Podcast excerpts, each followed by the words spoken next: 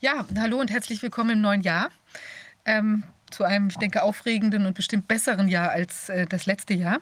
Wir sind heute in der 86. Sitzung vom Corona-Ausschuss. Thema Der Le Nebel lichtet sich. Und ähm, der Nebel lichtet sich an vielfältigen Stellen und unter anderem hat er uns jetzt gleich als, ersten ähm, Überraschungsgast ähm, zu Beginn des Jahres Ernst Wolf ins Studio gespült. Ähm, das ist sehr erfreulich. Rainer ist im Moment noch in Göttingen gebunden, weil er einige wichtige Dinge zu erledigen hat. Er ist aber im Zoom bei uns, also wird gleich wieder als Big Brother hier auf der Leinwand erscheinen. Und ähm, ich würde sagen, weil wir jetzt eben den Überraschungsgast hier bei uns haben, äh, fangen wir auch sofort an, ohne weitere, weiteren Vorspann. Und ähm, ja, ich freue mich sehr, dass das so kurzfristig geklappt hat, Ernst. Das ist ganz toll.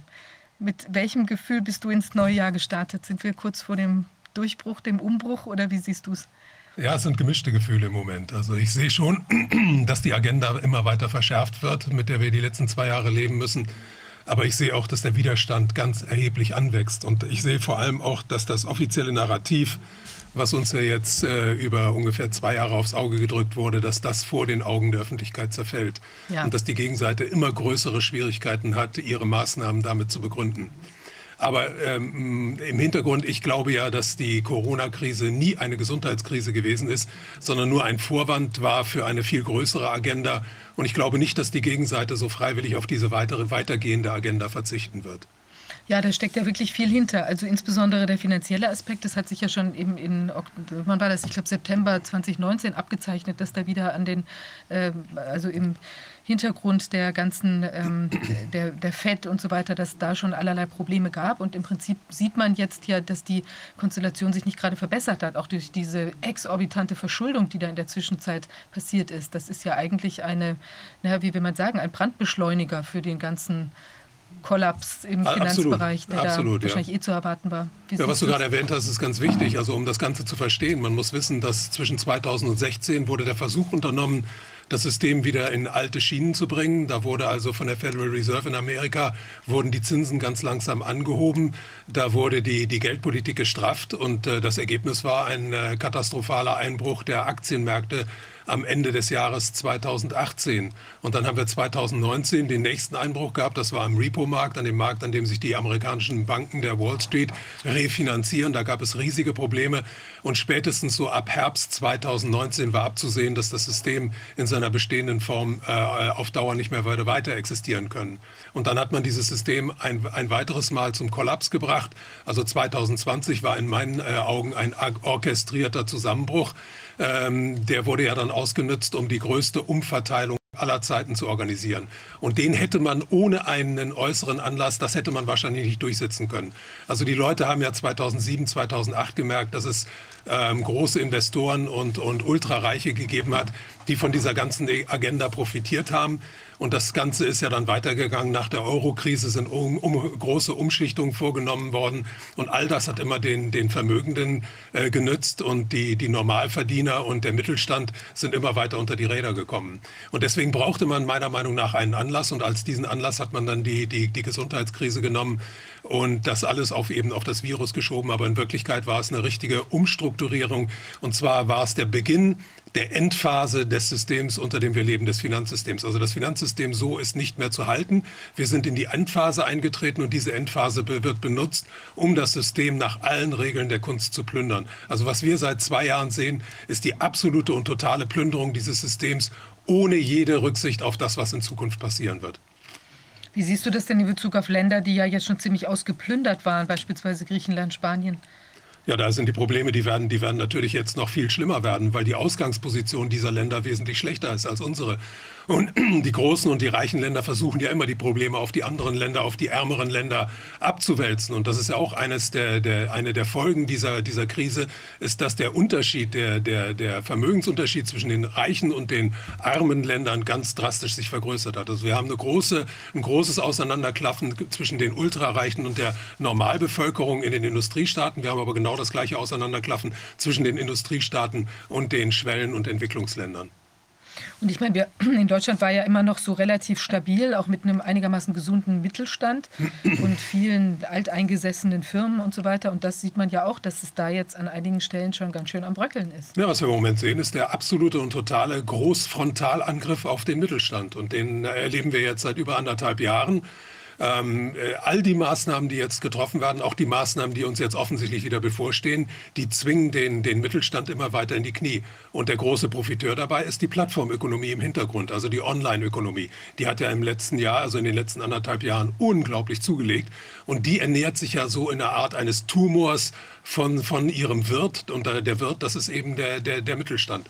Das große Problem bei dieser ganzen Sache ist, wenn dieser Prozess bis zu Ende durchgeführt wird, dann wird nicht nur der Wirt sterben, sondern da wird auch der Tumor darauf sterben, weil der Tumor ernährt sich eben von dem Wirt. Also die Plattformökonomie ernährt sich vom Mittelstand. Und wenn der Mittelstand mal nicht mehr existiert, dann ist die Grundlage auch für die Plattformökonomie verschwunden. Weil Menschen werden dann zu Millionen und Abermillionen arbeitslos und die fallen dann auch als Konsumenten aus. Und wenn die als Konsumenten ausfallen, dann funktioniert das System nicht mehr. Und aus diesem Grunde arbeitet man im Hintergrund an einem neuen System. Und dieses neue System, das äh, basiert auf digitalen Zentralbankwährungen. Und digitale Zentralbankwährungen werden wahrscheinlich meines Erachtens nach als universelles Grundeinkommen irgendwann eingeführt werden, um sie so als eine Art Wohltat, als eine Art humanitären Akt erscheinen zu lassen. Die sind aber alles andere. Es geht dabei nicht darum, Leute, die kein Einkommen haben, irgendwie am Leben zu erhalten oder denen einen guten Lebensstandard zu ermöglichen, sondern es geht nur darum, Leute, denen keine Arbeit mehr geboten werden kann, als Konsumenten in diesem System äh, am Leben zu erhalten. Naja, und jetzt wird es wahrscheinlich auch eben kein bedingungsloses Grundeinkommen sein, wozu man ja viel sagen kann. Es ist ja teilweise auch sogar positiv ähm, untersucht worden, dass es vielleicht also, ähm, naja, inspirative Effekte haben kann auf die Menschen. Aber dieses wird natürlich jetzt an den, an den Impfstatus garantiert geknüpft werden, ja, und eben dadurch weitere Kontrollmechanismen ermöglichen. Und klar, wenn die Leute so abhängig sind, dass dann ansonsten auch überhaupt gar nichts mehr geht, ähm, tja, dann, dann sind wir wirklich, äh, wären wir ausgeliefert. Das ist ja auch eine, eine, Folge der letzten anderthalb Jahre, dass man auf diese Art und Weise so, so etwas wie das Sozialkreditsystem in China bei uns äh, hat einführen wollen. Also es geht dabei nicht nur um die Impfung, es geht um viel mehr. Es geht um die biometrische Erfassung der Menschen. Also das ist der Traum der Digitalindustrie, die ja hinter der Plattformökonomie steht. Und die wollen das äh, ermöglichen, dass man äh, Menschen, also alle sieben Milliarden oder siebeneinhalb Milliarden Menschen auf der Welt, äh, biometrisch erfassen kann. Und da äh, droht uns natürlich auch so ein Sozialkreditsystem wie in China. Das heißt dann, dass der Einzelne, wenn er äh, entweder den, den, den, den, äh, der Obrigkeit nicht gefällt oder wenn er kritische Äußerungen macht, dass ihm dann auch schnell mal das Konto abgedreht werden kann oder die Finanzflüsse abge, äh, abgeschnitten werden können.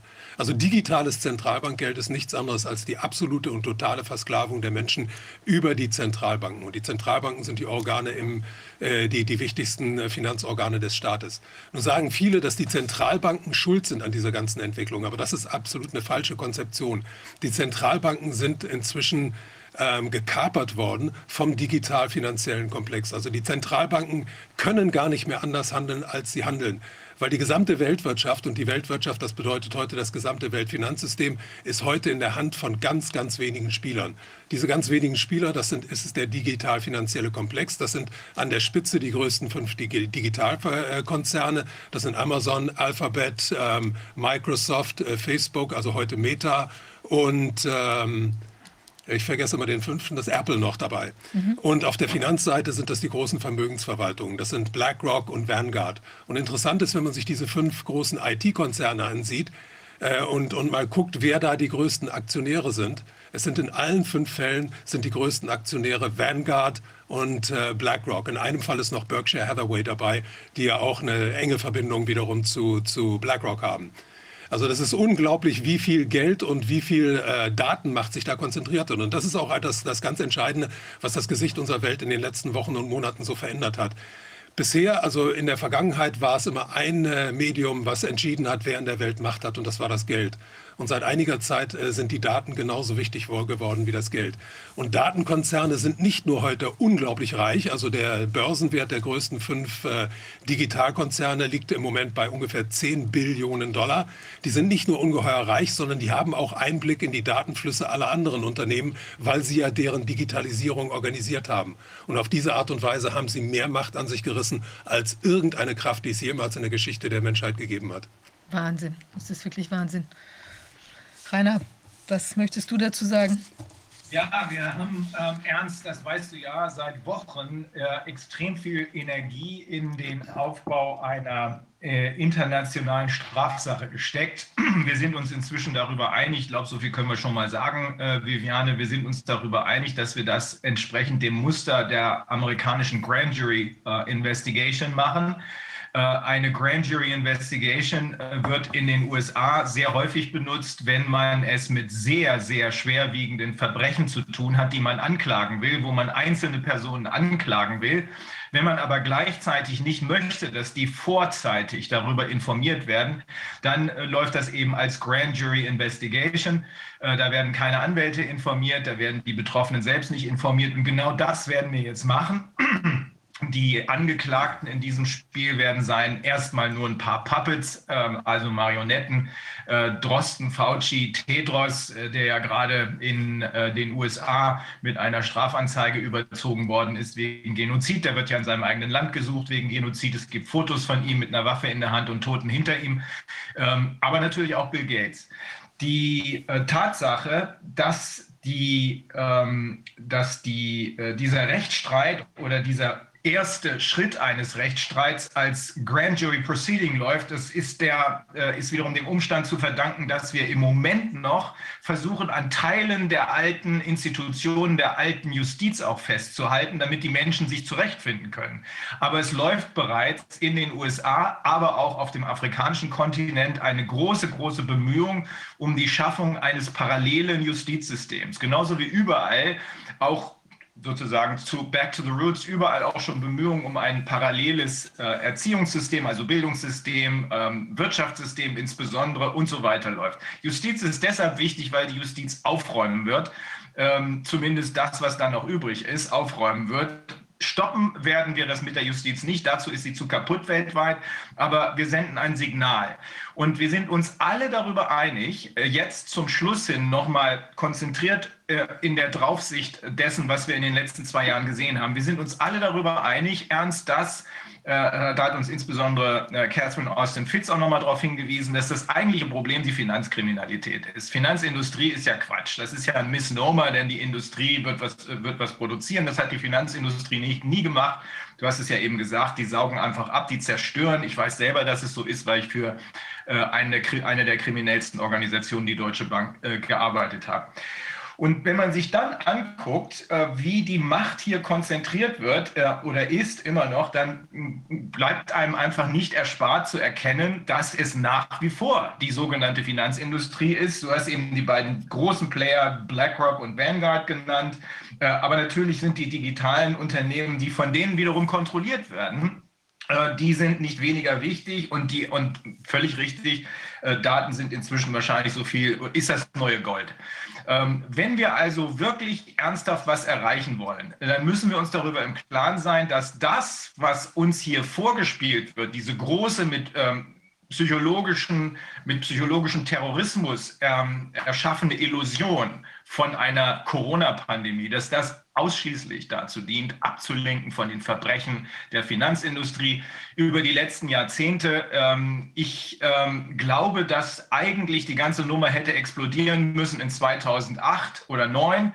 Ähm, damals wäre es wahrscheinlich der richtige Zeitpunkt gewesen. Da hätte man vielleicht noch wieder irgendwie das alte System wiederbeleben können. Ich habe meine Zweifel inzwischen. Vielleicht war es auch schon zu kaputt und zu sehr ausgeplündert. Aber 2008 und 2009 war zu sehen, dass keinerlei ja, Hemmungen mehr bestehen auf der anderen Seite. Die Beispiele, die wir in Deutschland uns vor Augen führen, Wirecard oder äh, oder natürlich Cum-Ex, äh, das ist so dreist, äh, das sind so dreiste Betrügereien, dass man sich wundert, dass zum Schluss der neue Kanzler jemand ist, der an beidem maßgeblich beteiligt ist. Also das ist es wohl, was vor allem im Auge behalten werden muss. Die Finanzindustrie, die Leute, die sich der Finanzindustrie bedienen, um in die großen Daten- und, ähm, und Tech-Konzerne und Pharmakonzerne rein zu investieren. Aber die Züge werden hinten in der Finanzindustrie gehalten. Das dürfen wir nicht aus dem Auge verlieren. Und die äh, Bande müssen wir erwischen. Wir haben äh, inzwischen so viel Evidence. Heute werden wir durch Mike Jedem noch ein bisschen mehr bekommen äh, dass uns die Fakten jedenfalls sagen, äh, dass unter anderem im Rahmen dieser großen Illusion äh, die ähm, ja, sogenannten Impfungen ähm, ja, benutzt werden, um gezielt, gezielt tödliche Dosierungen auszutesten. Das können wir nachvollziehen anhand der sogenannten Badges oder Lots, die in den USA nachverfolgbar sind. Da sieht man, dass bestimmte Lots äh, scheinbar harmlos sind. Wahrscheinlich sind sie alle nicht wirklich harmlos, aber da werden dann eben Lots durch zwei oder drei Bundesstaaten benutzt und da passiert fast nichts. Äh, wahrscheinlich wird auch das noch Konsequenzen haben, weil wir inzwischen gelernt haben, dass die äh, mRNA-Vakzine in Anführungsstrichen auf jeden Fall das Immunsystem abschalten, sodass das früher oder später zur Katastrophe führt. Aber dann gibt es andere Lots, äh, die man genau nachverfolgen kann und die in ganz bestimmten Abständen mit ganz bestimmten Dosierungen spielen, die über nicht zwei, sondern 36 Bundesstaaten laufen. Und da sieht man, dass die, das Resultat im wahrsten Sinne des Wortes tödlich ist. Ähm, da hast du dann plötzlich am Ende 1000 äh, Tote äh, bei dem einen Badge oder Lot und bei dem nächsten dann wieder nichts, dann wieder äh, Tausende von Toten. Das wird uns Mike Jeden besonders eindrücklich heute Nachmittag nochmal berichten. Warum sage ich das? Das sind Fakten, die man rechtlich bewerten muss. Legal Analysis äh, heißt das und die Legal Analysis, die hat Mike schon vorweggenommen. Er sagt, das ist compelling, völlig zu Recht, das ist compelling evidence of premeditated mass murder. Und genau das ist es. Und wenn wir diesen Intent, Premeditation, haben, dann gibt es für niemanden der Beteiligten an diesem System, weder für die Ärzte noch für die Politiker noch für die Medien, natürlich auch nicht für die Pharmakonzerne, irgendeine Möglichkeit, sich in die Immunität zu flüchten. Da können die sonst was unterschrieben haben. Bei Vorsatz, bei Intent, und das haben wir hier, gibt es keine Immunität. Und das nächste Ding ist, im Rahmen des amerikanischen Rechtssystems gibt es bei Intent immer die Möglichkeit, über Strafschadensersatz, nämlich Punitive Damages, nachzudenken. Wir kommen hier im Moment schon auf mindestens eine Million Schadensersatz, Dollar oder Euro spielt da schon keine Rolle mehr, für jeden Betroffenen. Es ist so gut wie jeder Mensch auf der Welt betroffen, mindestens durch Pain and Suffering, also Schmerzensgeld, aber in vielen Fällen sind Existenzen vernichtet worden, in vielen Fällen sind Leben vernichtet worden. Also wenn wir mit einer Million arbeiten, dann sind wir am unteren Ende. Darauf den Strafschadensersatz, das 21-fache, das 25-fache, wir können ja auch aufs 1000-fache kommen, das wird in jedem Falle ausreichen, um den Konzernen, und zwar insbesondere den Finanzkonzernen oder auch den Pharma- und Tech-Konzernen, die im Moment von ein paar Soziopathen Psychopathen und Psychopathen ähm, äh, beherrscht werden, äh, den Boden unter den Füßen wegzureißen. Denn es ist lange, lange überfällig, dass wir uns das, was über die letzten Jahrzehnte und vielleicht Jahrhunderte gestohlen worden ist, zurückholen und damit eine neue menschliche Gesellschaft aufbauen. Aber die Finanzindustrie hat hier ja eine zentrale Rolle und ich bin froh darüber, dass du dann ausgerechnet äh, mit dabei sein wirst, äh, genauso wie Catherine und ein paar andere, weil da kommt es jetzt drauf an, auf dieses Wissen. Ja, also es ist enorm. Ich denke, also ich möchte noch mal eine, eine ganz, wir haben einen Whistleblower aus, ein, aus dem, aus den, oder eine Reihe von Whistleblowern aus dem Bereich der öffentlich-rechtlichen Medien. Das ist sehr interessant. Also da werden wir in Kürze auch nähere Details noch ähm, zu äh, preisgeben. Aber was da sich abzeichnet, das ist ganz faszinierend. Also offenbar versucht man, ähm, die ähm, öffentlich-rechtlichen Medien quasi als kritische Infrastruktur so mit reinzuwinden, dass eben auch 2G gilt. Das passiert aber weniger aus, ähm, aus großer Sorge ähm, um die gesundheitliche Konstellation, sondern es scheint, dass man ganz elegant sich auf die Art und Weise auch teurer Mitarbeiter Mitarbeiter äh, und eben vielleicht auch überflüssiger Mitarbeiter, weil man jetzt umbauen möchte in so einen ganz mobilen Journalismus, dass da ein Mojo, also irgendwie jemand mit einer mit einem kleinen äh, mit einem Handy irgendwo unterwegs ist und die Sachen filmt und dann gleichzeitig noch einen Podcast einspricht und so weiter. Also die eierlegende Wollmilchsau in Form eines Journalisten soll da unterwegs sein und da möchte man umbauen und es ist schwierig, diese teilweise alteingesessenen Leute dann auch loszuwerden und jetzt kann man es aber, weil es eben Menschen gibt, die das nicht mitmachen wollen. Ja, die wollen sich sich nicht impfen lassen, die wollen auch vielleicht nicht den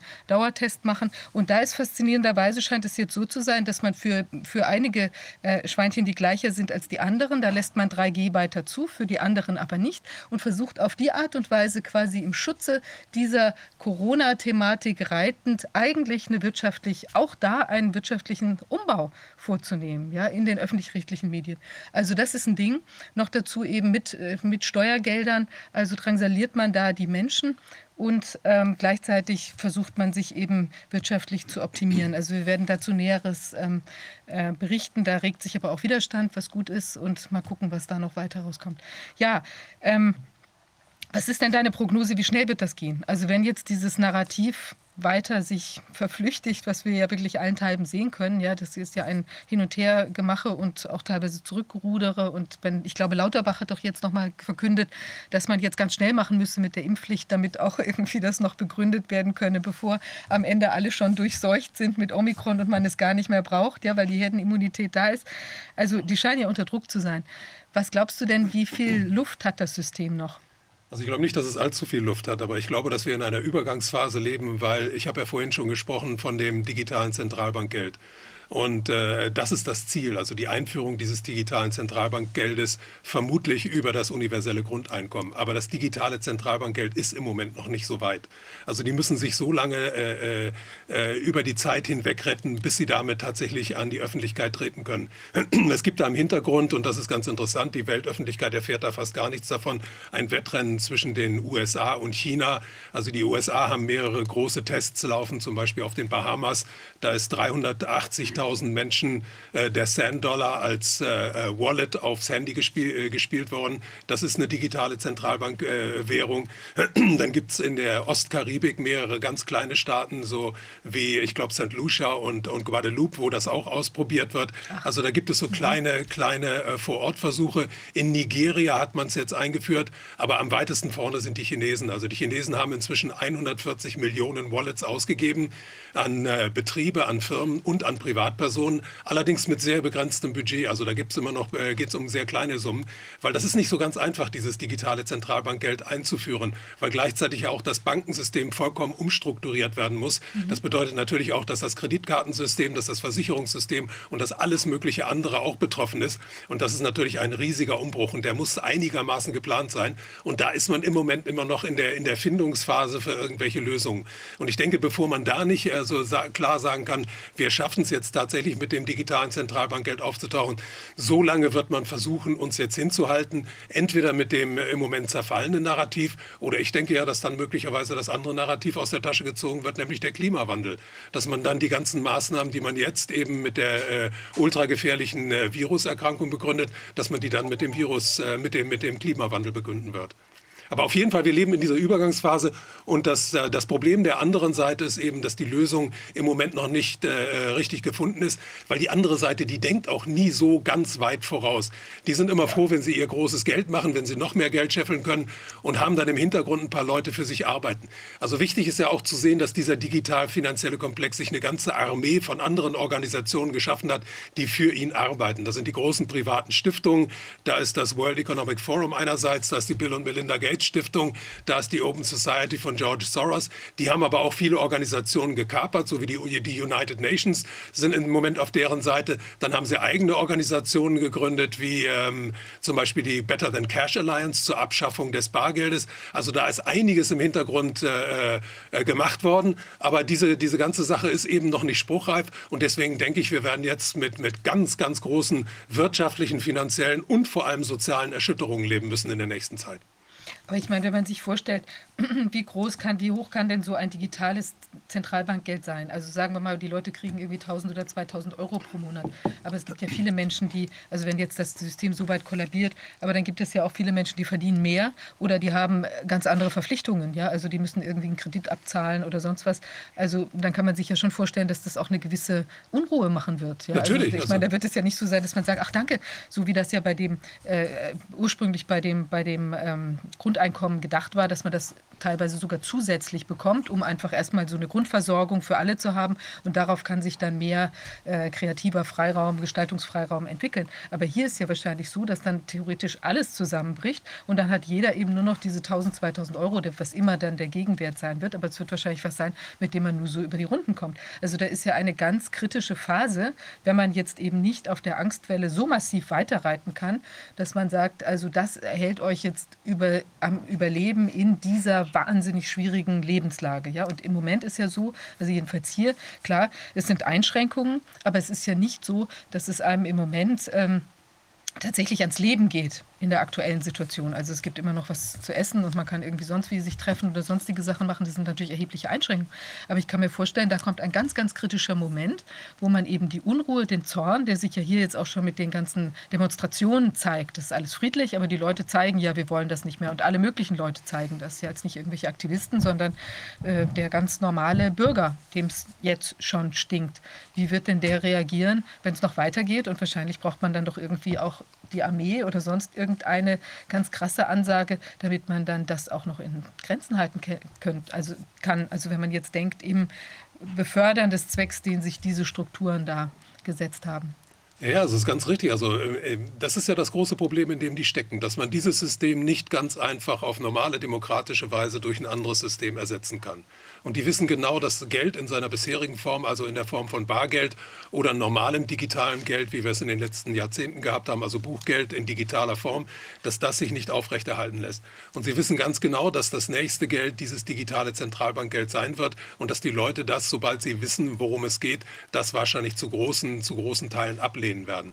Weil das führt uns alle in die Gefangenschaft. Das heißt, jeder von uns, äh, jede einzelne finanzielle Transaktion von jedem Einzelnen von uns ist von der, der Zentralbank zu kontrollieren und zu manipulieren. Uns können verschiedene Steuersätze aufgelegt werden, uns können Strafzahlungen auferlegt werden, wir können von allen Finanzflüssen abgeschnitten äh, werden. Also das ist ein absolut finanzieller Albtraum. Da gibt es also keine finanzielle Selbstbestimmung für den einzelnen Bürger mehr.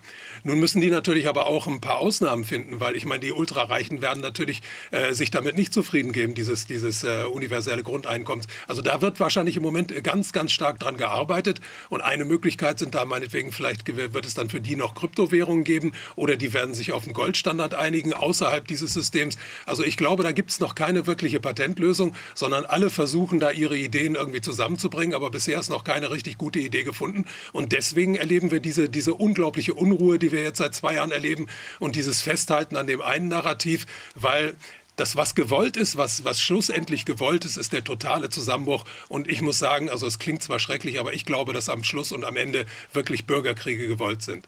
Dass man Bürgerkriege erzeugen will, damit man dann auftauchen kann, so als eine Art Wohltäter und sagen kann, wir erlösen euch alle von dem Übel über das digitale Finanz, äh, äh Zentralbankgeld in Form des universellen Grundeinkommens.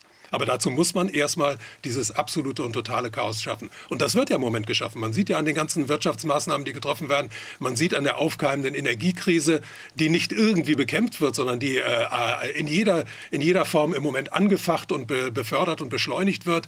Wir sehen es an allem anderen, an dem äh, rasanten, äh, stär immer stärkeren Angriff auf den Mittelstand, dass alles getan wird, um alle Strukturen zum Zusammenbruch zu bringen. Aber gleichzeitig sehen wir natürlich auch, dass der Widerstand wächst, dass Auf jeden immer Fall. mehr Leute wach werden. Und ich glaube, wir können uns, wir dürfen uns nicht entspannt zurücklehnen, aber äh, wir können uns äh, relativ sicher sein, äh, dass, man sagt ja immer, a few good men and women, dass ein paar von uns ausreichen, um das ganze Kartenhaus zum Krachen zu bringen. Und wir sind mehr als nur ein paar. Also besonders deutlich ist das in den USA. Dort ist äh, Mike Jeden inzwischen gelandet. Ähm, dort ist die Polarisierung innerhalb der Bevölkerung wesentlich prononcierter als bei uns. Da, ist in, da wird man sagen können, dass mindestens 50 Prozent ähm, nicht mehr mitspielen. Äh, und diese 50 Prozent sind nicht nur einfach, sondern zehnfach und hundertfach bewaffnet, ähm, was inzwischen ja äh, ganz anders betrachtet wird von vielen Menschen, dieses äh, Second Amendment, als noch vor äh, zwei oder drei Jahren. Also auch bei uns in Europa, auch jetzt, wir haben vorgestern wieder mit den äh, internationalen Kollegen gesprochen, auch in Australien lassen sich die Leute nicht mehr von auch noch so hohen Strafen für äh, Demonstrationen davon abhalten, trotzdem auf die Straße zu gehen. 5.000 Dollar, 16.000 Dollar, ähm, denn äh, die Verwaltung kommt gar nicht hinterher. Die können die Prozesse nicht führen, sie sind nicht in der Lage, das durchzusetzen. Und das ist das, was die Menschen überall merken dass auf der anderen Seite zwar eine Riesenwelle gemacht wird, eine gigantomanische Illusion erzeugt worden ist, aber in Wahrheit sind die nicht mal im Ansatz fähig, das durchzuziehen, was sie uns immer androhen. Deswegen müssen wir weitermachen mit dem, was wir die ganze Zeit schon gemacht haben, raus mit den Informationen, äh, nicht nur einsammeln, sondern raus in die ganze Welt rausgeben äh, und auf dieser Basis den Menschen die Sicherheit geben. Das ist übrigens auch ein wesentliches Ziel äh, der äh, des Grand Jury Proceedings, was wir da äh, in den nächsten 14 Tagen oder so äh, beginnen werden, nicht nur die Anklagen zu erreichen, sondern wir wollen den Menschen zeigen, ähm, hier sind die Fakten. Auf der Basis dieser Fakten könnt ihr euch eure eigene Meinung bilden. Und wir liefern euch auch gleich unsere Legal Analysis mit. Wir haben hier in Deutschland, anders als alle anderen Länder, in der Verfassung eine, äh, eine Regelung, die uns ausdrücklich das Recht zum Widerstand gibt. Das ist 20 Absatz 4. Das gibt es sonst nirgends. Und wir haben darüber gesprochen mit den Kollegen. Ich habe darüber auch mit einem der berühmtesten deutschen Verfassungsrechtler gesprochen. Ähm, er sagt, das ist natürlich längst gerissen. Das Recht zum Widerstand existiert. Wir müssen nur besonders vorsichtig sein, dass wir uns dabei nicht auf die Gerichte verlassen, weil die sind eben korrumpiert, schon gar nicht aufs Verfassungsgericht, denn an dessen Spitze sitzt einer der Verbrecher, äh, die von der anderen Seite installiert worden sind. Und wir müssen aufpassen, dass das nicht mit missverstanden wird, wenn wir sagen, das Recht zum Widerstand haben wir, dass das nicht missverstanden wird als das Recht zur Gewalt. Denn darum darf es nicht gehen. Das habt ihr beide eben angesprochen. Äh, Gewalt ist das Letzte, was wir gebrauchen können. Ich bin zwar inzwischen der festen Überzeugung, dass die auf der anderen Seite diese Geheimarmee nicht haben. Und wenn sie welche haben, dann werden das nicht alles Leute sein, die bereit sind, auf ihre eigenen Familien und Freunde einzudreschen. Aber man soll es nicht provozieren. Der friedliche Widerstand ist meiner Ansicht nach die einzige Lösung. Der Widerstand mit Worten und damit, dass man die wahren Fakten ans Licht bringt, dass die andere Seite eine Bande von Lügenbaronen ist, das wird ja inzwischen wirklich jedem klar geworden sein. Also Rainer, ich denke im Prinzip die dem System am gefährlichsten und die aggressivste Ansage, die wir machen können, das ist die Gewaltfreiheit. Also ja. indem wir uns wirklich ganz gewaltfrei der Sache entgegenstellen. Und es gab dieses schöne Bild, ähm, was ich auch geteilt hatte da auf dem Kanal, wo man so ein paar Polizeiautos sieht und dann sieht man ungefähr 20 Polizisten darum stehen und dann sagen die, ähm, ihr seid alle verhaftet. Und da außenrum ist eine Traube von Menschen, ungefähr 100.000 Menschen. Und man sieht also, wie disproportional das alles ist und dass da überhaupt gar keine Chance ist. Aber genau das ist es. Einfach äh, nicht mitmachen, stehen bleiben, eben sagen, was man denkt und gleichzeitig aber nicht sich auf die Provokation äh, der Aggression, der, der Gewaltspirale irgendwie einzulassen, die die anderen initiieren wollen, weil sie genau den Vorwand brauchen, da irgendwie reingrätschen zu können. Und ich glaube, das ist deshalb das ist das Credo und ich glaube, das wird auch hier gelingen, weil auch die Leute bei uns sind einfach friedlich von der Grundeinstellung. Und friedlich und freundlich heißt aber nicht unbedingt, dass man das eben alles tolerieren muss, ist ja klar, und irgendwie den Ausgleich für alles suchen, sondern da kann man mit einer Entschiedenheit äh, sagen, was man denkt, aber eben nicht draufhauen, weil es überhaupt nicht nötig ist. Die erledigen sich von selbst. Ja, friedlich und freundlich. Ähm, man darf nie ähm, glauben und die andere Seite sollte nie glauben, dass Freundlichkeit äh, bedeutet Schwäche. Im Gegenteil. Äh, Teile unserer Gesellschaft, ich äh, spreche nicht von der deutschen oder der europäischen, aber Teile unserer Gesellschaft ist einfach anders strukturiert. Die haben härtere Sachen durchgemacht und die sind auch anders drauf als wir. Indien zum Beispiel. Wir haben es gerade gehört von unserer Kollegin Deepali, da läuft ein gigantomanisches Strafverfahren, was sehr professionell betrieben wird, unter anderem von der, Amerika von der indischen Variante des amerikanischen FBI. Ähm, die äh, sind wegen Mordes, äh, wegen Mordes äh, gehen die auf unter anderem Bill Gates los und äh, wenn äh, seine Karten nicht ganz so toll sind und ich glaube, sie sind nicht ganz so toll, dann wartet auf ihn am Ende die Todesstrafe. Also auch das gibt es noch in diesem gesellschaftlichen System. Ähm, da kann man geteilter Meinung drüber sein, aber man kann sich auch auf jeden Fall gut vorstellen, dass die Inder nach allen Erfahrungen, die sie mit diesem Verbrecher gemacht haben, äh, da nicht allzu viel Federlesens machen. Das heißt trotzdem, dass wir insgesamt insgesamt friedlich vorgehen müssen. Dazu gehört auch, dass wir vielleicht den Kontakt zu den Sicherheitskräften, zur Polizei suchen müssen. Passiert übrigens gerade, muss ich dir nachher nochmal zeigen.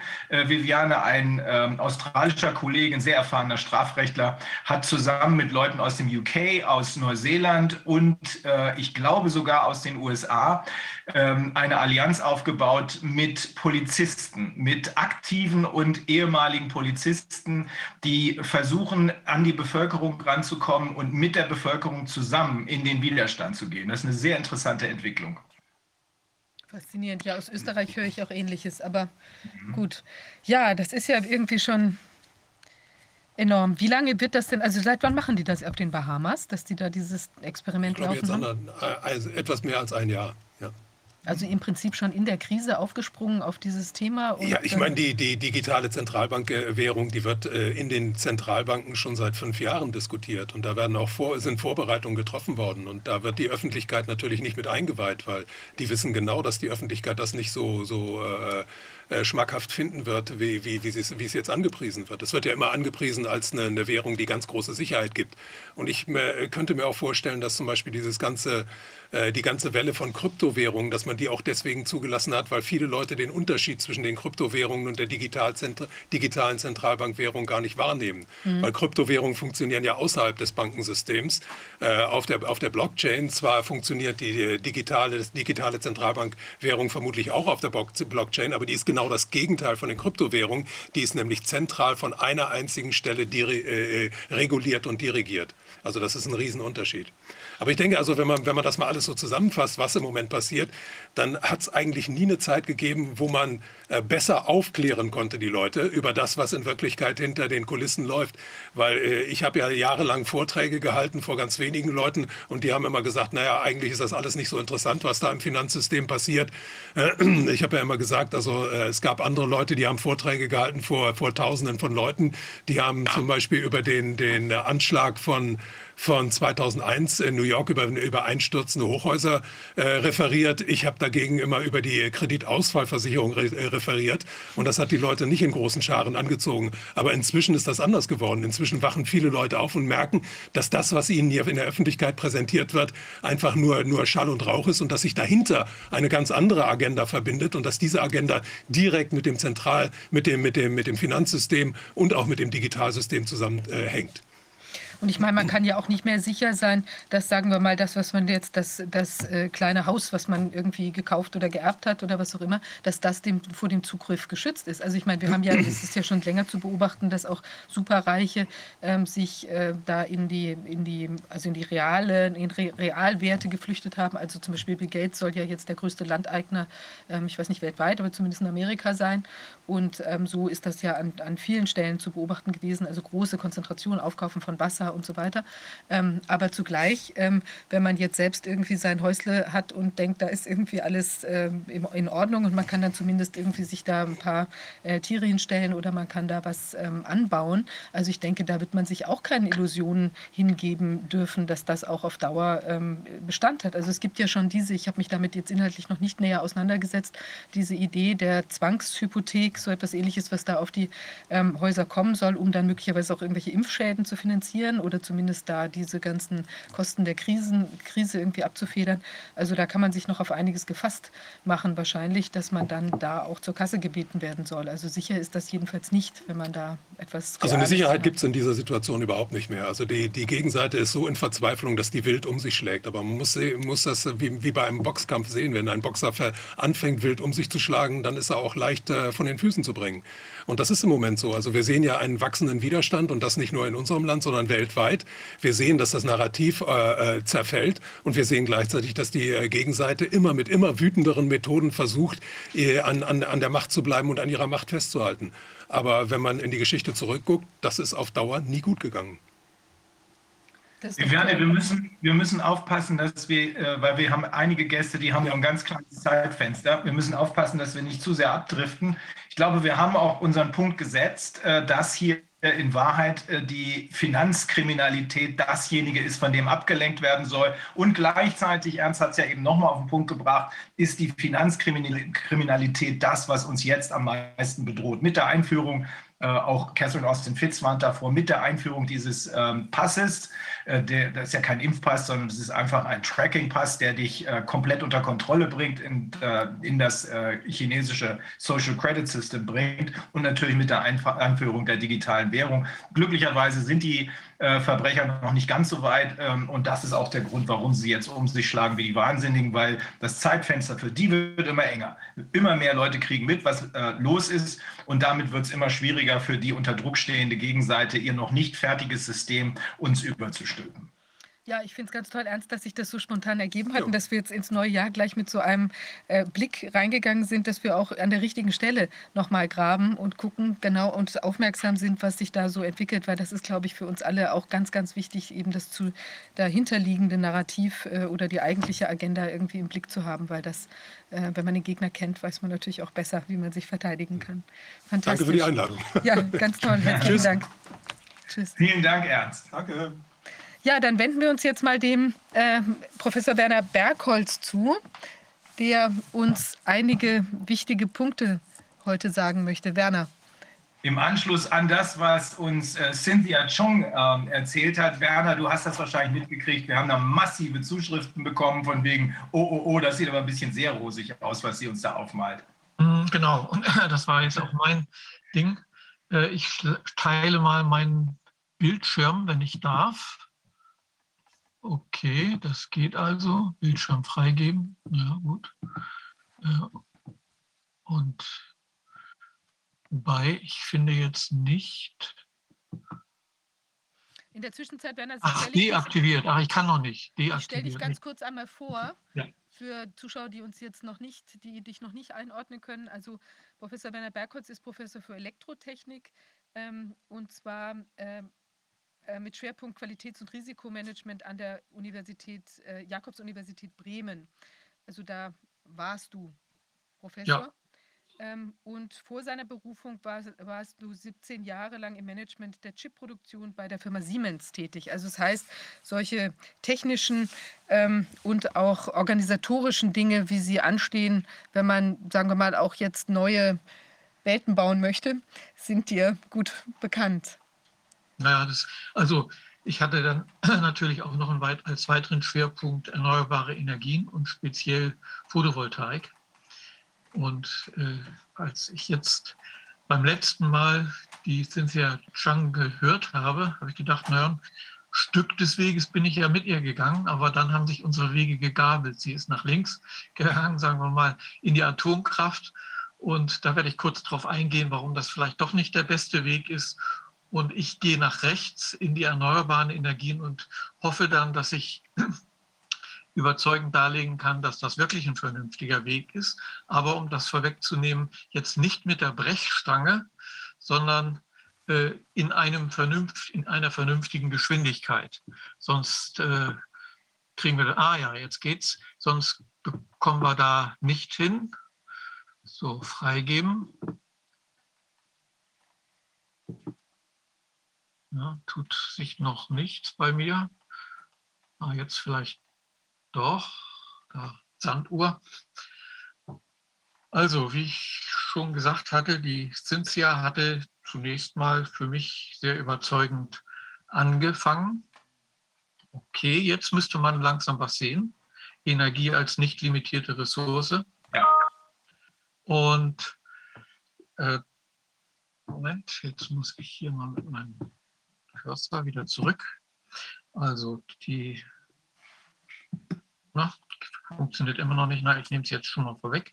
Sie hatte zu Recht gesagt, unter bestimmten Umständen ist die Energie äh, nicht limitiert. Sie hatte erst mal gesagt, die Erde ist ein begrenztes System und äh, ein damit abgeschlossenes System und hat dann natürlich begrenzte Ressourcen und deswegen äh, sagt man ja, deswegen müssen wir uns einschränken und es geht halt nicht weiter. Insbesondere hat das ja auch den Aspekt, sind wir jetzt wirklich zu viele Menschen? Und sie hat halt dargelegt, nein, auf keinen Fall.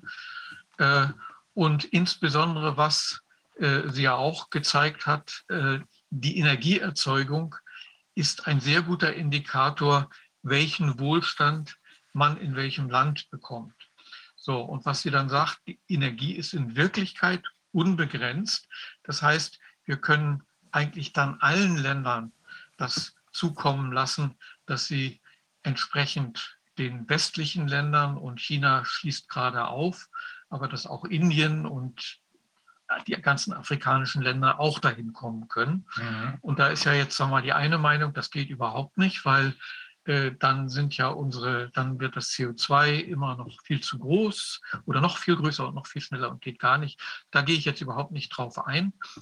Äh, Und äh, die Cinzia hat gesagt, okay, die Kernkraft ist CO2-frei und eine unbegrenzte Ressource. Und das klingt ja jetzt auch mal richtig gut. 300 Gramm Uran, hier so wie im Bild dargestellt, das ist äh, die Quelle für die Energie, die ein einzelner Mensch in seinem ganzen Leben verbraucht. Und das kostet nur 60 Dollar pro Kilogramm.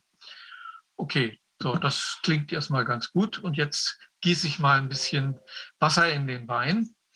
Äh, nach einem, in der Recherche des Wissenschaftlichen Dienstes des Bundestags, das ist jetzt aus dem Jahr 2006, das hat sich aber nicht wesentlich geändert, werden die Uranvorräte nur 50 bis 150 Jahre reichen. Und wenn, wie sie es dann dargestellt hat, dass man eigentlich alle paar Tage ein neues Atomkraftwerk äh, in, anfahren sollte, also bauen wie verrückt, dann würde dieser Zeitraum sich natürlich noch mehr verkürzen. Soweit, so gut. Aber sie hatte dann natürlich auch die, äh, die Antwort schon parat. Äh, die Brütertechnologie in Verbindung mit einer Wiederaufbereitung, dann kann man natürlich um Faktor 10 oder Faktor 100 diesen Zeitraum strecken. Das wäre ja alles ganz schön. Aber wie immer steckt der Teufel im Detail und ich habe ja auch mindestens 15 Jahre lang selber mit radioaktiven Stoffen gearbeitet und entsprechend auch bin ich am Kernforschungszentrum Karlsruhe ausgebildet worden.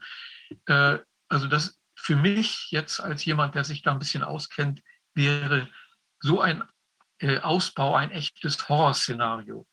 Warum? Äh, wir haben ja alle noch in Erinnerung, ich habe selber erlebt, das Tschernobyl-Desaster. Und da muss man sich klar machen, nur ein Prozent circa des radioaktiven Inventars dieses Block 4 sind überhaupt in die Umwelt verteilt worden. Und in der Umgebung von Tschernobyl äh, sind ja weite Landstriche bis heute unbewohnbar. Und selbst in Bayern, wo ich damals gewohnt habe, war das ja so, dass der radioaktive Fallout so äh, war, dass man äh, ja, zum Beispiel Pilze nicht mehr essen durfte, die Milch musste vernichtet werden und landwirtschaftliche Produkte waren nur nach Prüfung und viele deswegen eben nicht genießbar. Also wir haben dann nur einen kleinen Teil der Katastrophe erlebt. Äh, Japan hat ein unglaubliches Glück, äh, Glück, im Unglück gehabt mit äh, dem äh, dortigen Unglück. Und zwar hat zur fraglichen Zeit der Wind aus dem Westen geweht. Und der große Teil des Fallouts von Fukushima ist im Pazifik gelandet. Hätte der Wind, wie aus dieser Zeit nicht in dieser Zeit nicht unüblich, äh, aus Nordwesten äh, geweht, dann wäre der Großraum Tokio und dahinter mit seinen 50 Millionen Einwohnern radioaktiv verseucht geworden. Und ich kann mir gar, möchte mir gar nicht ausdenken, was das bedeutet hätte. So, aber wir brauchen gar nicht sozusagen hier mit dem Sargdeckel zu klappern, sondern alleine die Kosten sind, denke ich, prohibitiv. Die Kostenstruktur, fangen wir mal damit an, äh, auch wiederum aus dem Dokument des Wissenschaftlichen Dienstes des Bundestages. Das Uran sind nur 5 Prozent der Kosten und, sondern die Investitionen sind der größte Teil. Äh, der Müll mit 5 Prozent, äh, da würde ich sagen, das ist grotesk noch unterbewertet, weil die Endlagerung und der Müll, der beim Rückbau entsteht von so Kernkraftwerken, der ist noch gar nicht enthalten. Und da reden wir von letzten Endes bei unseren Kernkraftwerken schon vermutlich von Hunderten von Milliarden von Euro. Und Betrieb und Wartung kostet auch einen Haufen und die Brennstoffaufbereitung gibt es auch nicht umsonst. Äh, das sehen wir konkret. Äh, in England ist ja ein neues Kernkraftwerk im Bau, das ist das AKW Hinkley Point.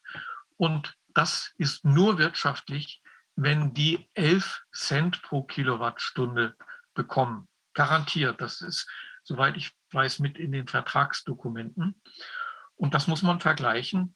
Was kostet Strom aus einem Kohlekraftwerk? 4 Cent pro Kilowattstunde. Was kostet es aus flächendeckender äh, PV in Deutschland?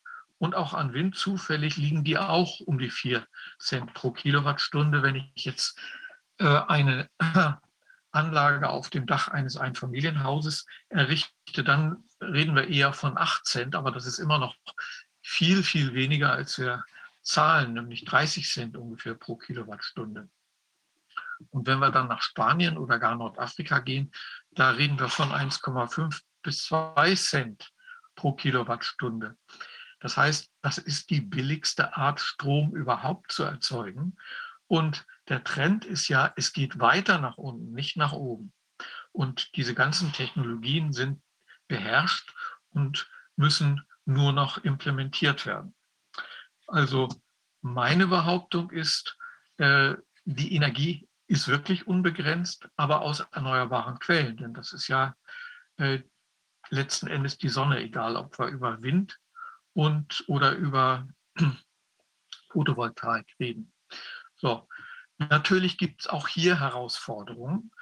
Äh, die erste Frage, die berechtigt ist, ja, was kostet es denn überhaupt an Material, umgerechnet, wenn wir jetzt mal das mit CO2 äh, berücksichtigen? Wie lange dauert das? Bei Wind wir, äh, sind wir bei sechs Monaten, bei Photovoltaik wahrscheinlich sogar mittlerweile unter 18 Monate, nach, weil sich ja auch die Effizienz immer weiter erhöht. Und das Schöne ist, alle Materialien für die Silizium-basierte Photovoltaik, und das ist 95 Prozent, sind alle recycelbar und äh, da gibt es überhaupt kein Materialproblem. Silizium ist, äh, glaube ich, das vierthäufigste Element in der Erdkruste. Bei den Windkraftwerken gibt es eine kleine Einschränkung, aber das wird sich wahrscheinlich auch noch ändern. Die Flügel sind ja äh, glasfaserverstärkt in Kunststoff. Aber äh, selbst wenn das Zeug nur entsorgt werden kann, dann ist das immer noch kein großes Problem im Vergleich zu dem, was wir bei den Kernkraftwerken haben. Und die konventionellen Stoffe, Beton, Stahl und so weiter, können auch ohne Probleme entsorgt bzw. wiederverwendet werden. Es gibt sogar Versuche zum Beispiel, solche Türme aus Holz zu bauen. Geht wohl im Prinzip auch, aber wahrscheinlich wegen der Kosten wird es nicht durchgeführt. So, das zurzeit größte Problem ist die Volatilität der Energieerzeugung mit erneuerbaren Energien. Das äh, heißt aber jetzt nicht, dass man das nicht gut auf Tage im Voraus voraussagen kann. Das geht sogar auf ein paar Prozent genau. Und äh, wir haben ja jetzt so viel Photovoltaik und Wind über ganz Deutschland verteilt, dass das im Prinzip überhaupt kein Problem wäre, die noch vorhandenen konventionellen Kraftwerke zur Abdeckung der Grundversorgung und wenn es zu wenig äh, Erneuerbare gibt, die dann entsprechend mit, der, mit dem genügenden Zeitvorlauf hochzufahren. So. Äh, und da fehlt etwas, um das wirklich äh, sozusagen selbst regeln zu machen, aber da kommen wir gleich drauf. Äh, die Gefahr, die ich sehr real sehe, wenn wir jetzt im, sag ich mal, mit der Brechstange oder im Schweinsgalopp Kernkraftwerke und vorhandene Kohlekraftwerke stilllegen, dann werden wir ganz sicher ein Problem haben. Soweit ich die Zahlen im Kopf habe, machen die Kernkraftwerke noch etwa 10 Prozent unserer Kraftwerkskapazität aus. Und Kohle weiß ich jetzt nicht die Zahl, aber die ist noch wesentlich höher.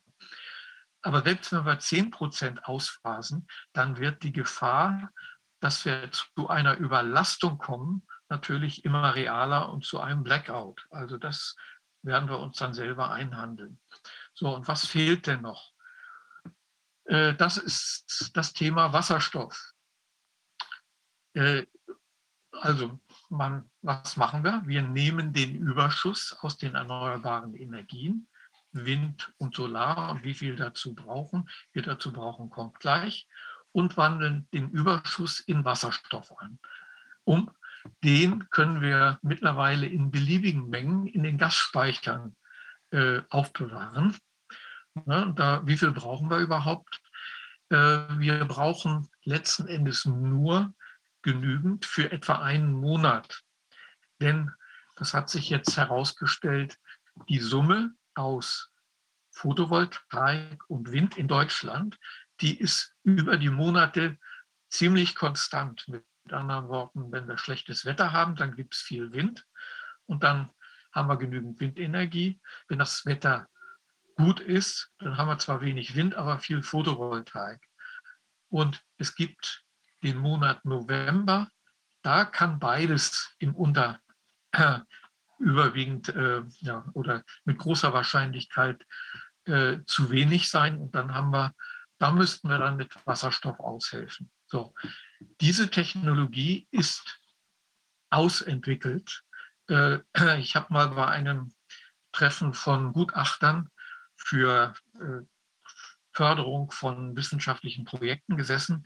Der war bis vor irgendwann der Chef am Karlsruhe Institute of Technology, der genau diese Wasserstoffentwicklung äh, maßgeblich mitbestimmt hat. Er sagt, es ist alles fertig. Wir müssen nur in die industrielle Umsetzung gehen. Was heißt das genau? Äh, wir brauchen ja dafür Elektrolyseanlagen und wir brauchen Brennstoffzellen. Elektrolyse, um aus Strom Wasserstoff zu machen und Brennstoffzellen, um aus dem Strom Wärme und elektrische Energie zu machen. Und zwar müssen wir die Kapazitäten um einen Faktor 100 hochfahren. Und da kann ich jetzt aus meiner Industrieerfahrung sagen, wenn wir mehr als 40 Prozent der vorhandenen Kapazitäten pro Jahr hochfahren wollen, das gibt ernsthafte Schwierigkeiten.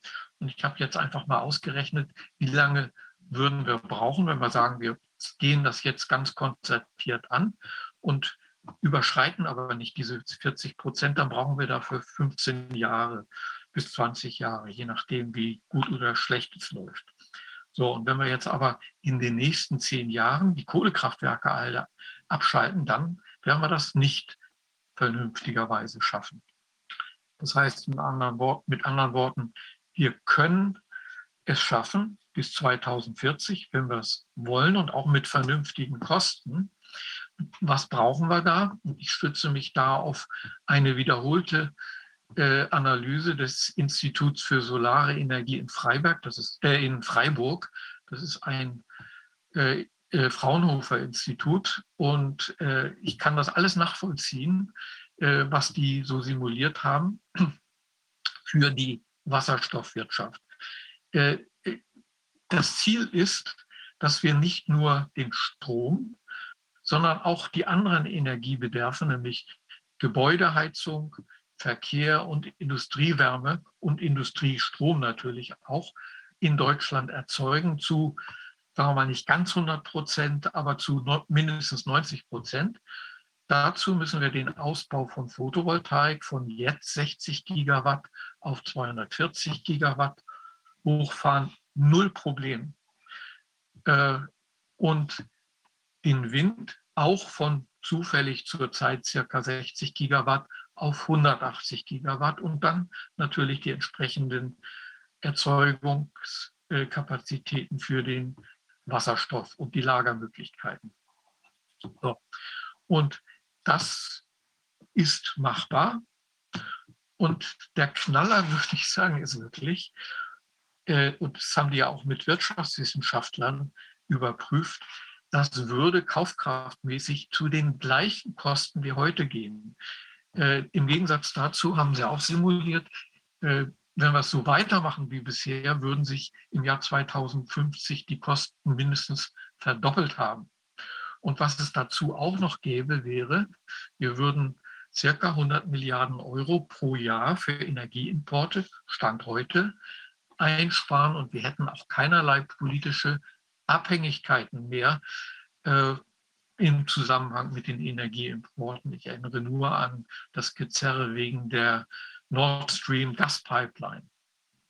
Und den Restbedarf äh, würde man sagen, 10 Prozent konventionelle Energie, auch aus der Robustheit des Energiesystems wären vernünftig.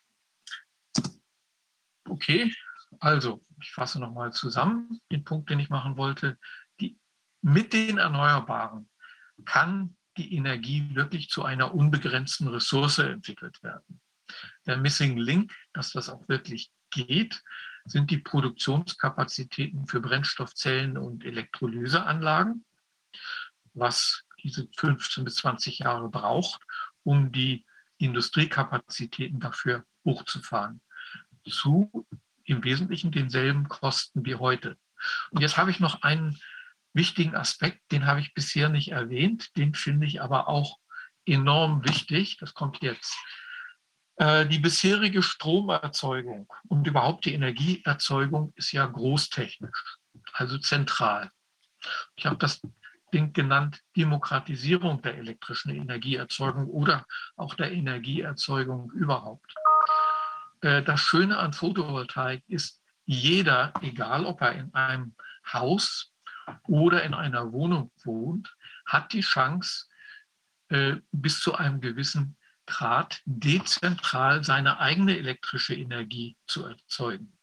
Und da gibt es mittlerweile sechs Arten der Photovoltaik, Realisierung. Äh, und die habe ich hier mal kurz aufgelistet. Da gehe ich jetzt mal im Schweinsgalopp durch. Das müsste man sicher mal in einem extra Beitrag machen. Äh, eine normale Dachanlage, wie wir sie auf unserem Haus auch haben, kostet heute unsere 5000 Euro. Etwas größer, äh, sagen wir mal 8000 Euro. Äh, daraus kann man sich ausrechnen, die Gestehungskosten für die Stromerzeugung unter den Bedingungen des Energieeinspeisegesetzes liegen so oder überhaupt liegen bei 8 Cent. Ich bekomme dafür zurzeit vielleicht 9 Cent für jede Kilowattstunde, die ich einspeise und ich spare 30 Cent, äh, wenn ich es äh, selber ausnutze. Und die Amortisation, die daraus sich entwickelt, äh, errechnet, sind sieben bis zehn Jahre. Unsere Anlage ist jetzt zehn Jahre alt. Die hat sich seit circa drei Jahren amortisiert, weil wir hier es schaffen, relativ viel selbst zu erzeugen. So, jetzt, äh, wer jetzt nur in einer Wohnung wohnt, kann trotzdem sich eine sogenannte Steckersolar- oder Balkonanlage kaufen. Das ist nichts anderes als ein ein oder zwei PV-Module, also etwa 1,50 Meter mal 1 Meter groß. Die haben einen eingebauten Wechselrichter. Steckersolar heißt es deswegen. Ich stecke dieses Gerät mit einem ganz normalen Schuko-Stecker oder wenn man es besser machen will, mit einem speziell, speziell dafür ausgerichteten in eine Steckdose in mein Stromnetz und dann speist dieses Gerät, ohne dass irgendwer da was installieren muss, in mein eigenes Netz ein. Und die gibt es schon relativ preiswert für 600 Euro bis 1200 Euro und auch je nach Größe. Wenn ich jetzt äh, noch mehr machen will, dann kann ich mir heutzutage eine Dachanlage mit Speicher und einer Notstromfähigkeit zulegen. Die kostet dann natürlich ein ordentliches Stück mehr, aber da hätte ich dann zumindest für einige Zeit die Gewähr, wenn es mal zu einem Blackout kommt, dass ich für die ersten ein, zwei, drei Tage, und ich kann es auch strecken, indem ich alles, was ich nicht unbedingt brauche, abschalte, meinen eigenen Strom erzeuge. Das geht aber auch noch viel billiger mit Gleichstrom-Photovoltaik und einer Batterie. Das gibt es in allen möglichen Größen. Da kann man ab 100 Euro einsteigen. Da habe ich dann mein über LEDs und äh, eine kleine solche Gerät kann ich meine Telefone und wenn es etwas größer ist, sogar meinen Rechner laden. Oder ich mache das mit einem kleinen Kompaktgerät, äh, das eine Batterie und Wechselrichter eingebaut hat für 1300 Euro. Da kann ich dann ein Kilowattstunde nutzen.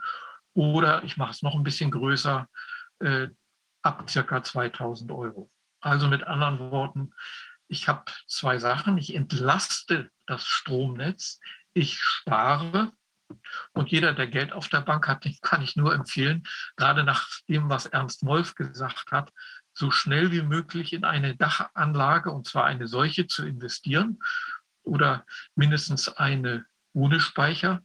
Und dann spare ich und habe also quasi, wenn ich die Amortisationszeit in Zinsen umrechne und wenn ich eine, gut eine hochqualitative Anlage äh, kaufe, die hält nicht nur 20 Jahre, sondern auch 30 Jahre. Und dann habe ich also, kriege ich ungefähr 10 Prozent Zinsen auf mein Kapital. So, da bin ich dann fertig und gebe mal das zurück auf, an die Viviane. Ja, herzlichen Dank. Ich glaube, es ist wirklich wichtig zu sehen, ähm, es gibt einfach unheimlich viele Möglichkeiten, wenn man die Dinge sich mal ein bisschen genauer anschaut. Also du hast jetzt hier ein, das äh, präsentiert. Ich finde das auch ähm, sehr, ich finde das sehr interessant. Also ich habe eine Freundin, die hat, ähm, ich glaube, die halten sogar irgendwie ein Patent auf so eine noch stärkere Ausbau, ähm, Ausbeutungsspeichermöglichkeit bei der Photovoltaik.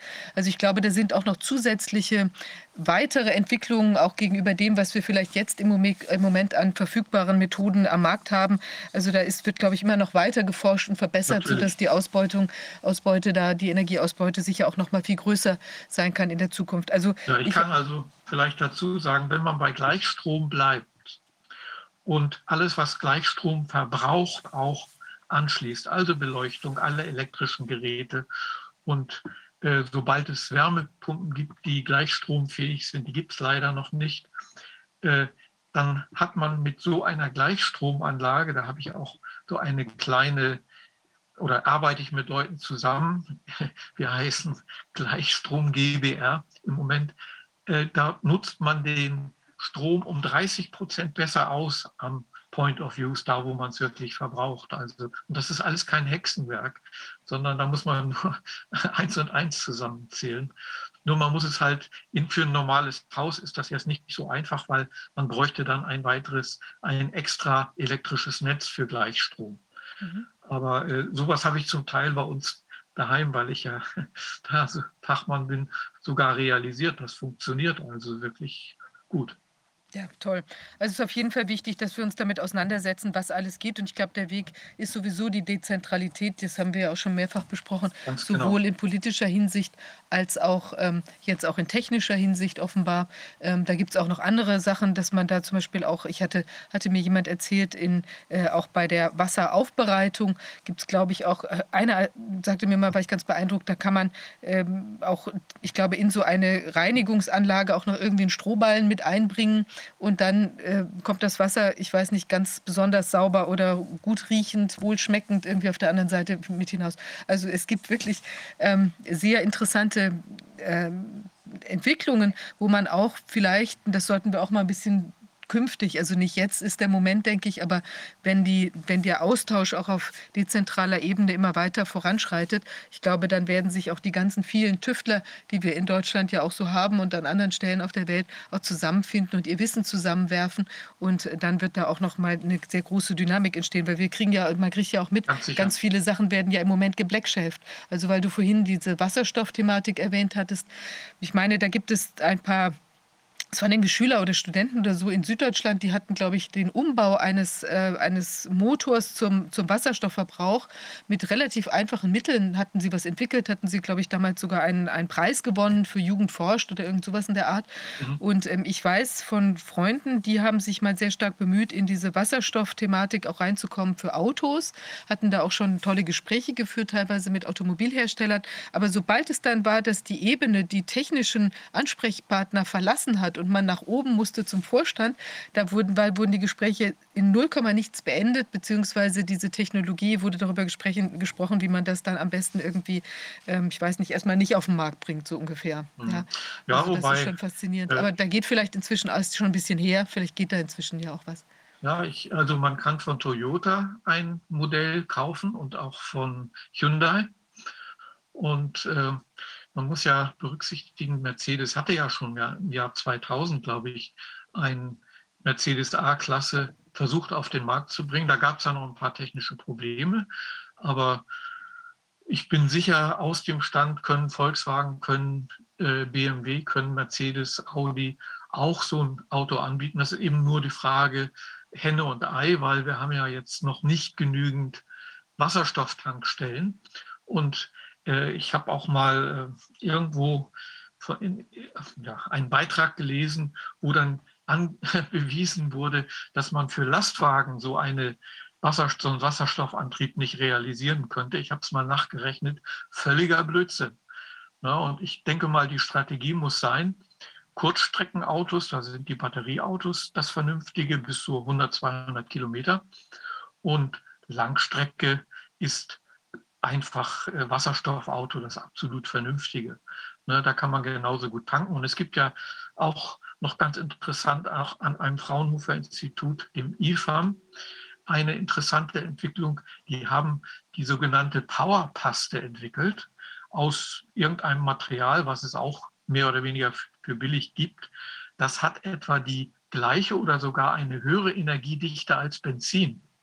Das heißt, es wäre denkbar, wenn das entwickelt wird, dass man quasi so eine Kiste aus ja, in sein Auto äh, einbaut oder ein, äh, äh, einstecken lässt und äh, gibt dann das leere Ding ab und damit fährt man dann seine 500 Kilometer.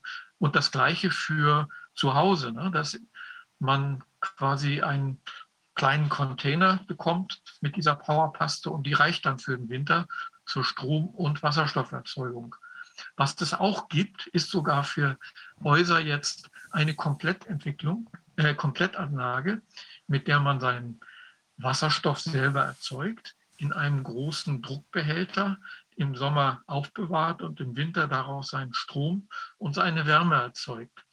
Und äh, dann könnte man sich im Prinzip vom Stromnetz abhängen und alles selbst erzeugen, inklusive der Wärmeenergie fürs Haus. Also das, aber das kostet nun mal schlappe 50.000 Euro. Das ist sicher noch nicht besonders wirtschaftlich, aber technisch möglich. Ich habe zufällig mal mit einem Wirtschaftsprüfer geredet, den ich im Zug getroffen habe. Der hatte diese Firma äh, überprüft, sagt, das ist alles solide und könnte man zumindest aus den Gesichtspunkten sogar empfehlen. Wahnsinn. Ja gut, das ist ja auf jeden Fall sehr sehr, sehr interessant. Also es war ja im Prinzip jetzt nochmal ein Nachklang zu der Sitzung da Ende des Jahres. Ähm, ja.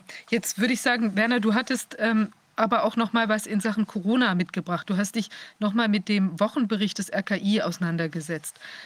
Da, ähm, was hat sich denn da für dich jetzt noch mal ergeben?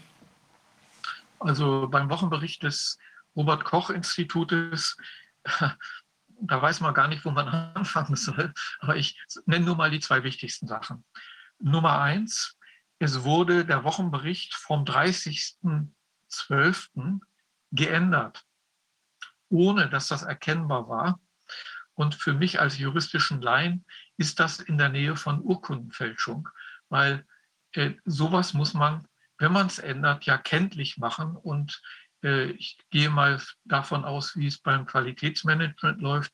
Wenn ich dort ein sogenanntes gelenktes Dokument, und so etwas muss das eigentlich auch sein, ändere, dann muss es A, erkennbar sein. Es hat normalerweise in, jeder, äh, in jedem Dokument eine Revisionshistorie, wo genau gesagt wird, was wurde wann, warum geändert. Und es muss auch dann neu autorisiert werden. Es muss also erkennbar sein, wer diese Änderung autorisiert hat. So, also das, aber das ist ja jetzt auch schon äh, fast durch die Mainstream-Presse gegangen, dass das also ein ziemlich bemerkenswerter Vorgang.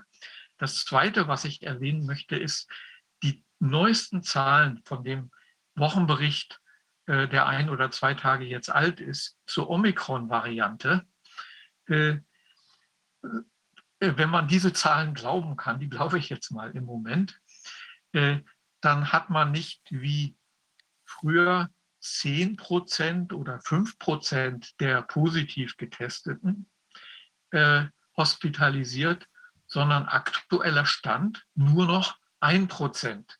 Das heißt, das, was man ja auch aus Untersuchungen von Kanada und Dänemark und noch einem anderen Land, habe jetzt vergessen, ah ja, England, äh, schon äh, vorhersehen konnte, dass die Omega-Variante wesentlich harmloser ist und selbst der Ober-Panikmacher, äh, Viermanger, der äh, Neil Ferguson, hat ja in einem Dokument gesagt, die Variante Omikron wäre 30 nur 30 Prozent so gefährlich dass die Leute dann ins Krankenhaus müssten. Und aktuelle Daten zum Versterben von Omikron, da sind wir bei 0,0, ich sage mal 5 Prozent, also auch nochmal einen deutlichen Faktor drunter. Und eine Studie aus Kanada, da hat man Matched Pairs gemacht zwischen äh, Leuten, die an Omikron und die an oder auf Omikron und auf Delta positiv getestet waren. Da reden wir von 6.000 bis 8.000 Leuten jeweils. Und die hatten festgestellt, bei den äh, jetzt versterbt, bei den äh, Delta-Leuten waren sieben Leute verstorben, bei den Omikron-Leuten überhaupt keiner. Also das sind ja, ich sag mal, extrem gute Nachrichten. Und ja, das sind so jetzt die zwei wesentlichen Sachen, die erwähnenswert sind. Das ist ja wirklich enorm. Also ich meine, wenn man das jetzt versucht abzugleichen mit dem, wie diese Omikron-Variante im äh, Mainstream behandelt wird und was da alles zusammenbrechen soll angeblich, also es ist wirklich immer wieder absolut faszinierend. Kompletter Schwachsinn. Ein gigantischer Fake, ähm, die Einschätzung deine rechtlich, deine Wertung in der Laiensphäre, so nennt man das, äh, von Urkundenfälschung, die können wir nur bestätigen. Das ist offensichtlich, wird willkürlich mit den Zahlen rumgefummelt, schlicht um, die, um den Panikmodus äh, mit aller Verzweiflung, muss man jetzt doch deutlich erkennen, aufrechterhalten zu können. Ja. Also man könnte ja noch einige andere Sachen einführen, wo überall unsauber gearbeitet wird. Ja. Aber vielleicht sagt Wolfgang Wodak ja auch gleich was dazu. Ja, vielen Dank, vielen Dank für die schöne Darstellung.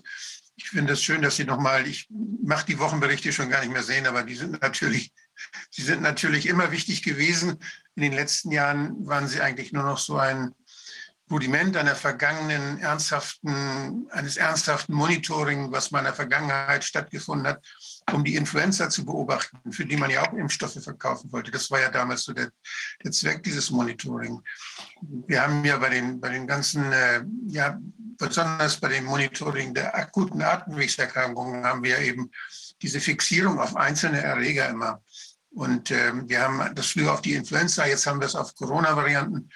Aber es ist natürlich immer ein verzerrtes Bild. Wir haben ja immer diese fast 200 verschiedenen Atemwegserreger, von denen wir dann ungefähr 40 Prozent testen können, bestimmen können und die anderen, da wissen wir gar nicht, was das sonst noch alles ist die auch nie alleine kommen, sondern die immer kommen wie, die, wie das Kraut auf der Wiese, wo, wo, wo alle möglichen gleichzeitig kommen.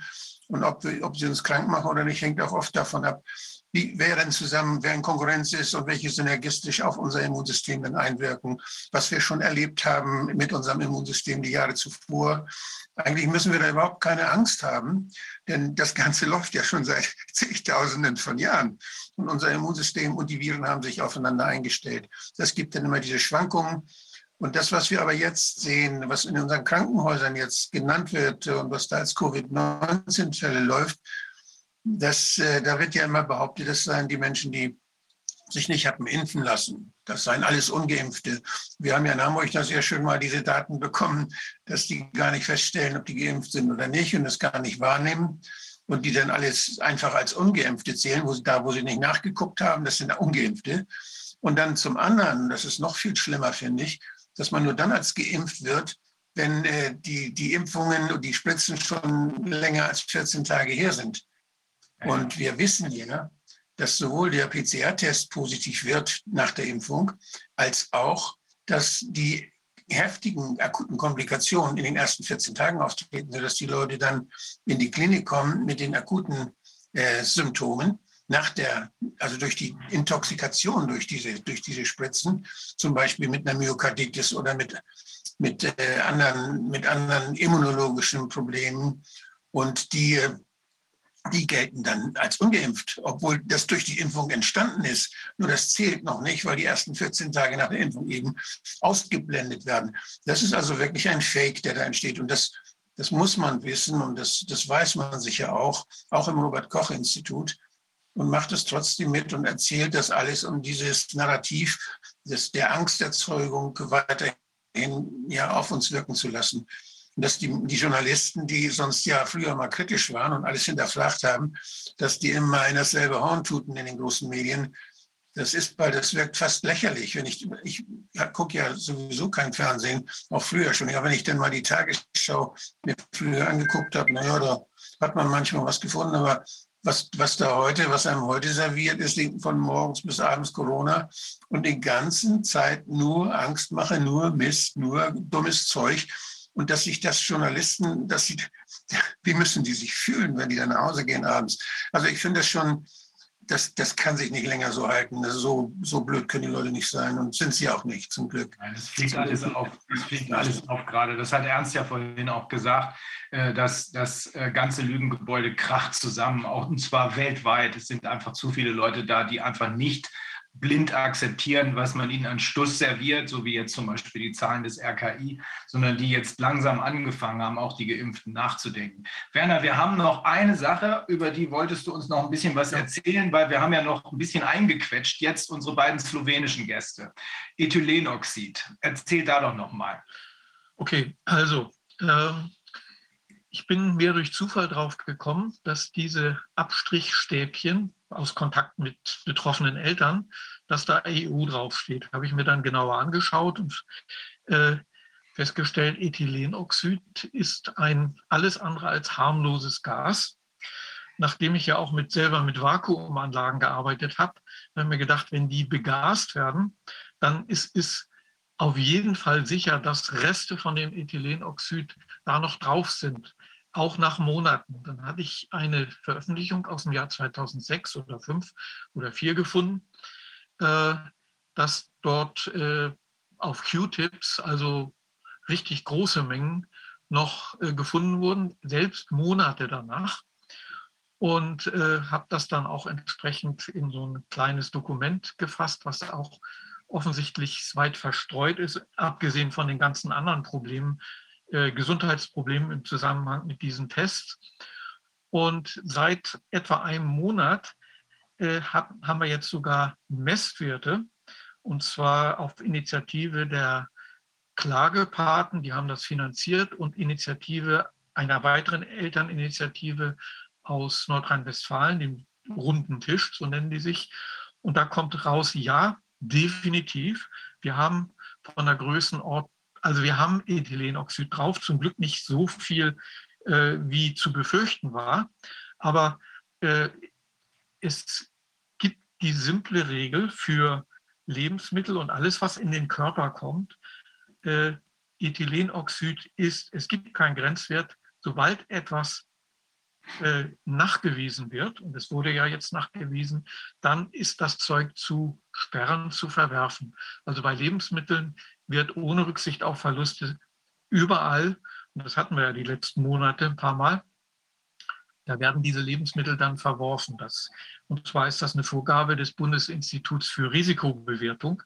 Die sagen, für Lebensmittel und ich sage mal alles, was in den Kopf kommt und teilweise sind diese Abstrichstäbchen ja so richtig bröselig, also sehen eher aus wie sind stachelig, da bleibt nachweislich was von dem Körper. Das ist absolut unakzeptabel. Und ich bin in Kontakt mit einem Journalisten, und das ist jetzt auch wieder eine unbegreifliche Sache. Äh, die zuständigen Behörden schieben sich sozusagen gegenseitig den schwarzen Peter zu und machen selber nichts. Der Normalfall wäre doch, denke ich mal, dass wenn die darauf hingewiesen werden, und ich habe ja darauf seit einem halben Jahr darauf hingewiesen, äh, dass diese Gefahr besteht und immer, es wird immer noch nichts gemacht. Ja, also wir wissen definitiv, und es gibt jetzt natürlich auch als Reaktion darauf Abstrichstäbchen, da steht nicht EU, sondern R drauf. R steht für Radiation, also mit Gammastrahlung sterilisiert. Dagegen wäre jetzt erstmal nichts einzuwenden. Aber wenn man weiß, wie aufwendig die Bestrahlung mit Kobalt 60 ist, das sind Riesenanlagen und die haben auch nicht beliebig viel Kapazität, weil das geht nicht mal in, in einer Minute, sondern da muss ja auch eine bestimmte Dosis erreicht werden, dann ist das für mich ziemlich unglaubwürdig, dass wenn R draufsteht, auch R drin ist. Also was ich, die Forderung, die ich an die ganzen Behörden sind, ist nun äh, dieses Arznei, äh, Bundesanstalt für Arzneimittelfreigabe oder ich habe vergessen, wie die heißen, oder die ganzen äh, Ministerien, äh, ähm, also Schulbeämter, die das verordnen und fordern, die hätten die verdammte Pflicht, dem mal nachzugehen. Und wenn ja. Ne, bisher erkenne ich nicht, dass sie selber nachgehen, dem nachgehen. Wofür steht R nochmal, Werner? Radiation. Radiation, Strahlung. Das müssen zugelassene Medizinprodukte sein, wenn sie so angewandt werden. Sie werden ja für die Diagnostik angewandt. Ja. Dann man müssten es Medizinprodukte sein, das BFA muss die zulassen. Genau so heißen die BFAM. Ja. Ähm, Und was, äh, wie kommt das Zeug dann auf die Lebensmittel? äh, kann man nur vermuten, dass da verbotenerweise diese Lebensmittel mit Ethylenoxid begast wurden, äh, weil das ist ja viel billiger als zu bestrahlen. Ne? Also soweit ich hält, weiß, damit sie sich länger halten, nicht? Deshalb macht man das. Hm, Man macht es, damit es nicht so schnell verdirbt und dann, da, bei, man weiß zum Beispiel, dass Gewürze sehr häufig bakteriell kontaminiert sind. Gewürze werden sehr, sehr häufig äh, so versucht zu, zu desinfizieren oder zu sterilisieren sogar. Und das macht man auch zum Teil mit Gammastrahlen und äh, eben wahrscheinlich unerlaubterweise auch eben mit äh, Chemikalien. Das ist dann äh, sehr, sehr schwer nachweisbar. Aber ja, eine Frage der Kontrollhäufigkeit. Genau. Und wie gesagt, das haben wir noch nicht erwähnt, Ethylenoxid ist extrem krebserregend und erbgutschädigend. Also nach einem Datenblatt von der Firma Linde, die ja zusammen mit Praxair jetzt der weltweit größte Gaslieferant ist für alle möglichen technischen Gase, in dem äh, Sicherheitsdatenblatt von denen steht das drin. Ja, also das ist 100 Prozent belastbar. Und es gibt eben für alle, für alle nachweisbaren äh, krebserregenden Stoffe, die dürfen nicht drin sein. Gibt es auch keine Grenzwerte. Wahnsinn. Und wenn man sich dann vorstellt, dass die Kinder da äh, zweimal in der Woche oder mehr noch getestet werden und dann auch noch jetzt getestet werden, wenn sie irgendwo ins, in ein, ich weiß nicht, irgendwo zum Einkaufen gehen wollen und da auch nur noch 2G rein dürfen oder äh, vielleicht noch mit Test oder was immer, 3G vorher. Ähm, es ist äh, so wirklich, geht auf keine Kuhhaut. Wahnsinn. Das ist auch der Ort, wo diese Stäbchen dann angewandt werden, der ist ja höchst sensibel. Das heißt, dort ist ja genau das lymphatische Gewebe und dort ist also sehr, sehr reaktives und sehr, sehr sensibles Gewebe. Wenn man sowas, wenn man sowas vielleicht vorne an in der Nase macht mit so, mit so einem Q-Tip oder sowas, da ist wahrscheinlich die Haut erheblich äh, weniger ja, empfänglich oder weniger aufnahmefähig.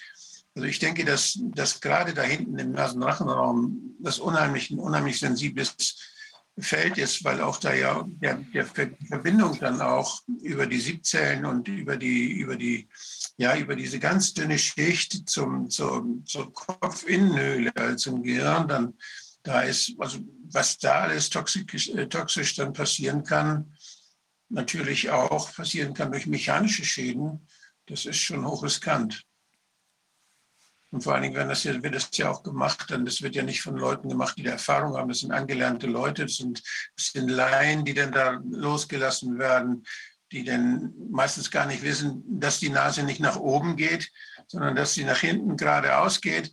Und das, das wissen ja, das wissen ja viele, na, ich will nichts sagen, aber es, das ist jedenfalls, man denkt immer, die Nase ist was, was von hier unten nach oben geht, so wie man mit dem Finger in der Nase wohnt. Ist nicht. Die Nase geht schräg nach hinten. Und da wird häufig zu hoch auch dann gestochert und da ist das Gehirn. Das ist gefährlich. Hm. Ja, Hat mal irgendjemand gesagt, in meine Nase kommt nur mein Finger. Also fassen wir zusammen, das Zeug ist ist auf den hochgiftig, Blick, dass er nicht so weit kommt. hochgiftig, krebserregend, erbgutschädigend. Äh, Es hat erstens nichts auf den Stäbchen zu suchen, da ist es aber drauf, auf den Teststäbchen. Und zweitens äh, können wir es jetzt auch noch nachweisen, sagst du gerade, auf Lebensmitteln. Na dann, guten Appetit. Ja. Ähm, ja, ich glaube, wir sollten die beiden anderen nicht mehr länger warten Ja, müssen. herzlichen Dank, Werner, dass du das nochmal so gut dargestellt hast Ja. und auch ein Up Update da gegeben hast bei den zwei Punkten. Vielen Dank, wir hören bestimmt wieder voneinander. Ähm, Danke, dass Auch ich für die Übrigens das Buch von Hermann Scheer, das möchte ich bei der Gelegenheit, also der, mein, mein alter verstorbener Freund und Genosse Hermann Scheer hat über, über die, äh, wie hieß das, Energieethik, glaube ich, so ähnlich heißt sein Buch, sein letztes, hat er vorzüglich diese Dinge dargestellt. Das ist also ein sehr, sehr lesenswertes Buch, was auch die, die Machtzusammenhänge und die politischen Hintergründe darstellt, auf der anderen Seite auch die Machbarkeit darstellt. Das, was, was Professor Bergholz uns eben berichtet hat, das kann man da sehr schön im Detail und sehr, sehr ja, überzeugend auch nochmal nachlesen. Vielleicht soll ich Scheer, noch- selig. in dem Zusammenhang den Professor Eike Weber erwähnen, der äh, fünf oder sechs Jahre der, äh, ja, der Leiter von diesem ISE-Institut in Freiburg war, jetzt so ähnlich wie ich, jetzt auch im Ruhestand. Und der hat genau dieses, diese Sache, die ich geschildert habe, maßgeblich vorangetrieben. Also ich denke mal, da muss ihm jeder dankbar dafür sein, dass äh, wenn er das nicht so weit so forciert hätte, wären wir noch nicht so weit in der Erkenntnis, dass das alles geht. Wichtig ist, dass wir hier nochmal die Alarmglocken geläutet haben, denn das ist den meisten Menschen nicht wirklich klar gewesen. Ich weiß, dass das Thema immer wieder hochgepoppt ist, Ethylenoxid, aber äh, es ist wichtig, dass die Menschen wissen, dass es weder auf den Stäbchen noch natürlich erst recht auf Lebensmitteln was zu suchen hat. Es ist krebserregend und es ist erbgutschädigend. Ne? Also äh, die erreichen ihr Ziel, wenn wir dabei mitmachen. Deswegen dürfen wir dabei nicht mitmachen. Gut, Werner, danke schön. Wolfgang, du bleibst ja noch bei uns, da kommen ja noch ein paar Mediziner rein. Aber wir müssen jetzt ähm, die äh, beiden slowenischen Gäste zu Wort kommen lassen. Ähm, Tjascha Wusem ähm, ist eine Professorin für Diplom diplomierte Germanistin und Gründerin der slowenischen Anwälte für Aufklärung. Tjascha, ich hatte ein paar Mal gedacht, du bist selber Anwältin, aber du bist es ja gar nicht, ne? Ja. Gruppe von Anwälten leite, ja, äh, echt. Ich, will, ich kann dann später diese Geschichte ein bisschen äh, erklären, wie es dazu gekommen bin. Sonst mhm. bin ich echt, ja, ähm, also ähm, Germanistin. Ich habe äh, so, sowohl Sprachen als auch ähm, Literaturwissenschaften studiert, dann auch äh, meine Magisterarbeit noch nicht beendet. Vielleicht kommt das auch äh, einmal. Also ähm, und ich habe mich mit äh, der ähm, Pädagogik auseinandergesetzt ne, in diesem Studium. Mhm. Äh, ja, äh, ich muss äh, zuerst äh, ein Lob äh, Ihnen aussprechen, nämlich ähm, heute heißt diese Anhörung, der Nebel lichtet sich. Ne? Sehr symbolisch und echt diese, also Sie haben immer sehr schöne Titel. Äh, ich weiß nicht, wer das macht, aber ein Lob. Äh, Viviane und Corvin. Ah, super, super. Dankeschön.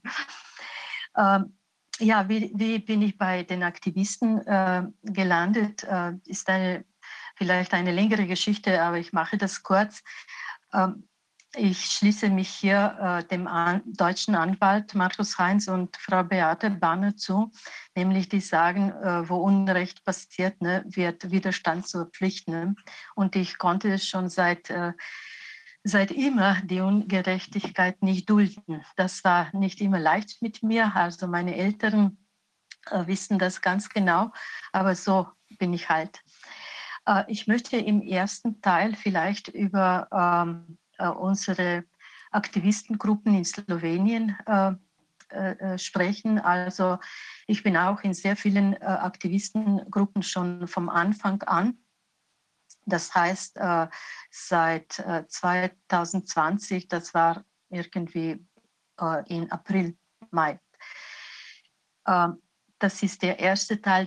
Dann im zweiten Teil möchte ich etwas über unsere AFA-Gruppe erzählen. Also also über die Anwälte für Aufklärung, die auch schon sehr lange tätig ist. Ähm, ist das in Ordnung so? Ja. Passt das? Okay. Äh, bei uns äh, ist äh, die politische Situation vielleicht ein bisschen, bisschen anders als äh, äh, in Europa, in anderen Ländern in Europa. Nämlich, bei uns hat mit Protesten schon äh, im April, Ende April, glaube ich, oder im Mai angefangen.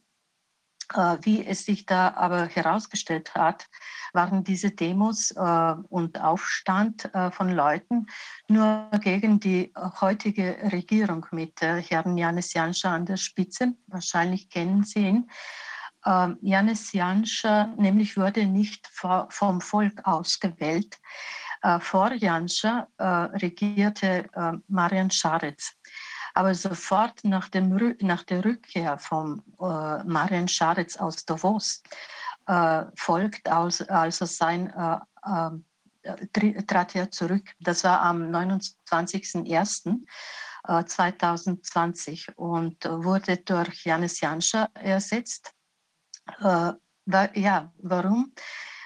Das ist ganz leicht zu erraten, nämlich Janis Janscha beziehungsweise sie haben wahrscheinlich gewusst, dass, dass wir eine rücksichtslose, sehr starke und faschistische Hand brauchen, weil diese Eigenschaften, also die zeichnen unseren Ministerpräsidenten leider aus. Er ist echt rücksichtslos und gemein, muss ich fast sagen. Er hat sofort sehr strenge Maßnahmen eingeführt, ne? also verhängt monatelange nächtliche Ausgangssperre, dann einen sehr langen Lockdown, Maskenpflicht sowieso. und sofort nach seinem Amtsantritt, was sehr wichtig ist, äh, hat er die Angestellten auf allen wichtigen Positionen, das ist normal, aber er hat da, da richtig eine gute Arbeit geleistet, hat ersetzt durch seine Leute äh, sogar am Statistischen Bundesamt, ne, was äh, vielsagend ist. Ne. Ja, äh, also ich habe jetzt äh, diese Proteste am, am, Anfang, das war im April, im Mai, äh, geschildert und die, die waren äh, gegen Janis Janscha gerichtet. Aber sofort äh, haben wir, äh, hat sich irgendwie herausgestellt, dass die äh, nicht gegen das äh, Impfen und ne, ne, äh, gegen andere Sachen sind, sondern nur, nur gegen die Regierung von ihm. Deswegen fanden dann sofort andere Proteste statt also die Proteste, die gegen äh, Janscha waren, die waren immer am Freitag. Da waren äh, Fahrradräder, sind die genannt. Äh, Fahrradräder am, äh, äh beziehungsweise Radfahrer, Entschuldigung, am Freitag. Ne? Also dann äh, gab es noch andere Proteste, dann fanden andere Proteste statt gegen die verhängten Maßnahmen und auch gleichzeitig gegen das drohende Spiken. Ne?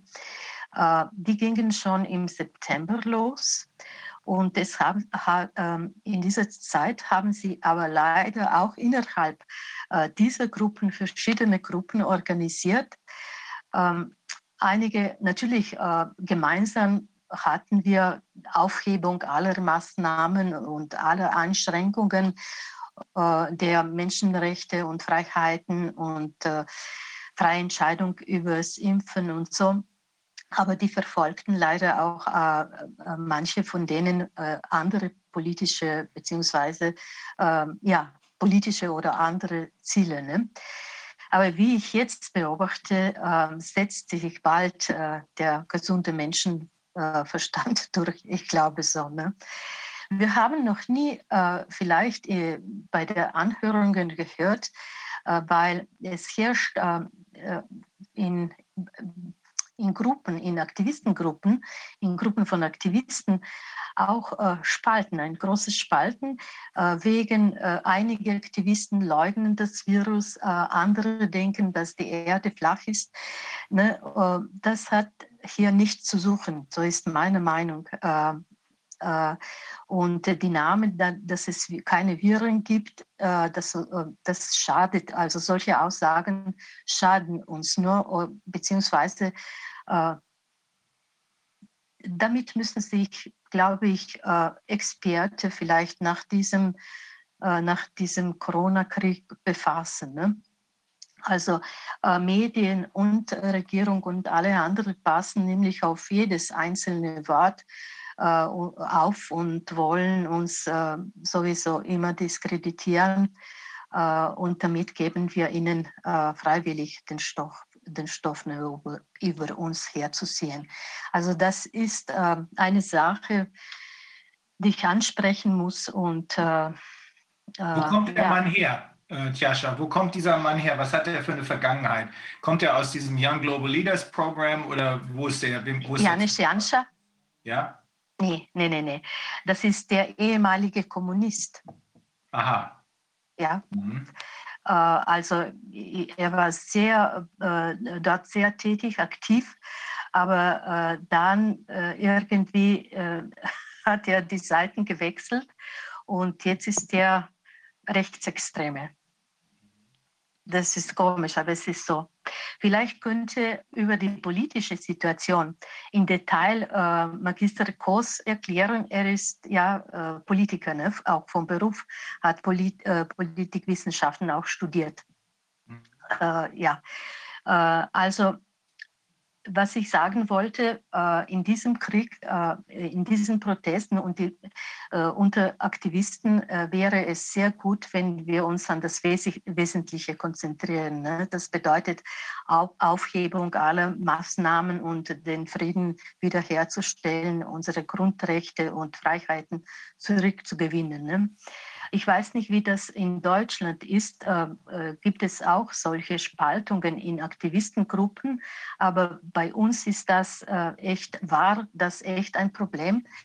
Ähm, obwohl ich, wie ich schon gesagt habe, äh, echt sehe, beobachtet, dass äh, dieser ähm, also gesunder äh, Verstand sich durchsetzen will, ne? glaube ich.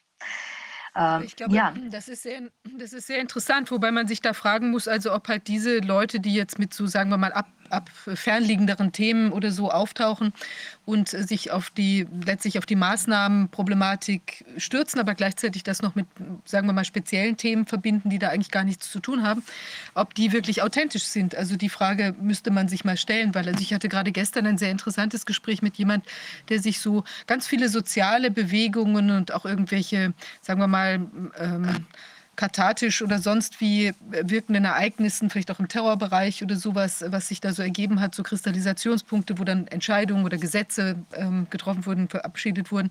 Ähm, da tauchen dann häufig auch Leute auf, die sich zum Beispiel total links gerieren, aber in Wahrheit das gar nicht sind, wie sich dann später herausstellt. Also gerade das, was, was da ja auch so zu sein scheint. Oder dass die jedenfalls plötzlich irgendwelche sehr interessanten Verbindungen haben, auch sagen wir mal im Geheimdienstbereich. Also für viele Vorgänge so aus den äh, 50er, 60er, 70er Jahren ist das äh, belegt. Also zum Beispiel bei uns ja auch in Deutschland die RAF, die ich immer für eigentlich früher noch vor einigen Jahren als eigentlich authentisch, also dann fehlgeleitet, ähm, also gewalttätig äh, sich entwickelt habende äh, Organisation da gesehen hatte. Aber das scheint auch von Anfang an quasi ähm, mitgestaltet oder möglicherweise sogar initiiert worden zu sein vom Verfassungsschutz ja, oder von irgendwelchen Geheimdienstkonstellationen. also ja. es ist faszinierend und ich meine, es ist natürlich klar, dass auch gerade, wenn wir das, was uns vorhin Ernst Wolf erzählt hat, also natürlich da auch andere, sagen wir mal, Interessengruppen dahinter stehen oder eben das auch in so eine ganz andere Richtung zu gehen scheint, dann stört es natürlich, wenn diese Corona-Narrative kritisch hinterfragt wird und die Leute sich damit sachlich auseinandersetzen wollen. Und dann kann es natürlich schon, also würde ich mir jedenfalls ein, einfallen lassen, wenn ich äh, das pushen würde, dann würde ich vielleicht da auch ein paar Leute ein, ähm, einsprengseln, die eben dann sich gleichzeitig noch mit irgendwelchen, ähm, sagen wir mal, fernliegenderen Themen äh, oder jetzt in dem Punkt auch gar nicht dazugehörenden Themen äh, da so, ein, so, eine Couleur reinbringen, die dann eben die ganze Sache vielleicht unglaublich glaubwürdig macht für die breite Masse.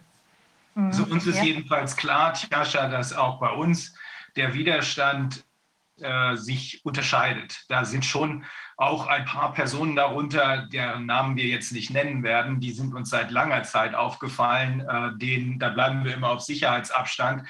Äh, wir wollen öffentlich da äh, keine äh, Fronten aufbauen, aber wir sind uns darüber im Klaren. Äh, auch wir persönlich werden immer wieder angegangen von diesen Leuten. ich bin immer nett und freundlich, aber ich gehe auf nichts ein, weil ich weiß, bin fest davon überzeugt, nach allem, was wir inzwischen gelernt haben, dass einige dieser Gruppierungen und einige dieser Personen nichts anderes im Sinn haben, als uns zu beschädigen, auch meinetwegen durch Kontaktschuld. Ähm, passiert uns nicht, weil wir eben, wir haben ein dichtes Netz, äh, was aufpasst, äh, dass wir äh, diesen Gruppierungen nicht zu nahe kommen. Er, erzähl doch mal, wie kam es denn zu der äh, Gründung von äh, in Slowenien von Anwälte für Aufklärung? ja, das ist eine ähm, ähm ja, komische Geschichte. Äh, wie kam es zum, also ich, äh, ich habe äh, einmal, das war im August 2020, Ihre Rede zugehört, äh, zugehört das war in Berlin. Äh, wenn Sie sich erinnern, da hat auch äh, Herr ähm, ähm, Kennedy hat auch gesprochen und ist mir, sind mir diese äh, Wörter eingefallen, nämlich Class Action, Class Action Lawsuit. Und da habe ich einen Juristen eigentlich, einen Whistleblower gefragt auf einer Demo, äh, was das bedeuten sollte, ne? weil ich nicht aus diesem Bereich bin. Und er hatte eigentlich auch keine Ahnung. Äh, in, äh, zu dieser Zeit äh, habe ich aber schon sehr viel auch äh, übersetzt und auch eine Gruppe, die ich gegründet habe äh, von äh, Dolmetschern und Übersetzern. und wir hatten viel, viel Dokumente, viele Beweise. Und da bekam ich einmal eines Tages bekam ich einen Anruf von einem Anwalt aus einer ähm, äh, Kanzlei, Rechtsanwaltkanzlei, einer ziemlich großen. Und äh, der, hat, äh, der Anwalt hat mich gefragt, ob ich mit ihm zusammenarbeiten möchte. natürlich habe ich sofort Ja gesagt und habe noch eine sehr gute Freundin und Mitstreiterin, Radmila, eingeladen, eingeladen. Sie hat nämlich ähm, auch funktionale Medizin in Amerika studiert und kennt sich sehr gut in diesem Bereich aus. Äh, so haben wir angefangen und äh, da haben wir zahlreiche äh, Schadenersatzklagen und auch anderes eingelegt. Das war schon am Ende, Ende Dezember. Wir, wir sind 2020. Wir, sind, wir haben damit schon im September angefangen. Also so, ähm, da, ja, natürlich äh, war das nicht genug, ne, dass äh, nur eine äh, ähm, Anwaltskanzlei, äh, Rechtsanwaltskanzlei daran gearbeitet hat. Deswegen ähm, habe ich noch andere äh, Anwälte gesucht und dann eine äh, Gruppe von Anwälten, Juristen und auch, ähm, und auch es gibt auch also Rechtsanwälte ja und, und Richter in unserer Gruppe. So ist diese Gruppe entstanden, dann Anfang 2021. Ne? Äh, ja, äh, wie, wie, gestalten sich denn die, die Rechtsverfahren? Die Klagen, also, was, was tut sich da bei Gericht? Ja, also ja, was tut sich? Ja, eigentlich etwas schon. Ne? Das Verfassungsgericht äh, ist nicht so äh, tätig, ist nicht so aktiv, so wie in äh, allen anderen Ländern, Österreich, Deutschland und so, ne? ist auf äh, Regierungslinie, muss ich sagen. Aber ähm, im Juni 2021, äh, äh, da hat das oberste Gericht in Koper ähm, entsch entschieden, entschieden, dass das obligatorische Tragen von Masken keine Straftat ist, aber Leute äh, tragen trotzdem Masken. Und äh, ich muss äh, sagen, dass alle unsere Verordnungen, äh, Maßnahmen auf keiner rechtlichen äh, Grundlage basieren. Also es gibt keine rechtliche Grundlage im Infektionsschutzgesetz dafür. Also das sind nur Verordnungen. Sie wollten dieses äh, äh, Infektionsschutzgesetz dann ändern. Das war im Juni, Juli zwei, ja, 2021. Und äh, da haben wir echt äh, stark protestiert und sich auch an Nationalrat, ans Nationalrat und an äh, unsere Abgeordnete äh, gewandt. Und wir haben dann eigentlich erreicht, dass ähm, äh, äh, dieses Gesetz nicht verändert wurde. Äh, das, das wird, könnte auch ein Schritt zur, zum, zur Impf, äh, zum Impfzwang sein. Äh, ja, da haben sie, äh, versuchten sie nicht mehr damit. aber jetzt wurde ein, ähm, ein, ein wann war das? Moment mal ja, PKP eingesetzt, ja, PKP verabschiedet. Aber trotzdem sehen wir da, darin äh, keine Gefahr, äh, obwohl die Stellungnahmen äh, verschieden sind, sich unterscheiden. Aber wir sehen trotzdem keine, äh, keine Gefahr, äh, die äh, zur Impfpflicht führen könnte. Das, ja. Aber unterm Strich wird man feststellen müssen, dass es bei euch genauso schlecht in den äh, Gerichten aussieht bei, wie bei äh, ja. uns in Deutschland und auch in Österreich. Auf ähm, jeden Fall. Auf ja, jeden deswegen, Fall. Ähm, ähm, da spielt sich nicht viel ab. Das war von Anfang an meine Überzeugung, dass wir hier nur mit einer internationalen Kooperation zurechtkommen und dass wir uns da die besten Anwälte und die besten Gerichtsstände aussuchen müssen und nicht unsere Zeit verballern dürfen, indem wir äh, uns maßlos Mühe geben in den Bereichen, wo es überhaupt nicht mehr äh, möglich ist, irgendetwas zu erreichen. Also auch hier in Deutschland, äh, wir haben dasselbe Problem. Wenn man sehr, sehr viel Glück hat, kommt man an ein Gericht, wo es noch jemanden gibt, der den Mut hat. Das muss man sich mal überlegen, was für ein Mut das offenbar erfordert, seine Unabhängigkeit, die in der Tat nur auf dem Papier existiert, äh, zu benutzen, um den Rechtsstaat zu verteidigen. Ähm, ansonsten äh, benutzen wir die Gelegenheiten schlichtweg, um den Rechtsstaat zu enttarnen, um zu entlarven, was für Figuren hier unterwegs sind. längst gleichgeschaltete Figuren, Feinde der Demokratie und des Rechtsstaats. Ja. ja. Die sind auch zu 90 Prozent oder ich würde sagen 80, 90 Prozent geimpft. Äh, also alle Richter bei uns und auch äh, äh, die Verfassungsrichter, ich meine die Richter am Verfassungsgericht. Ja, es ist sehr schwierig. Wir versuchen ne, mit verschiedenen Klagen, Strafanzeigen, versuchen wir, vielleicht finden wir einen äh, mutigen, so wie Sie schon gesagt haben, ja, und dann geht es weiter. Aber wir hören nicht auf, äh, äh, Anklagen und Strafanzeigen äh, einzubringen. Ne? Da, damit hören wir nicht auf. Was ich noch sagen muss, ist sehr interessant. Ich habe auch mit äh, verschieden, interessant nicht, aber es ist äh, gleich wie in anderen Ländern. Ich habe nämlich mit äh, Abgeordneten und auch mit Leuten im Nationalrat gesprochen und wollte ihnen erklären, was da los äh, äh, ist. Ne? Ähm, ich muss sagen, dass, ich, dass sie echt in einer ganz anderen äh, Welt leben, ähm, die, die Kilometer weit von uns entfernt ist. Die begreifen nicht, dass es sich hier um einen Krieg handelt und dass Corona ein Vorwand für etwas ganz anderes ist. Ne? Ähm, Deswegen, äh, ja, hier sehe ich, äh, na, das, da muss ich noch dazu fügen, äh, wir haben im Parlament keine Unterstützung, keine Partei äh, ist auf unserer Seite, so zum Beispiel wie in Deutschland die Basis, ne, da sind sie. Äh, ich gratuliere Ihnen und äh, auch AfD ne, und in Österreich FPÖ und die neu gegründete Partei MFG. Und noch etwas ist sehr wichtig in Bosnien. In Bosnien gibt es die Partei äh, BOS und wurde von einem äh, Rechtsanwalt gegründet, äh, Herrn Ajanovic. Äh, ich habe Ihnen das äh, äh, schon einmal erzählt vor Tagen, dass ihm ähm, gelungen ist, am 20. Dezember den Impfpflicht zu stoppen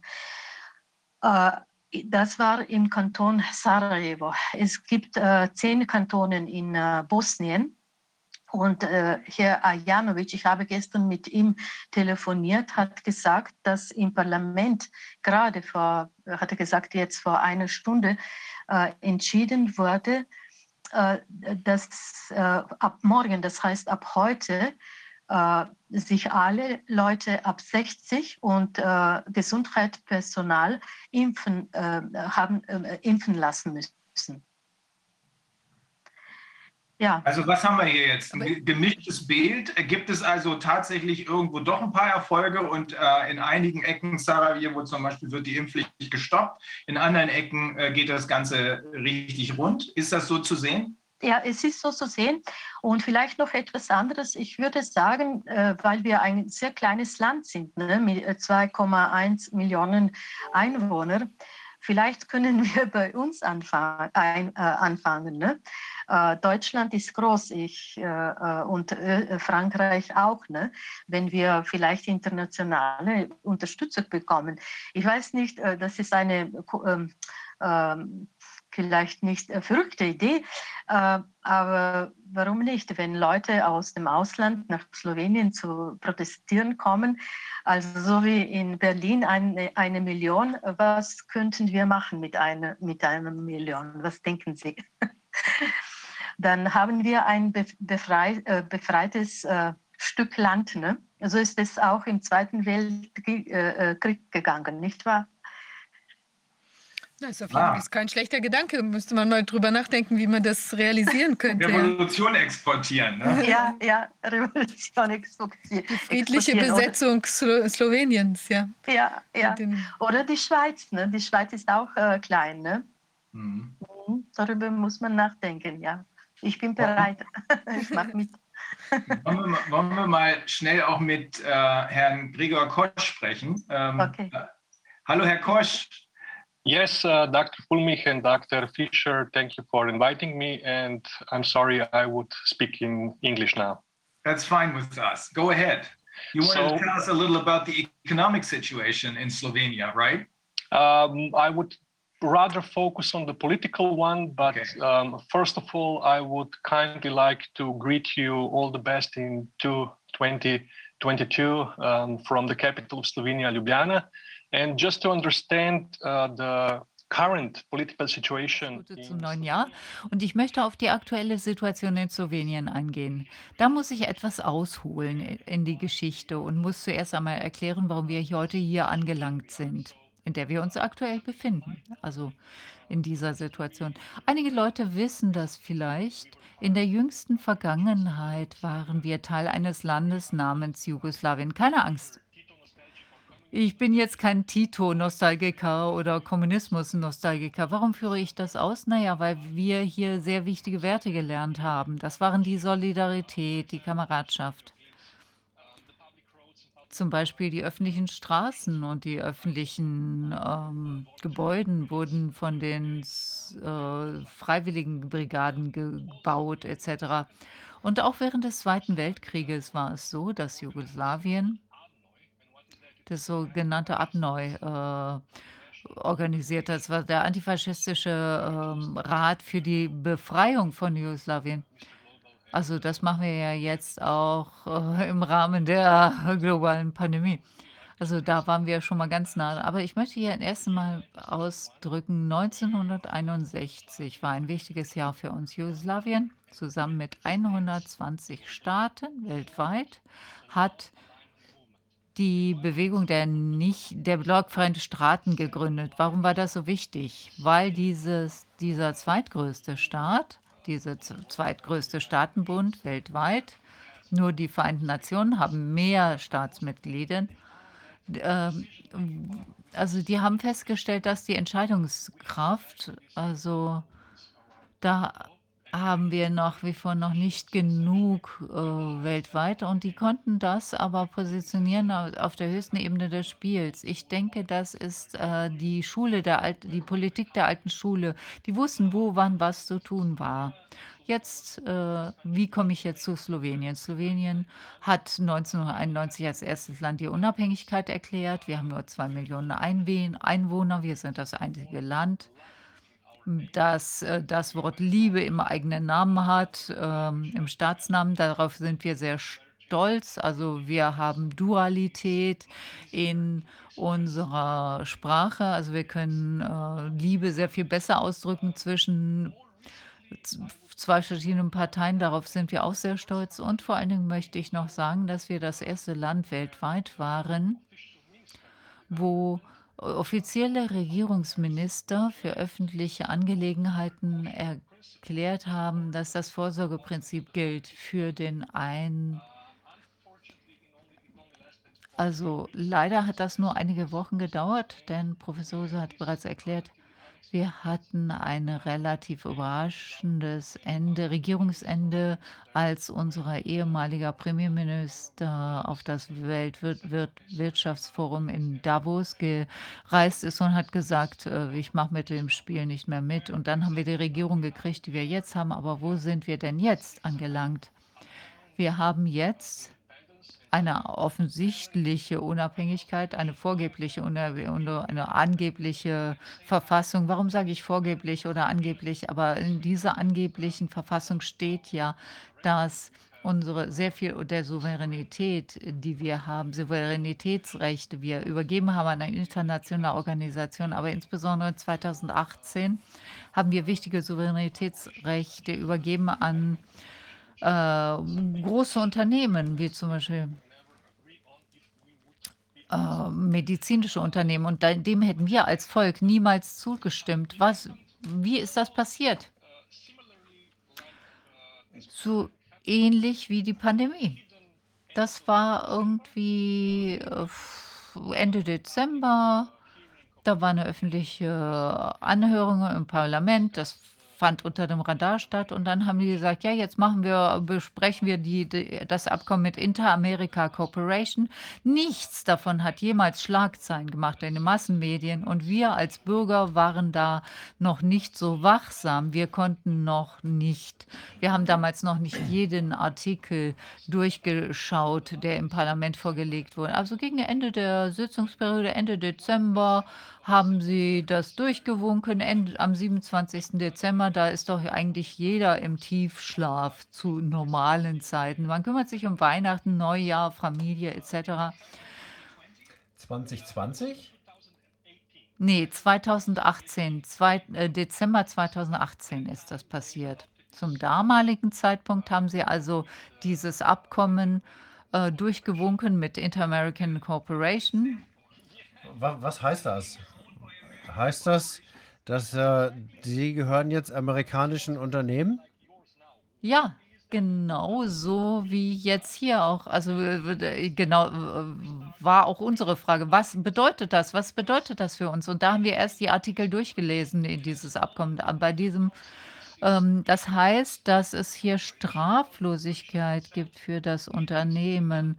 Weder in Slowenien noch international können sie verfolgt werden. Sie sind ausgenommen von allen Gesetzen, allen Verpflichtungen. Die sind mehr, die haben einen größeren Diplomatenstatus als die Diplomaten selbst, ohne bestimmten Grund. Warum das so der Fall, also was jetzt die Vorteile für Slowenien oder slowenische Bürger wären, die haben einfach so äh, einen Ausnahmestatus gekriegt. Ich weiß nicht warum. Ich glaube, das auch mit der Bill und Melinda Gates Foundation in, in der Schweiz passiert. Die sind äh, absolut immun, die können kommen und gehen, die müssen keine Volle Steuer zahlen. Immunität. Aber wer sind diese Leute? Keine Ahnung, überhaupt keine Ahnung. Es gibt eine Webseite, Inter-American Corporation steht da. Die sagen, wir sind so eine Bank. Und dann steht da nur, wer jetzt die Vertreter für jedes Land ist und der Vertreter für Slowenien ist der Finanzminister und sein Vertreter und äh, das war es dann schon. Es gibt keine öffentlichen Aufzeichnungen darüber, was sie tun, warum sie das tun, worum es ihnen geht, was ihr Satzungszweck ist. Das ist ja sehr, sehr befremdlich. Ja, überaus befremdlich und ist bereits 2018 passiert. Und was ich am Anfang noch ausgelassen habe, ist, äh, ich habe Politik studiert und 2009 habe ich meinen Master geschrieben über den, die Auswirkungen der Pharmaindustrie auf die Politik in den USA. So habe ich bereits damals geschrieben, aber ich wusste damals noch nicht, wie wichtig das Thema doch 10, 12 Jahre später werden würde. Aber wir befinden uns jetzt ganz in der Mitte, mitten in diesem Prozess 2018 als die Vorwahlen, also vorherigen Wahlen in Slowenien abgehalten wurden. Also hatten wir diese politische Gesellschaft, äh, politische Partei, die äh, heißt für eine äh, gesunde Gesellschaft. Es ging um äh, Freiheit von Impfungen etc. und andere Sachen. Aber leider waren wir nicht erfolgreich, aber das war ein Test, um zu sehen, wie man dieses politische System betreten kann. Warum ist das so wichtig für jeden von uns, die, die wir uns auf dieses politische oder Wahlsystem konzentrieren? Es ist sehr wichtig, Also äh, die Casi ist, so ähnlich wie die Öffnung der Casinos der in Las Vegas in den 70er Jahren. Wir haben ganz einfach nicht die Werkzeuge. Wir haben ganz einfach kein Angebot, das sie nicht ausschlagen können. Das war ein sehr pragmatischer oder optimistischer Ansatz, wo wir da uns damals gedacht haben, ja, okay, dann verändern wir das System von innen. Aber worum geht es mir jetzt hier in meinem Vortrag?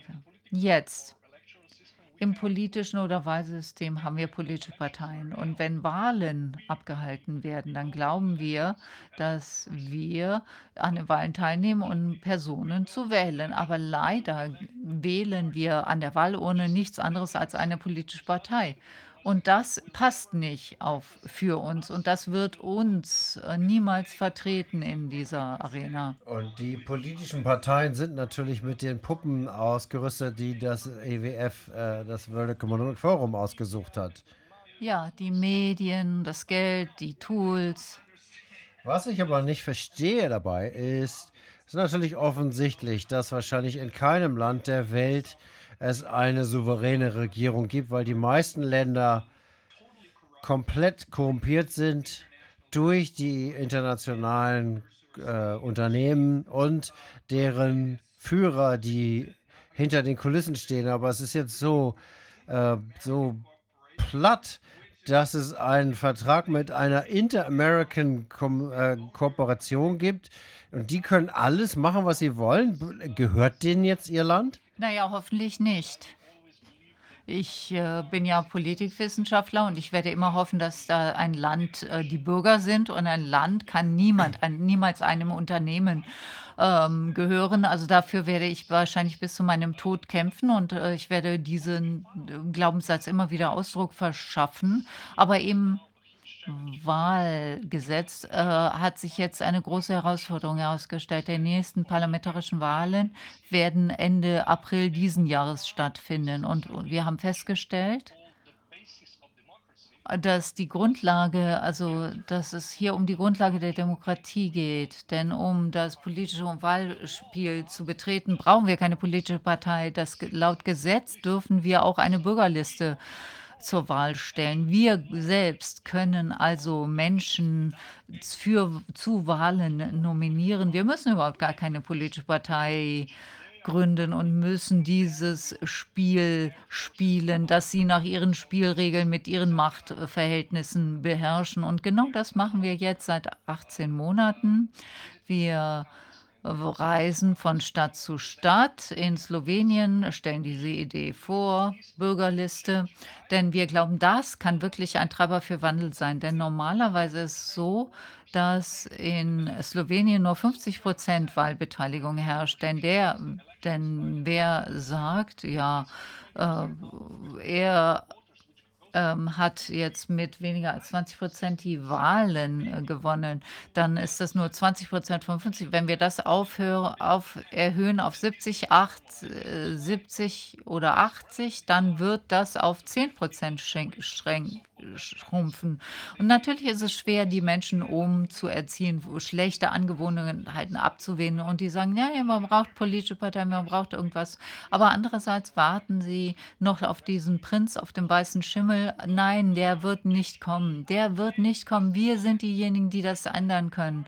Und wir müssen jetzt allen normalen Menschen in Dörfern, Orten äh, das erklären und die sagen, ja, wer seid ihr denn? Weil wir haben keine Macht, wir haben keine Werkzeuge. Nein, dann sage ich, nein, das brauchen wir nicht. Wir brauchen euch, wir brauchen Bürger und Bürgerinnen, die diese Arbeit machen und die dann aus vertreiben.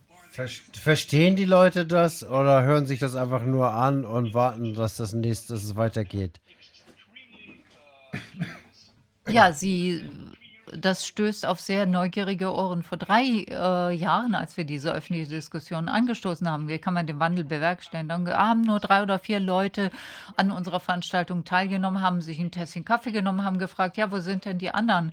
Aber jetzt können wir gesamte Säle und Kulturveranstaltungsorte füllen. Die sind proppevoll und Leute hören uns zu und die Leute sind voller Begeisterung, denn die sind froh, dass irgendwas gemacht wird, dass was passiert. Ist das im Allgemeinen so, dass in Slowenien die Dinge besser waren, als es noch Jugoslawien hieß?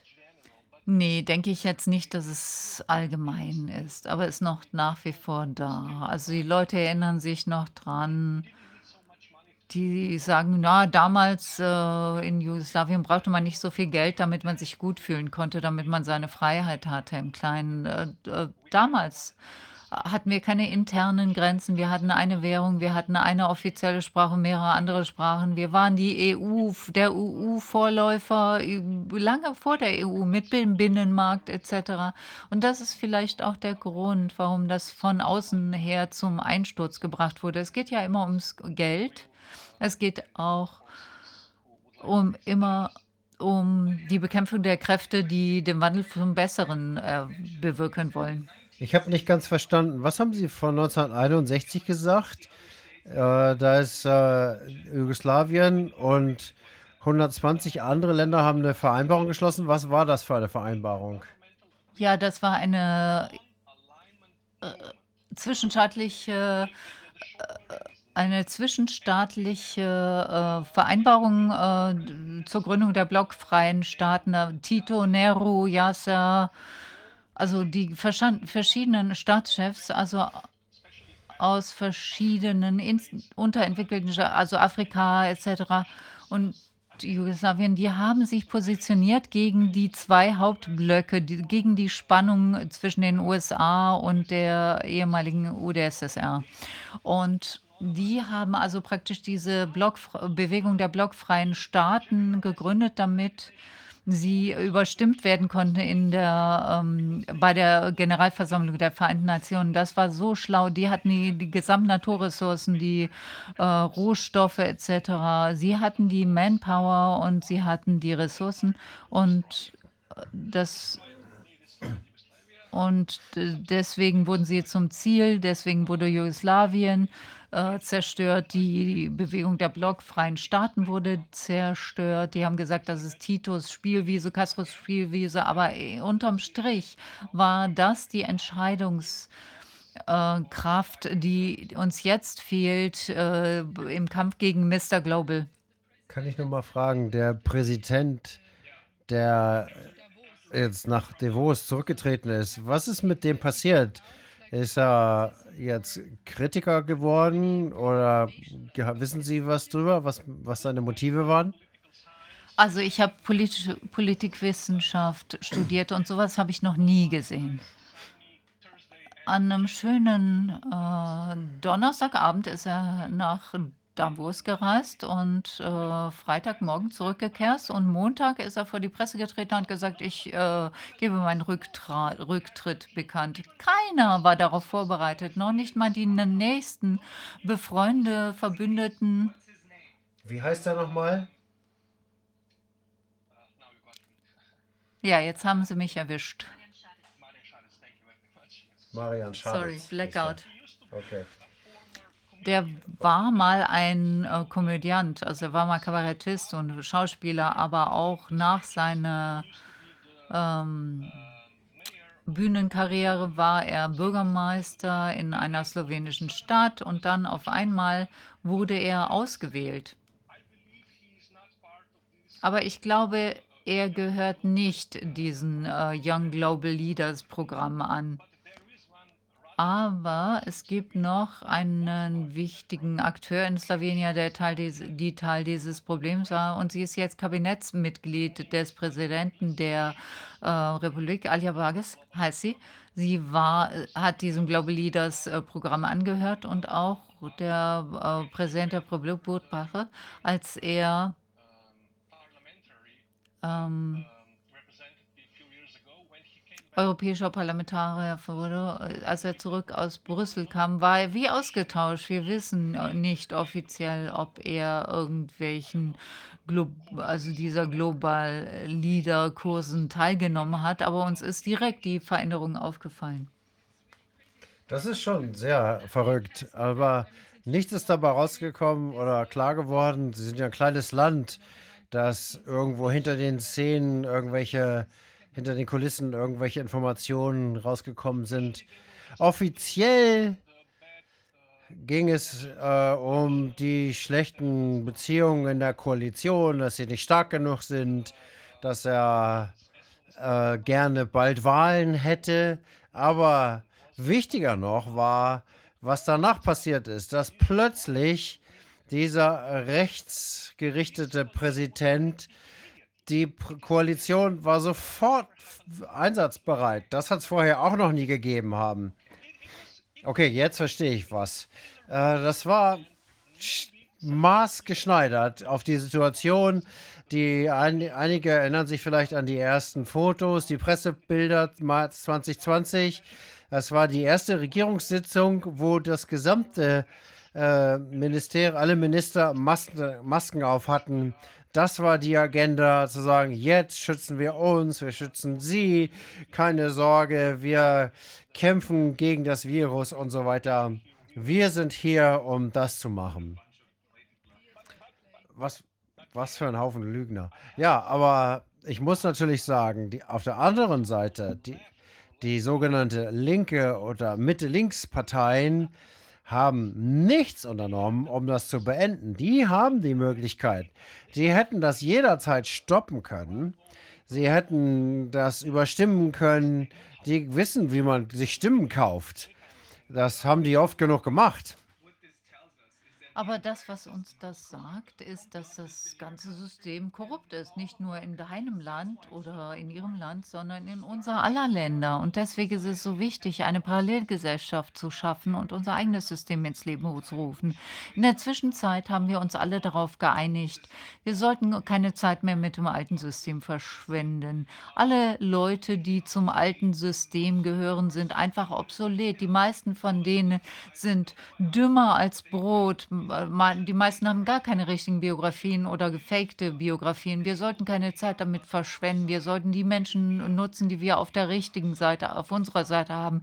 Wir haben die richtig guten Leute und wir sollten ein vollkommenes System ins Leben rufen, auf ein holistisches System im Bildungswesen, in der Justiz, in der Wirtschaft, in der Medizin etc. pp. Also das können wir machen und dann können wir uns vernetzen, aber das müssen wir in unseren Regionen, in unseren Gemeinden machen. Und wir müssen uns lossagen von diesen weltweiten Unternehmen und diesen NGOs. Dem stimme ich völlig zu, ja, absolut. Aber ich würde trotzdem noch hinzufügen wollen zu unseren Wahlen am Ende des Aprils. Warum? Weil uns wurde immer gesagt, dass wir nicht groß genug sind, für, um eine wirtschaftliche Rolle zu spielen, spielen, um Markt eine Rolle zu spielen. Aber jetzt sind wir gerade klein genug, um eine Änderung herbeizuführen. Es ist einfacher, ein kleines Land umzustürzen mit zwei Millionen Menschen. Das ist viel einfacher als in großen Ländern. Wie Deutschland oder Frankreich. Und deswegen stimme ich voll zu, nicht in deren Spiel, in deren Politikspiel einzusteigen. Aber durch dieses Mittel der Bürgerliste können wir sie überraschen, denn wir brauchen kein Geld, wir brauchen keine Verbindungen, wir brauchen überhaupt nichts und wir können relativ unerwartet, überraschend angreifen, wenn wir es schaffen, genügend Menschen schaffen, sich dazu melden und sie einfach zu überstimmen. Das ist das, worauf wir jetzt hinarbeiten. Und ich glaube persönlich, dass die Unterstützung aller äh, Partner weltweit ähm, auf unserer Seite uns helfen würden. Ja, das ist die Verbindung. Wir müssen uns vernetzen. Wir müssen alles tun, was wir tun können in unseren eigenen Regionen, in unserer eigenen Ge Gesellschaften. Und darum geht es bei der Basisdemokratie. Deswegen sind wir dieser haben wir diese Basis gegründet in Deutschland, diese Partei. Und darum geht es ja. Wir müssen unsere eigenen Systeme schaffen, zum Beispiel Lieferketten, Energieversorgung, landwirtschaftliche Versorgung. Das müssen wir regional aufbauen und dann können wir uns vernetzen und dann können wir die besten Ideen austauschen zwischen den verschiedenen Regionen. Und das im Sinn von Wolfgang. Ja, hallo. Ich glaube, Sie müssen aufpassen, wenn Sie die Wahlen haben, denn die werden versuchen, das zu betrügen. Sie werden versuchen, Wahlsysteme aufzubauen, die Sie fälschen können, wo Sie die Ergebnisse fälschen können. Und Sie müssen sich ein transparentes System überlegen, wo Sie die Stimmen zählen und jeder, das die Auszählung überwachen kann und jeder äh, sehen kann, wo die Stimmen herkommen.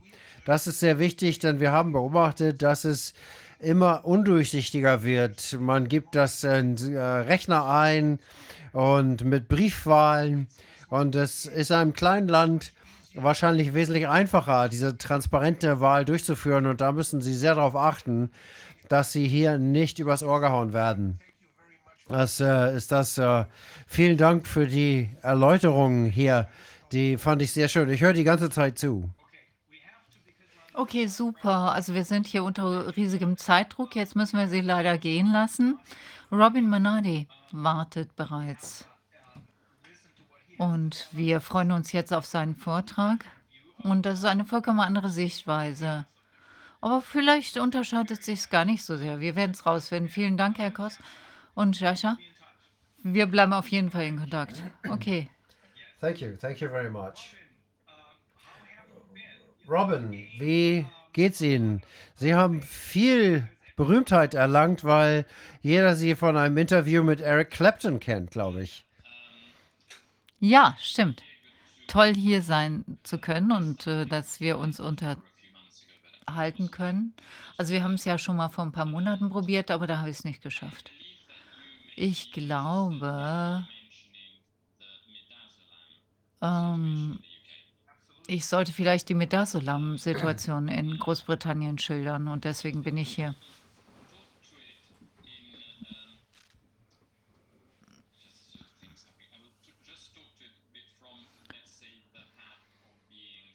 Ähm, Ich möchte jetzt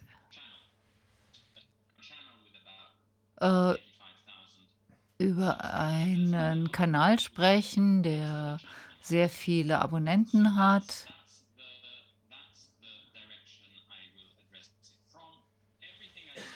Und alles, was ich über dieses Thema weiß, Midazolam, finden Sie auch in meinem Kanal.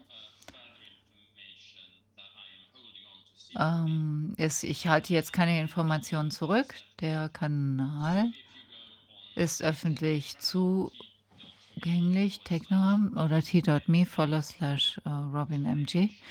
Ähm,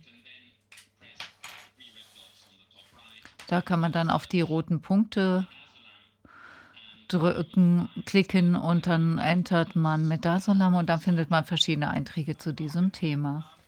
Robin. Robin, Also können Sie erklären, Sie sind Architekt und äh, Filmproduzent. Wie sind Sie dazu gekommen, diese Dinge zu machen? Ja, ich wurde aufmerksam gemacht darauf. Und zwar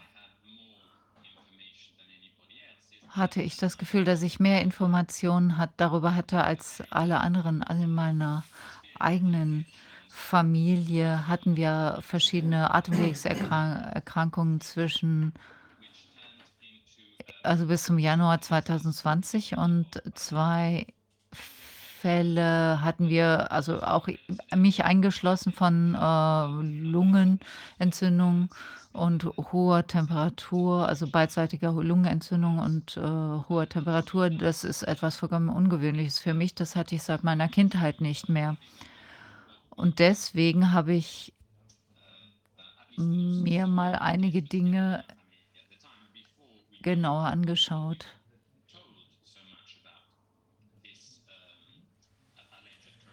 Ähm, wir haben, ja, ich habe dann einfach mal nachgeguckt, was uns gesagt wird zu diesem angeblichen Coronavirus. Und was ich gehört habe, war natürlich ganz was äh, anderes als das spätere Salenko-Protokoll. Und ich habe also bemerkt, dass es ein Wissen darüber gab, wie man äh, Atemwegserkrankungen Erkrankungen behandeln kann und äh, das auch sehr wirksam ist und man, wenn man die früh behandelt, das eben dann einfach abzuwenden ist, ohne dass verschiedene Pathogene eine Rolle spielen. Und sich daraus eine Lungenentzündung entwickelt. Eine Lungenentzündung entwickelt sich ja normalerweise nicht aus einem einzigen Virus, sondern aus einem gesammelten ähm, aus einer Ansammlung von verschiedenen Pathogenen. Und äh, das passte genau zu dem, was wir gehört haben, was uns gegeben wurde.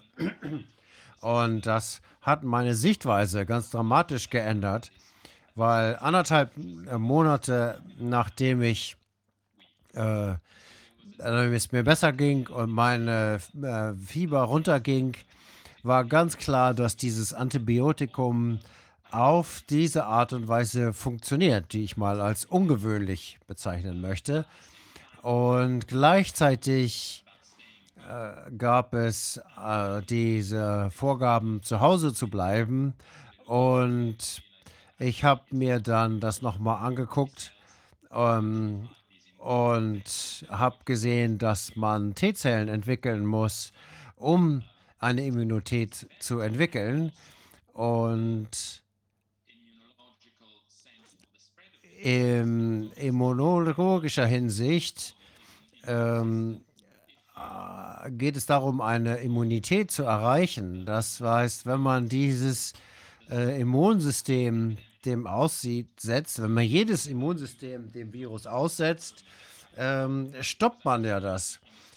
Und äh, wir sollten also es wäre dann so gewesen, dass wenn wir tatsächlich auf die Straße gegangen wären, hätten wir uns gegenseitig angesteckt und die Leute hätten T-Zellen äh, entwickelt und äh, wären vielleicht krank geworden, aber auch schnell wieder gewund. Aber genau das Gegenteil wurde ja gesagt. Und das hat mich dazu geführt, mir das mal genauer anzugucken und mir die ähm, wissenschaftlichen Hintergründe dazu angucken. Ich habe einen wissenschaftlichen Hintergrund, eine Ausbildung und ich habe dann meinen Twitter-Account als Forschungsmittel benutzt, als ähm, Studien. Ähm, äh, Hintergrund und habe alles, was ich äh, gefunden habe an Studien dazu, veröffentlicht. Und dann war es irgendwann klar, dass ich das hier als Suchmaschine sozusagen verwende, ähm, um Informationen zu verteilen. Dadurch wurde klar, uns klar, dass die Impfungen nicht so funktionierten, wie äh, Impfungen normalerweise funktionieren. Und die Schlussfolgerung daraus war äh, zwiespältig. Wenn sie nicht als ähm, Impfstoffe funktionieren, dann sollten wir sie auch nicht so bezeichnen. In dem Moment, wo ich angefangen habe, das zu sagen, wurde ich dauerhaft äh, gesperrt, äh, wurde ich immer wieder gesperrt. Und äh, dann irgendwann waren die, war mein Account komplett offline und das ging dann halt so weiter. Das ist passiert und als Bürger habe ich mich einfach in, an der bürgerlichen Gesellschaft beteiligt. Und äh, das habe ich eben über dieses Wissen und diese Erfahrung gemacht, die ich hier hatte. Um nochmal zum Anfang zurückgekommen, der Aspekt äh, von Metazolam ist, soweit ich das verstanden habe, was auf den Telegram-Kanälen veröffentlicht worden ist, ist, dass es eine, ähm, unvor, eine, eine einzigartige Verschreibungsmenge gegeben hat, äh, die in verschiedenen offiziellen Dokumenten und Videos der Regierung auf den Telekom-Kanalen gezeigt worden sind, dass es hier ein, eine Aktivität dazu gegeben haben, am Metazolam äh, eingesetzt wurde, um Todesfälle zu verhindern. Gleichzeitig wurden Dokumente veröffentlicht, die zeigen, und das ist auch allgemein bekannt, eine Kombination aus äh, Metazolam mit Morphin-basierten Produkten zu einem Atemnot einschließlich Tod führen können. Das heißt, wenn man sagt, es gibt eine Atemwegsepidemie und äh, sagt, dass man es nicht besser weiß, weil es einen sogenannten neuen Virus gibt und es ein neues Protokoll dazu gibt, eine neue Therapie und dazu Metazolam und Morphin-basierte Produkte in Mengen äh, verschrieben werden, die vorher auch noch nicht da gewesen sind, dann erscheint es schon ziemlich klar, auch ohne Autopsie, dass es relativ unmöglich ist, irgendeinen Todesfall, der Covid zugeordnet worden werden sollte, äh, ihn eben Covid zuordnen und nicht Midazolam und Morphin zuzuordnen, außer man hat ein klinisches Bild ähm, aus dem Krankenhaus und ein genaue klinisches Bild, äh, was ausschließt, dass diese Arzneimittel gegeben worden sind, dann vielleicht kann man mal darüber nachdenken, ob es noch irgendwas anderes geben kann, was für den Tod ver verantwortlich sein könnte. Aber bis man das getan hat, ähm, muss man einfach sagen, dass hinter allen Covid-Toten ein großes Fragezeichen steht. Der andere Grund ist, dass wir bis jetzt ja inzwischen alle wissen, dass es eine ganze Menge Behandlungsmöglichkeiten gibt. Ich habe selbst ähm, die Behandlung von Antibiotika erfahren in diesem Zusammenhang einer Lungenerkrankung mit ähm, wo dann von den Ärzten gesagt haben, wurde, das ist eine Virusinfektion. Ich kann nicht sagen, was für ein Virus es ist, aber nachdem ich mir dann Corona im Allgemeinen angeguckt habe und die Daten sagen, dass 49 Prozent, fast 50 Prozent aller Corona-Infektionen Co-Infektionen verschiedener Viren sind. Das heißt, es fängt immer mit weniger und weniger an. Und äh, zu dem Zeitpunkt habe ich gedacht, was können wir tun, um das äh, so zu erklären, dass die Menschen das verstehen können, um zu verhindern, dass sowas nochmal passiert. Weil wenn sie es einmal gemacht haben, dann können sie es auch nochmal machen. Und deswegen habe ich gesagt, schreiben wir mal eine andere Behandlungsmöglichkeit auf. Und ich habe das einfach die Monotti-Behandlung äh, genannt, um die Gesellschaft offen zu halten. Ähm, das erste hieß, man muss sämtliche asymptomatischen Tests unterbinden. Entweder hat man Symptome oder das hier ist eine sehr gefährliche Ansatzweise für verschiedene Gründe ähm, aus statistischen und äh, Wahrscheinlichkeitsgründen. Der zweite Punkt ist, wenn man eine Lungenwegs-Atemwegserkrankung hat, dann sollte man nicht das tun, was das macht, 400 Einheiten pro Tag nehmen, sondern mindestens 2000 Einheiten nehmen. Und das dritte war nach den Krankenhäusern, da sind die Kranken, da sind die höchsten Virenlasten und da ist es am höchsten die Wahrscheinlichkeit, dass man von irgendwas angesteckt wird was auch immer. Krankenhauskeime sind hier nur ein Stichwort. Ähm, die meisten, die ähm, ins Krankenhaus gehen, äh, viele äh, bekommen dort eben diese Keime und werden erst richtig krank. Das ist ja das, was uns auch passiert ist. Und so bin ich dazu gekommen. Gleichzeitig habe ich mir die Gedanken darüber gemacht, welche Sprache verwendet wird und wie man mit den Menschen sprechen kann. Und die Frage ist, oder äh, die Erklärung war, es gibt die Pandemie, es gibt einen äh, Notfall von nationaler, internationaler Bedeutung. Und der Punkt ist, wir müssen die Dinge so ehrlich und offen sagen, wie können, äh, wie es ist, egal wie brutal. Und deswegen würde ich die Leute auffordern, ähm, wenn sie sagen, es gibt einen nationalen, also zu sagen, nein, sie meinen, die Verbrechen gegen die Menschlichkeit. Das ist das, was wir hier meinen. Und wenn ich nur das sage, dann lachen die Menschen mich vielleicht aus. Dann, aber wenn wir mehrere das sagen, dann schockiert es die Leute. Wenn wir es alle sagen, in jeder Unterhaltung, aber ganz normal. Ganz normal für uns ist kein Zweifel daran. Also meiner Meinung ist kein Zweifel daran, denn ähm, die haben das ja schon zugegeben. Wenn Bill Gates sagt, sie glauben, sie haben eine Wahl, aber sie haben keine, das ist ein systematischer Aufruf zur Verletzung von Menschenrechten und dem kommen die Pharmaindustrie und die Regierungen nach.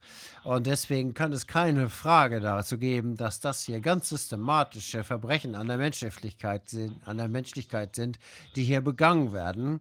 Und wenn man jetzt hier nochmal zu dem Thema der aufgeklärten Zustimmung kommt, das ist an sich schon eine Übertretung, eine Verletzung der Menschenrechte, weil sie das nicht ähm, äh, einfordern können. Ähm, und wenn man das als äh, Regierungschef eines Landes macht, dann ruft man wiederum zur massenhaften ähm, Überschreitung der Menschenrechte auf und äh, zum massenhaften ähm, Aufruf, um Verbrechen gegen die Menschlichkeit zu begehen. Und das Offensichtlichste für mich war, dass die ähm, UNESCO, die allgemeine ähm, äh, Rechtsprechung zur äh, Menschenrechte hat, die sagt, dass äh, therapeutische Maßnahmen ethisch sein müssen und äh, die Tests, die Maßen und die Spritzen eine äh, informierte Zustimmung brauchen. Und ohne diese Informationen ist das bereits ein Verbrechen äh, gegen die Menschlichkeit. Und gleichzeitig ähm, ist uns klar, dass die Menschen dieses gar nicht wissen. Und Teil unserer Arbeit ist, dies jeden Tag wieder in die öffentliche Diskussion zu bringen und den Menschen zu sagen, dass sie Menschen sind mit menschlichen Leben, die in Würde zu beachten sind. Und wenn das nicht passiert, dann ist das etwas, was zu äh, systematischen Verbrechen an der Menschlichkeit führt. Und die gesamten westlichen Regierungen und einige östlichen äh, Regierungen gehen systematisch vor hier. Und das heißt aber noch lange nicht, dass es in Ordnung ist und dass es nicht relevant ist, sondern es bedeutet, dass es eigentlich alles Kriminelle sind. Und als Kriminelle müssen wir sie bezeichnen. Und dann ist es unsere Aufgabe, die Menschen daran zu erinnern, dass sie ihre Zustimmung widerrufen können, auch für eine einfache Gesichtsmasse, ohne dass es negative Folgen für sie haben darf. Das ähm, ist natürlich eine ganz andere Debatte als die der Wirksamkeit der Impfstoffe und die der Menschenrechte.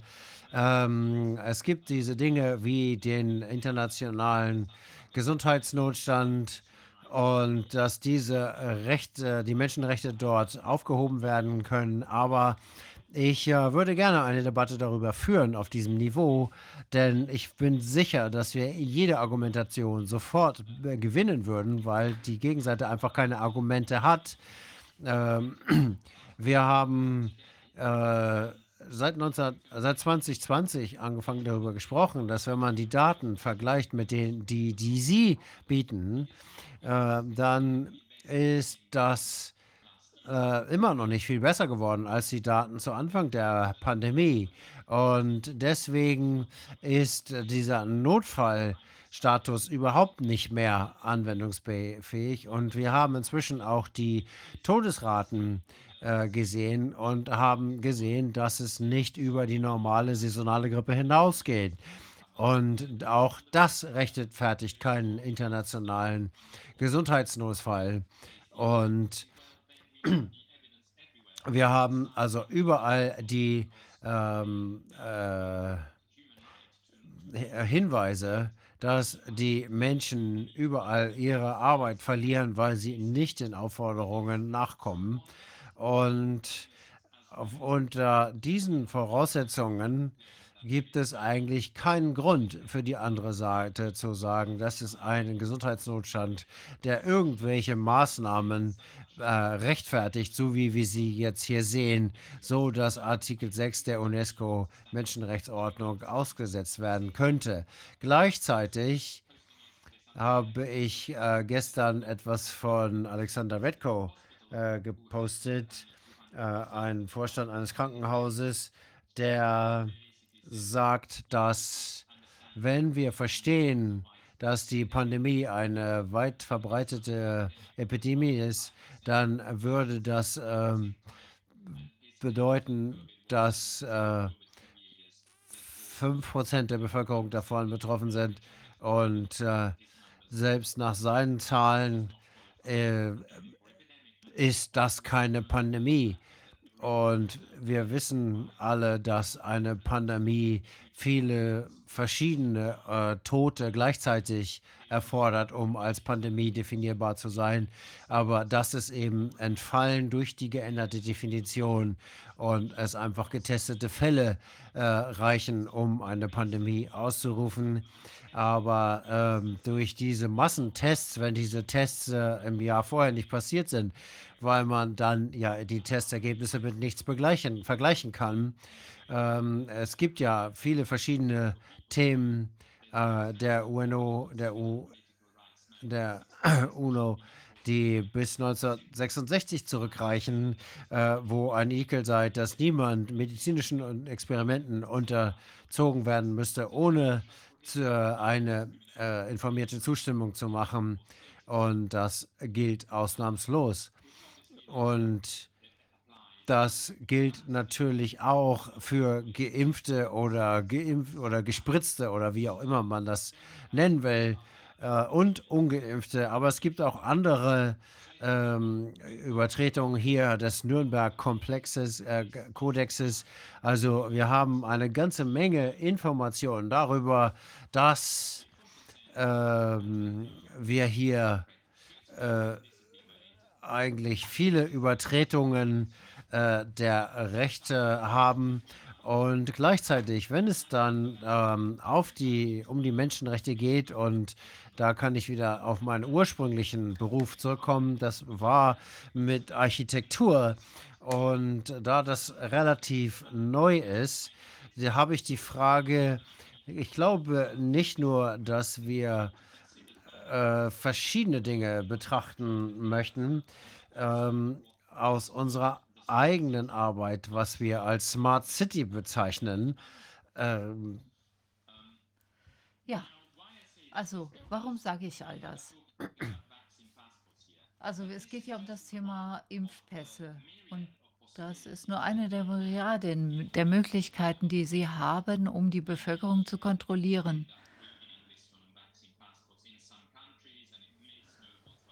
Also in bestimmten Ländern werden früher oder später Impfpässe eingeführt werden. Aber selbst wenn das der Fall ist, dann ist es so, dass die Infrastruktur in der Stadt bereits bereitsteht. Also es gibt äh, QR-Codes, es gibt Gesichtserkennung. Und dann können Sie praktisch übers Wochenende bestimmte Vorgaben machen. Ihr müsst das machen, ihr müsst jenes machen. Das findet unter dem Vorwand eines bestimmten Schocks statt, etc. Und dann kann man zum Beispiel sagen, ja, man darf nur äh, bestimmte Geschäfte betreten, wenn nur bestimmte äh, Temperatur hat etc. Oder dann gibt es vielleicht einen Terroristenangriff und dann braucht man einen bestimmten QR-Code, um bestimmte Läden betreten zu können. Ich glaube, das ist problematisch. Und darum sollten wir uns kümmern. 2013 hat Boris Johnson den Smart London Plan aufgesetzt und dann Smart London Together äh, folgte einige Jahre darauf. Im Moment befinden wir uns in einem Zustand, wenn man sich die äh, Überwachungskameras auf, anschaut, dann gibt es äh, dann gibt es äh, hier unheimlich viele Kameras und Ende August konnte dann die Polizei von London auch rückwirkend äh, die Kameraauswertungen, also die Kameraaufnahmen auswerten. Und man kann feststellen, wo man wann, wo, mit wem war. So, und das sogar noch Monate oder Jahre zurückverfolgen. Das heißt also rückwärts, also äh, retrospektive Auswertungen sind absolut zulässig. Und das findet im Rahmen eines laufenden Verbrechens gegen die Menschheit statt, die von der Regierung gegen Bürger äh, begangen werden. Zum Beispiel, wenn man äh, jetzt jemanden nicht mag, dann kann man zum Beispiel rückwirkend ähm, Datenmaterial auswerten oder kann vielleicht noch äh, Material manipulieren und kann dann sagen, äh, Sie sind dieses und jenes Verbrechens schuldig und das vernetzt man dann mit DNA-Auswertungen etc.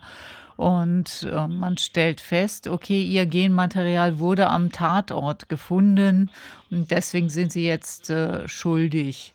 Aber das kann natürlich das ist natürlich absolut auch möglich, hier Manipulationen vorzunehmen. Es bietet sich also quasi an für Missbrauch und für die Begehung weiterer Verbrechen gegen die Menschlichkeit. Also, das bringt uns zu der Frage, was die sogenannte Smart City? Smart City ist eigentlich genau das Gegenteil von dem, was die Tech Giants und die Politiker behaupten. Das ist ein Tool für sozial für gesellschaftliche und hierarchische Kontrolle in Wirklichkeit, diese Smart City. Ich zitiere mich jetzt selbst. Smart Cities sind für dumme Menschen. Das sind für Menschen, die sich leicht täuschen lassen. Smart ist in keinster Weise smart. Ein besseres Wort, das hier äh, anzuwenden wäre, wäre eine weise Stadt. Also eine Stadt, die human ist, die sinnvoll ist und die über diese Technologie hinausgeht.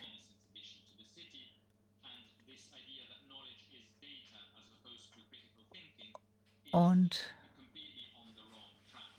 wenn man denkt, dass Wissen alles ist im Gegensatz zu kritischem Denken, dann ist man auf dem Holzweg. Eine weise Stadt wäre eine Stadt, die zum kritischen Denken und zum kritischen Handeln ermutigt und nicht nur Daten im Zusammenhang mit passivem Verbrauch und Gehorsam gegenüber den Behörden und das bringt uns wieder zur Sprache. Wir haben sehr viele Ort Worte benutzt.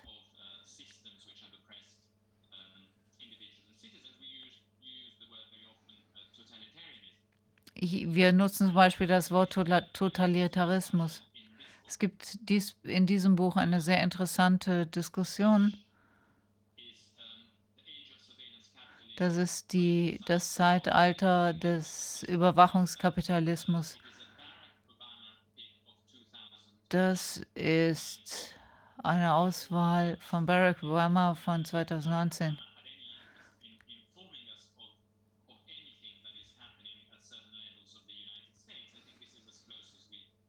Und das ist sicherlich ein guter Einblick in die verschiedenen Vorge Vorgänge in den USA.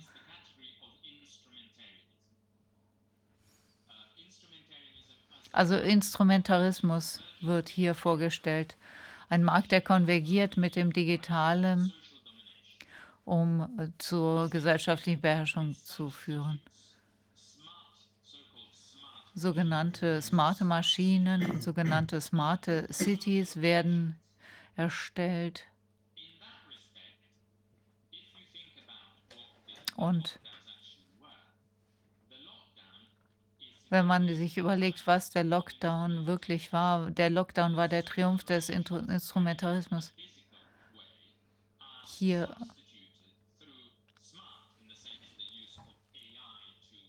wird zum Beispiel KI eingesetzt.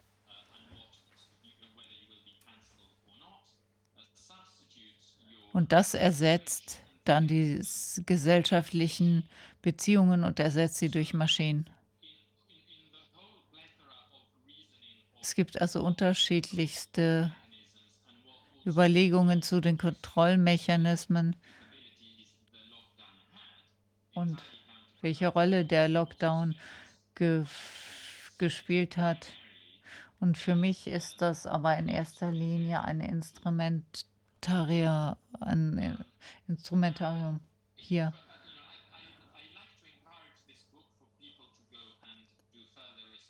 Also wenn Sie weitere Informationen möchten, dann äh, sind Sie herzlich eingeladen, das Buch zu lesen und insbesondere Kapitel 5 dieses Buches. Instrumentarian Collective heißt das. Hier geht es um einen bestimmten Namen, Alex Pentland, der Direktor von Human Dynamics Lab, also der Laborator der Humandynamik äh, beim MIT Media Lab. In dem Buch heißt es, dass das Weltwirtschaftsforum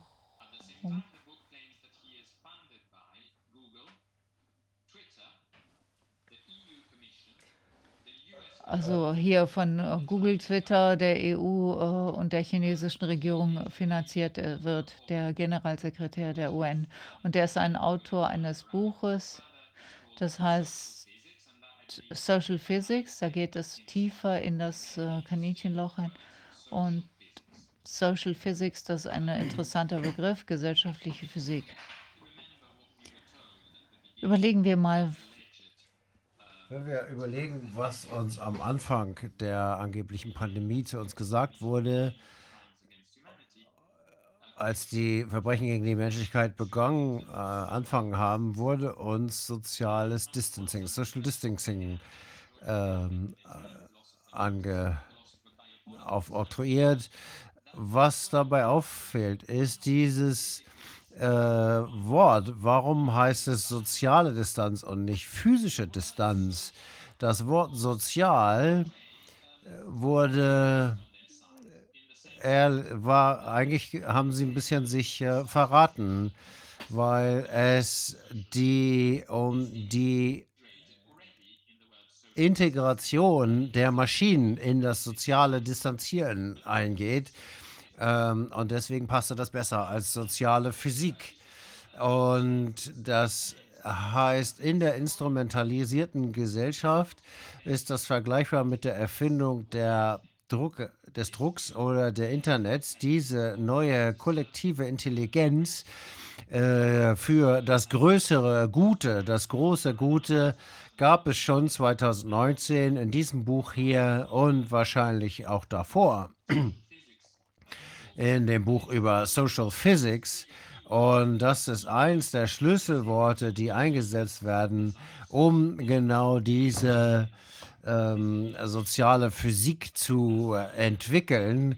Und wir lernen das auf, in einem koordinierten Teilnehmer der Gesellschaft. Und das ist auch wieder entrant, soziale, uni, universi, universelle äh, Werte, so dass es einen koordinierten Anstrengung gibt, um nicht nur die äh, Menschenrechte, die ich erwähnt habe, äh, zu suspendieren, sondern sie durch ein neues Konzept zu ersetzen, das direkt aus dieser hierarchischen Kontrolle kommt, der sogenannten sozialen, universellen Werte, die im Medienlabor erschaffen werden in den US-Universitäten, die von Big Tech und äh, großen ähm, Regierungen äh, finanziert werden. Das ist also nicht etwas, was wir durch einen Weltkrieg erreicht haben oder sowas, äh, die Entwicklung der Menschenrechte, Bioethik, sondern hier ist jemand, der etwas plant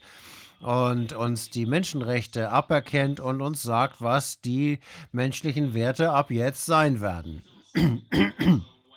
Und es ist ihnen auch klar, dass das natürlich kein Spaziergang sein wird, das durchzusetzen, weil wir und viele andere natürlich auch sagen werden, halt, stopp.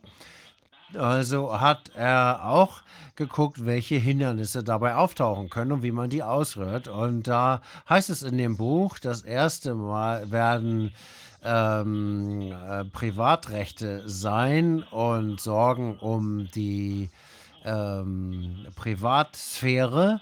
Und ich möchte darauf hinweisen, dass wenn wir durch die äh, durch ihren Untersuchungsausschuss ähm, eine Gruppe finden, die wir verantwortlich machen, können. Wir auch ähm, einen neuen Satz äh, von Kodexen entwickeln, ähnlich dem äh, Nürnberg-Code, wie man mit Überwachung und mit Privatsphäre umgehen, um sicherzustellen, dass weder jetzt noch irgendwann in der Zukunft irgendeine Regierung, die von oligarchischen Kräften beherrscht wird, in der Lage sein wird, derartige systematische Menschenrechtsverletzungen zu implementieren.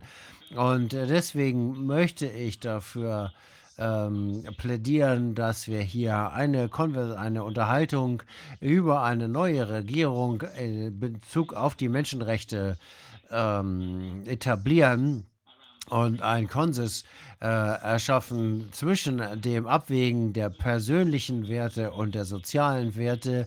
Das ist eine sehr interessante Möglichkeit, um in diese Diskussion einzusteigen und die oligarchischen Interessen entgegensagen. Es sollen keine Oligarchen kommen, die sagen, hier sind die sozialen Werte, die jetzt gelten. Und äh, ich tue so, als ob das äh, ein weltweiter Wert wäre, der viel, den viele Menschen teilen, aber das ist gar nicht so, sondern das ist im Labor irgendwo erschaffen. Das hat sich ein Oligarch ausgedacht. Und äh, wir lesen hier weiter die Frage, wer ist bereit dafür? Denn die Frage ist natürlich, ähm, es sind, ist ja nicht gut für uns und es sind auch keine, nicht unsere sozialen äh, Werte. Und ähm, was wir in den letzten äh, Jahren gesehen haben, ist soziale Unterdrückung, die Physik um jeden dazu zu bringen, die soziale Physik, um jeden dazu zu bringen, zu kooperieren, ist, sind soziale Netzwerk ähm, äh, äh, äh, Unterstützung, ähm, äh, also soziale Anreize, ähm, wenn wir das schaffen, dann sind wir in der Lage, die Menschen in bestimmte Richtungen zu drängen oder zu dirigieren.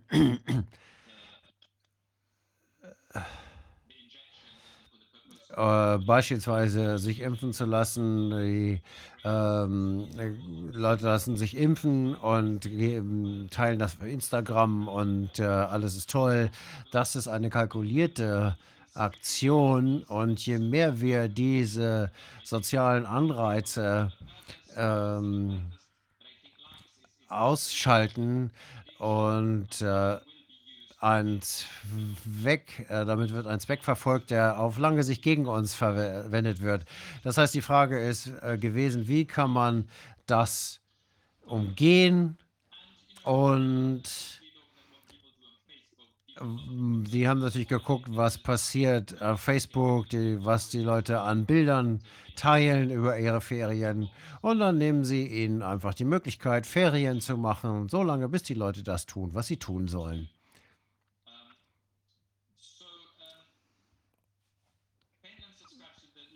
Und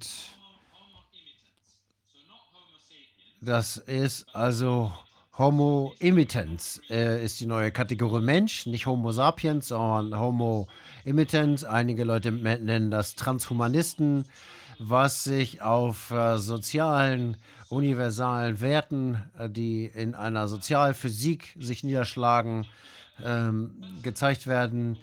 Diese Menschenart wird ähm, Homo imitant genannt, also ein Mensch, der andere Menschen nachmacht. Und das ist eine sehr erfolgreiche Spezies. Und um äh, zu sagen, dass es äh, Nachmachen und nicht, Imi, nicht Empathie ist, die uns zu bestimmten Dingen veranlasst. Also beispielsweise die, ähm, äh, was wir von den äh, wenn wir jetzt sehen, dass Menschen Schäden haben von den Impfungen, dann wollen wir nicht die Empathie, sondern wir wollen, dass die Leute das trotzdem nachmachen. Und deswegen ist dieser Mensch, der nachmachende Mensch geschaffen worden, wo man in den sozialen Medien ein bestimmtes Verhalten vorspielen kann und er das dann nachmacht, weil er sich gut fühlt, wenn er das tut, was in den sozialen Medien passiert und er damit seine Anerkennung bekommt.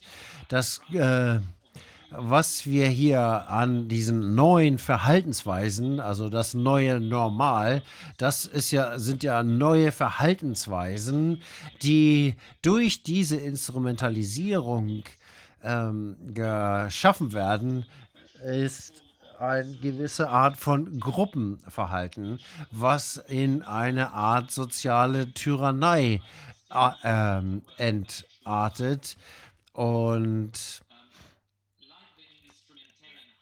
Genau so ähm, bedeutet äh, die Tyrannei die, im Grunde genommen die Abschaffung der Politik. Das ist die Perversion des Egal Egalitarismus und das ist ebenso unbedeutend. Und wenn man sich jetzt nochmal der Architektur zuwendet, so wie ich das getan habe, ähm, gibt es ein Interview mit Wiener Leser und Sharon Tals über äh, soziales Themen, wo es heißt, wir gehen hier durch eine soziale Evolution und äh, er zieht einen Vergleich mit der industriellen Revolution, wo, äh, Revolution, wo es darum ging, die Arbeiterschaft von, vom Land in die Städte zu kriegen. Und die einzige Möglichkeit, das zu tun, war, um die Menschen in Armut zu stürzen, sodass die Arbeiter in die Städte gehen mussten. Wenn man sich jetzt überlegt, was das bedeutet und was die Lockdowns mit der ähm, Mittelschicht getan haben, ähm, mit äh, den äh, lokalen Geschäften und dann heißt das, dass der Lockdown eigentlich dazu geeignet ist, die Leute in Armut zu treiben. Und wir sehen das in Kasachstan, in anderen Ländern, äh, wo äh, die, wo es Krieg gibt und die Eigentum zerstört wird, das ist natürlich auch eine Möglichkeit, die Menschheit in Armut zu stürzen. Wenn man das erstmal im Hinterkopf behält und anguckt, wie eine Stadt aufgebaut wird, die sogenannte Smart City, dann ist das eine Falle. Äh, die Armut treibt die Leute äh, dahin, wo es noch Arbeit gibt. Ähm, und die einzige Art, wo man arbeiten kann, ist eben genau diese Smart City. Und das bedeutet andersrum, dass man unter totaler Kontrolle ist, mit QR-Codes, mit Gesichtserkennung, auch rückwirkend, wie wir eben gesagt haben, über Monate und Jahre. Und dass dieses äh, Wort, ähm, was Urbanismus heißt, ist, ähm, eine Gegenbewegung dazu. Diese Gegenbewegung versucht es, ähm, uns äh, das zu verhindern, weil sie versuchen, alle in die Armut zu treiben, die irgendwie versuchen, außerhalb dieses Systems zu überleben. Und äh, die Smart City ist im Grunde die Falle und die Verarmung durch die Lockdowns ähm, soll dazu führen, dass die Leute an die einzigen Arbeitsstellen gehen, die es noch gibt, nämlich in den Städten, wo sie dann komplett kontrollierbar sind. Ähm, also äh, die viele von uns äh, haben natürlich Schwierigkeiten, aus der Stadt herauszugehen und in sicherem Abstand zu den Städten zu wohnen. Wir müssen also gegen da, gegen kämpfen. Und deswegen denke ich, dass diejenigen, die das nur ähm, sehen, dass Corona einfach nur ein Betrug ist und aufwachen, ja, aber wenn das äh, passiert und die City Smart sind, dann ist es zu spät, denn wir müssen eben diesen Ge Bereich auch bekämpfen. Ja, also ganz wichtige Punkte, die Sie erwähnt haben. Und Sie haben ja auch äh, dieses Thema angesprochen, Sozialphysik. Und da geht es wirklich darum, ja, also ich meine, das machen die Leute, die das jahrelang machen. Also die, die, die werden fast wie Tiere abgerichtet, damit die so bestimmte Art und Weise ähm, funktionieren und äh, sie werden konditioniert, damit sie immer wieder sich selbst zurückziehen und äh, d- also sich, sich dem Verständnis ihrer eigenen Bedürfnisse entziehen. Also ist ja der, für das Allgemeinwohl und man soll Dinge akzeptieren, die man normalerweise niemals akzeptieren würde. Ganz, das ist wieder einmal eine Konditionierung, eine extreme Konditionierung, um die Leute in diese immer smarteren Cities zu bringen mit immer weniger Optionen, immer weniger Freiraum. Ich habe einen kleinen Clip gesehen über die Situation in China. Da muss man immer seinen QR-Code vorzeigen, um sich von A nach B zu bewegen. Und da gibt es auch Sperrbezirke, da, die kann man gar nicht mehr betreten, weil es hier eine rote Zone gibt, wie im Punkto Corona oder vielleicht andere Gründe. Aus Klimagründen sind bestimmte Zonen ganz abgeriegelt. Also das heißt, man entfer entfremdet sich von den eigenen Bedürfnissen, von den eigenen Grundrechten und äh, akzeptiert all das natürlich im Namen des Allgemeinwohls. Äh, natürlich wird das immer gesagt, aber immer mehr Leute wachen auf. Sie verstehen, was vor sich geht. Am Ende läuft es ja genau darauf hinaus. Äh, aus verschiedenen Bereichen, das, was wir hier erkennen und immer klarer erkennen, äh, wir haben hier ein Puzzle mit tausenden Teilen, die wir aus den, den letzten beiden Jahren gesammelt haben. Und ich denke, wir haben schon 990 von den 1000 Teilen. Einige fehlen uns noch, aber wir sehen mehr und mehr ein klares Bild. Und Sie beschreiben hier genau das Gleiche, was wir auf anderer aus anderer Perspektive herausgefunden haben.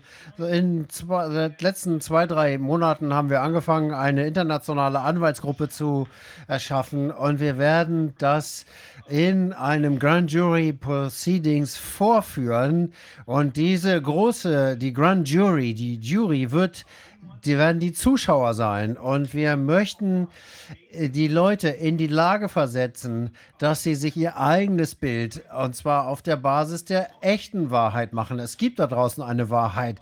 Die Menschen, meisten Menschen haben inzwischen begriffen, dass sie von ihren Regierungen, die eigentlich auch nicht mehr ihre Regierung sind, angelogen werden. Und wir wollen ihnen die Tatsachen geben. Wir wollen ihnen auch eine rechtliche Analyse geben davon, was diese Tatsachen bedeuten. Sie haben wahrscheinlich das äh, schon gehört, was Mike Jeden uns später noch erzählen wird, ähm, was er äh, als überzeugende Hinweise äh, äh, eines versuchten Machen Massenmordes äh, bezeichnet zu sehen. Wir werden Ihnen die Fakten präsentieren, wir werden die rechtliche Analyse machen, ähm, nicht nur, weil wir gegen diese vier ähm, Angeklagten äh, Justin, Taste und Gates ähm, Fauci machen wollen, aber wir wollen die Menschen in die Lage versetzen, eine Basis zu haben, auf der sie entscheiden können, was sie tun wollen und dass die Zeit um ist. Natürlich werden am Ende unsere rechtlichen Institutionen, die Aufräumarbeiten machen müssen. Wir haben ernsthafte Zweifel daran, dass die aktuellen äh, Rechtsinstitutionen äh, dazu in der Lage sein werden. Aber wir werden den ersten Schritt machen. Und ich würde das jetzt nicht als Nürnberg 2 bezeichnen. Das hat sich ja nun herausgestellt, dass das auch nicht wirklich funktioniert hat. Durch die Operation äh, Paperclip äh, ähm, sind die ganzen Drahtzieher alle davongekommen. Die haben das MK-Ultra-Programm initiiert, die haben das Atomprogramm initiiert. Diesmal wird es anders laufen. Und deswegen brauchen wir das alles. Und Ihre Sichtweise aus komplett anderer Perspektive ist sehr wichtig. Wir müssen das miteinander verbinden. Wir müssen diese Dinge in die Öffentlichkeit zerren und den Menschen die Möglichkeit geben zu verstehen, dass es nicht nur eine vernünftige Annahme ist, sondern dass es notwendig ist, dass wir aufstehen und gegen diese Arschlöcher aufzustehen und zurückzukämpfen. Nur dann werden wir dazu weiterkommen.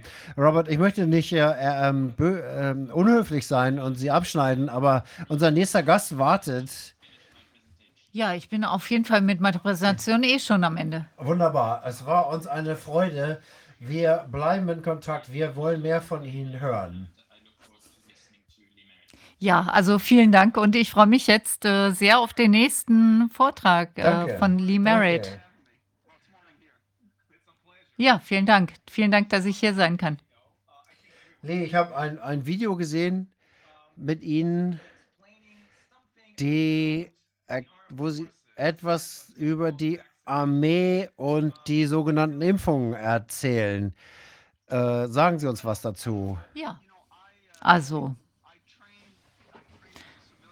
Also ich bin aus, also ich äh, habe hier die ähm, äh, 75.000 Jahre ähm, studiert an der Uni, also Medizin. Äh, und das kam mir damals so teuer vor, aber mittlerweile ist es sehr viel teurer geworden. Ich habe dann äh, für die Navy gearbeitet. Ich äh, war damals in Washington, DC. Ähm, ge, ähm, ge, ähm, ge, gedient und äh, wir haben da in MROC, also erstmal haben wir in MROC äh, ge, ge, ähm, gedient und, und das ist die Forschungseinheit und ähm, ich interessiere mich sehr dafür. Seit, äh, seit dem 11. September habe ich mich mit Antrags- und Antragsimpfungen äh, auseinandergesetzt. Ich fand das sehr spannend und das Ganze hat sich irgendwie natürlich entwickelt. Jetzt bin ich jetzt in, praktisch äh, angelangt. Ich bin über den 11. September gestolpert. Als es zuerst passiert hat, habe ich natürlich gedacht, das ist echt. Aber in der Zwischenzeit habe ich Kontakt mit einer Reihe von Anwälten in den USA gehabt, aus der, von der Ostküste, die sich das genauer angeguckt haben und die Anschlagsangriffe angeguckt haben. Und das Bild ist jetzt komplett anders, also meins jedenfalls. Und äh, das, was dort passiert ist, ist, dass äh, der 11. September eingesetzt wurde, um die Rechtfertigung für den militärindustriellen Komplex aufrechtzuerhalten. Und es wird mehr und mehr klar werden, mehr und mehr Menschen klar werden, was hier wirklich passiert war. Und das spielt alles in das hinein, was wir jetzt sehen. Ähm, vielleicht ist das sozusagen der erste Hintergrund dazu gewesen. Absolut, ja.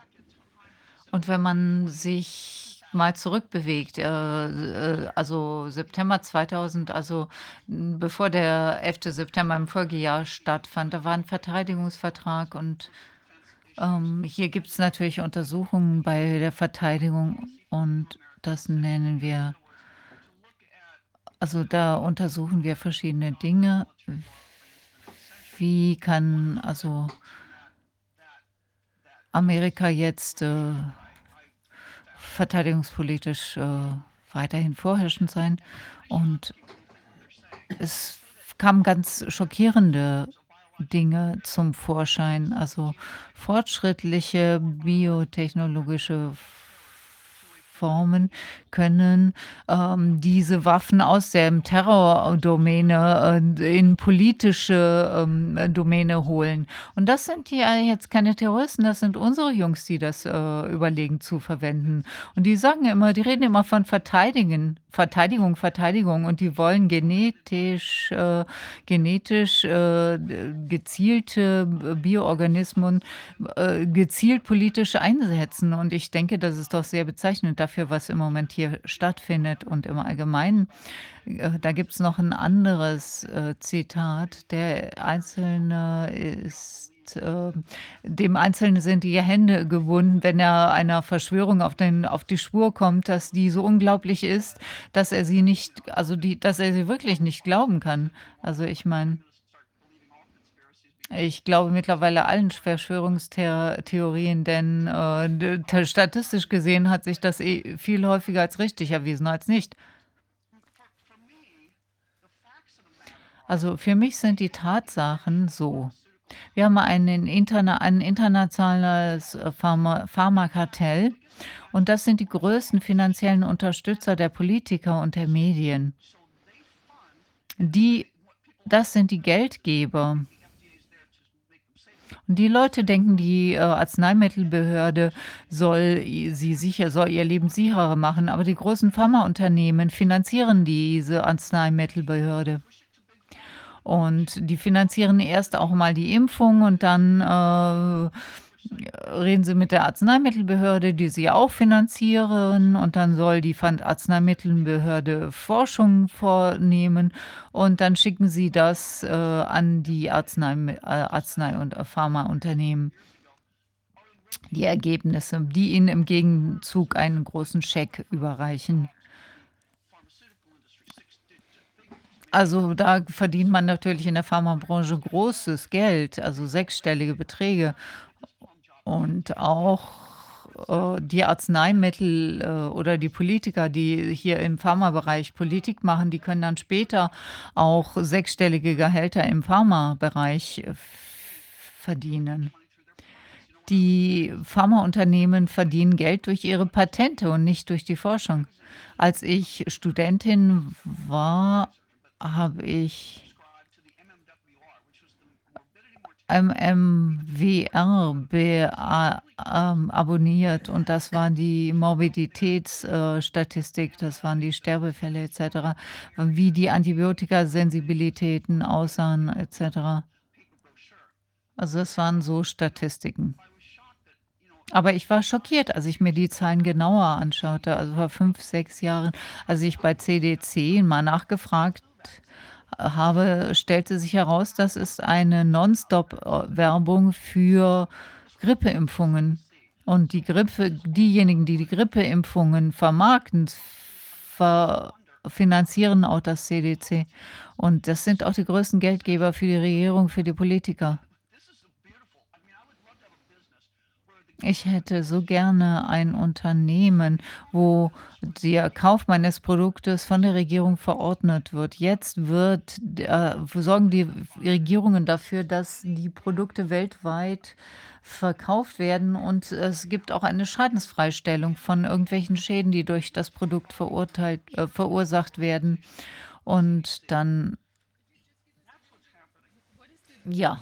Was, was ist die rechtliche Konstellation in Bezug auf die CDC, wenn Sie sagen, die werden von diesen Menschen, äh, von diesen Unternehmen äh, finanziert? Vielleicht können Sie noch mal ein bisschen darauf eingehen, wie das rechtlich, äh, das rechtliche Konstrukt ist. Das ist ja keine Regierungsbehörde, oder?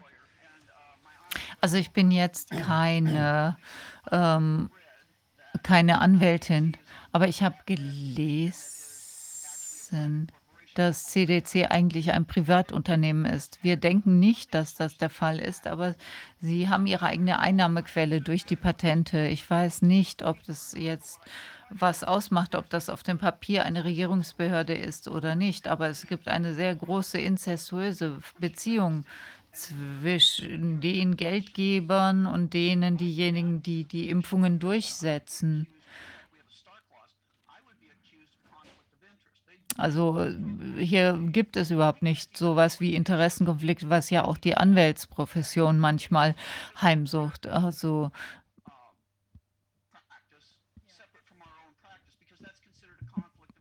also wir können ja bestimmte Fälle nicht vertreten, wenn es zum Beispiel einen Interessenkonflikt gibt. Aber bei der Regierung gibt es das überhaupt nicht. Also meiner Meinung nach ist das absolut unethisch. Und wir sollten auf jeden Fall, das sollte natürlich ein Bewusstsein unter den Menschen fördern, dass es hier nicht um die Vermeidung von Krankheiten, sondern um Profitoptimierung. Julie Growingham oder so, ich weiß nicht, wie sie genau hieß, aber sie war die Leiterin von CDC als sie die HPV-Impfungen durchgesetzt haben für junge Mädchen und Kinder. Das war ja letztendlich ein riesiges Desaster. Und wo ist sie hingegangen? Sie wurde zum, zur Leiterin der Impf, des, des Impfforschungszweigs. Wir haben in Europa genau die gleiche Konstellation. Die EMA wird äh, von ähm, wird äh, von diesen Leuten finanziert. Auch das Europäische Patentamt wird von diesen Leuten äh, finanziert. Wenn man ein Patent einreicht, kriegt man Geld, kriegen die Geld und wenn dagegen Widerspruch eingerichtet wird, auch. Und äh, das wird von den Pharmaindustrie, von der Pharmaindustrie, aber auch anderen Industriezweigen äh, betrieben, kann man sagen. Und natürlich sagen die Minister, ja, das braucht man, wir müssen unsere Wettbewerbsvorteile wahren. Ähm, es geht einfach am Ende nur um Geld. Es gibt überhaupt keine politische, kont politische Kontrolle darüber. Es gibt niemanden in der Politik, der da die Unterlagen einsehen kann. Ähm, das gilt für verschiedene Bereiche, auch äh, in anderen, als wir die Schweineflitter, äh, Schweinegrippe hatten. Dann war der Leiter der Taskforce ähm, später der ähm, Leiter der Entwicklung für Impfstoffe bei Novartis. Und äh, es ist genau dieses gleiche Drehtürprinzip, was wir immer wieder sehen und finden. Und äh, das sind Ja, wie ja, das weiß Unternehmen. ich. Aber ich möchte auch nicht, dass es der Eindruck entsteht, es geht alles nur um Geld. Es geht nicht nur um Geld, sondern es gibt eine riesigen, einen riesigen Masterplan, bei dem es um weit mehr als nur Geld geht. Und insbesondere dank euch ähm, ist mir klar geworden, dass äh, früher oder später die ganzen Pharmaunternehmen nicht mehr da sein werden. Also denen wird es vielleicht nicht klar. Jedes totalitäre Regime wird sich früher oder später seiner Helfershelfer äh, bedienen und sie, sie versch, versch, verzehren. Es geht nicht nur um Geld. Wenn man sich geschichtlich zurückschaut, äh, zu, äh, zurückblickt, also Be Entvölkerung, also es gibt zu viele Menschen. Das kann man da kann man auch, äh, auf Plato zurückgehen. Also, in also, man hat sich immer schon Sorgen gemacht, wenn es zu viele Leute gibt, äh, die also, abgesehen davon haben wir ja auch das Finanzsystem, das über dem das kurz vor dem Zusammenbruch steht. Und letztendlich geht es auch um die Entvölkerung, um die, Bevölkerungsreduzierung. In den USA wurde eine Broschüre gedruckt. Das war ein geschriebenes Dokument, äh, das äh, aus einem Meeting dieser Überlords hervorging. Wer immer das aussehen. 1954 haben sie sich irgendwo getroffen und haben dis die Probleme diskutiert. Wir wissen sie nicht genau, wer genau das war, aber irgendjemand hat Notizen gemacht. Und das äh, steckte dann noch in einem Kopiergerät und wurde früher oder später beim Recycle-Papier, Recyclingpapier äh, entdeckt und das Manuskript wurde veröffentlicht. Mm. Und äh, ich kenne sogar den, der den kennt, der das gefunden hat. Also ähm, Silent Weapons for Quiet Wars hieß das Manuskript dann in gebundener Form. Und es stand dann jahrelang auf meinem, in meinem Bücherregal. Und ich habe gedacht, naja, gut, ähm, das ist jetzt noch nicht so relevant. Und ich habe es vor kurzem aber im Flieger gelesen und ich habe gedacht, das ist eigentlich eine Vorhersage von dem, was aktuell passiert. Die Leute schreiben. Also es gibt so viele hungrige Mäuler zu finden. Und was sollen die Überlords da dran machen? Äh, zu, zu füttern. Was sollen die Über, Überlords daran machen? Diese schweigenden Waffen sind jetzt nicht wirklich Waffen, sondern das sind vielmehr Waffen der sozialen gesellschaftlichen Kontrolle. 1954 haben sie bereits darüber gesprochen, dass sie die Daten zusammenbringen sollen äh, aus Kreditkarten, auch wer auch immer schon damals äh, Kreditkarten äh, zusammen mitbringen bringen sollte mit äh, Barcodes. Ähm, es waren, also es gab damals keine Barcodes, es gab keine Computers. Wer wusste dann denn da schon von es? ge- Jemand hat über Metadaten gesprochen, etc. Und die haben gesagt, wir können diese ganzen Daten zusammen bündeln, wir können das herausfinden, wir können zum Beispiel die Wirtschaft unter Druck bringen, indem wir die Gaspreise erhöhen und dann äh, können wir das herausfinden, was all diese kleinen Leute machen und warum sie, also wenn sie, sobald sie einmal diese Waffen loslassen, werden die, wird die Öffentlichkeit diese Waffen nicht äh, verstehen. Sie werden nicht verstehen, dass sie angegriffen werden. Sie werden verstehen, dass irgendwas schief läuft, aber sie können nicht reagieren. Das ist hochtechnisch. Sie können, nicht, äh, sie können das gar nicht richtig verstehen, was hier mit diesen leisen Waffen für den stillen Krieg vor sich geht.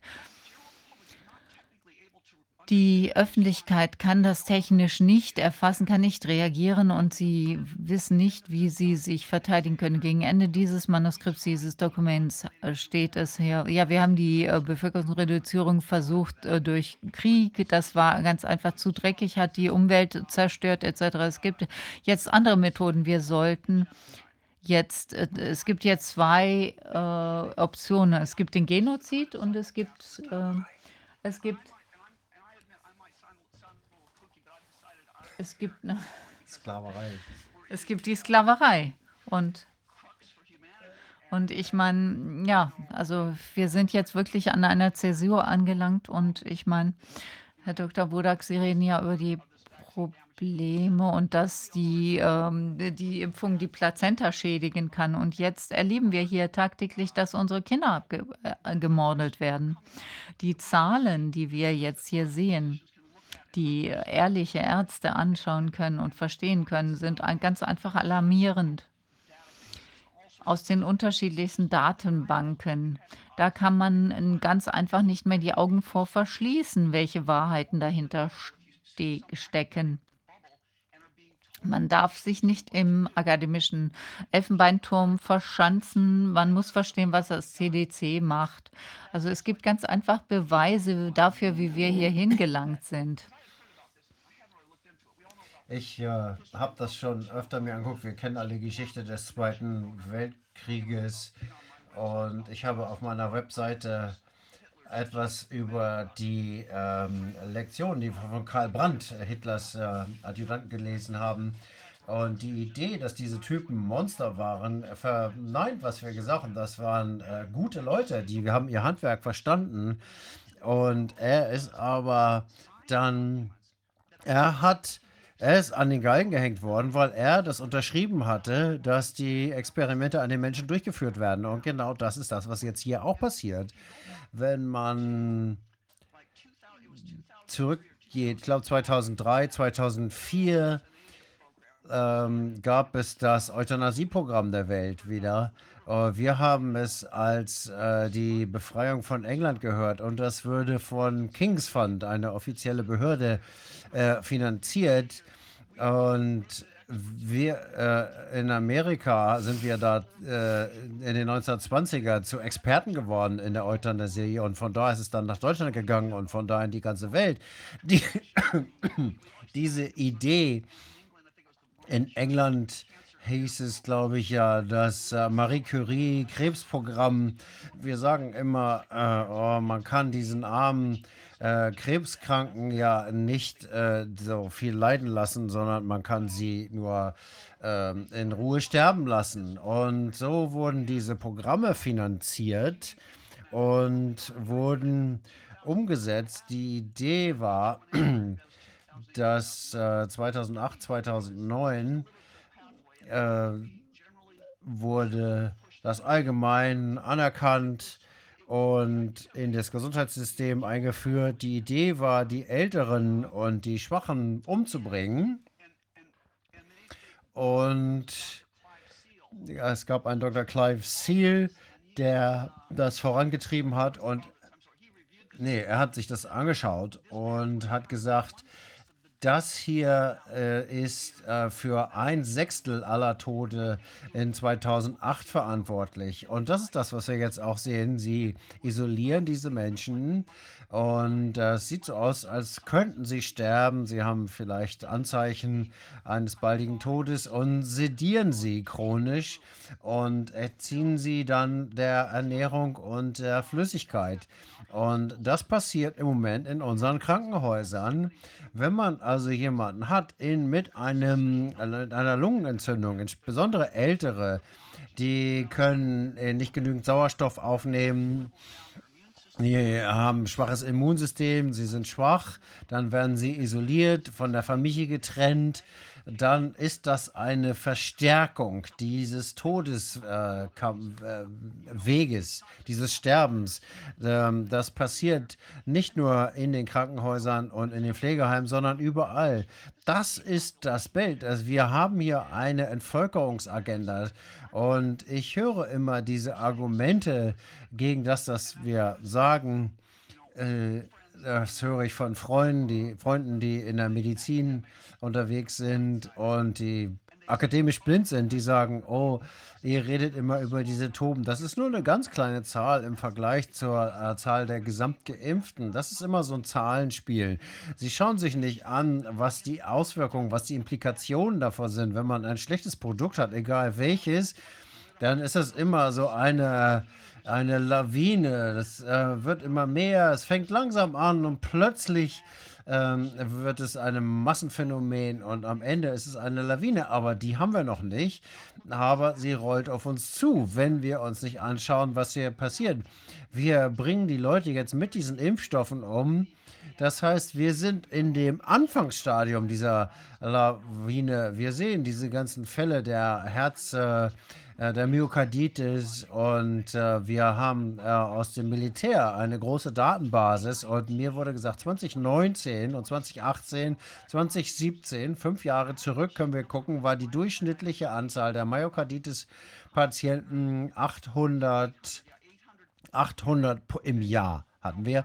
Jetzt ähm, das ähm, hat eine 50, 60 Prozent Mortalität. Man stirbt nicht immer sofort, aber man stirbt wahrscheinlich in den nächsten fünf Jahren.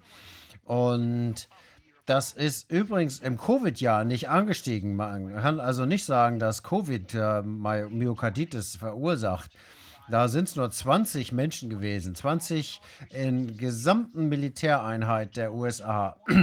Aber 2021 haben wir jetzt in den ersten sieben Monaten, äh, ich habe die ganz aktuellen nicht Zahlen, haben wir 600 zusätzliche Myokarditis-Fälle. Also 1400 und das äh, Jahr war gerade erst halb um. Also beide Zahlen zeigen uns, dass sieben Monate nach den Impfungen haben wir mehr Soldaten, 20 Prozent, 20 Mal mehr Soldaten umgebracht als Covid. Und äh, ich äh, kann jeden nur äh, auffordern, sich diese Zahlen rauszusuchen, selber. Äh, da passieren die Dinge doch irgendwo äh, im Hintergrund und Sie haben sich die Wissenschaft dazu angeguckt. Ich äh, habe das ganze letzte Jahr damit verbracht, diese Lügen aufzudecken.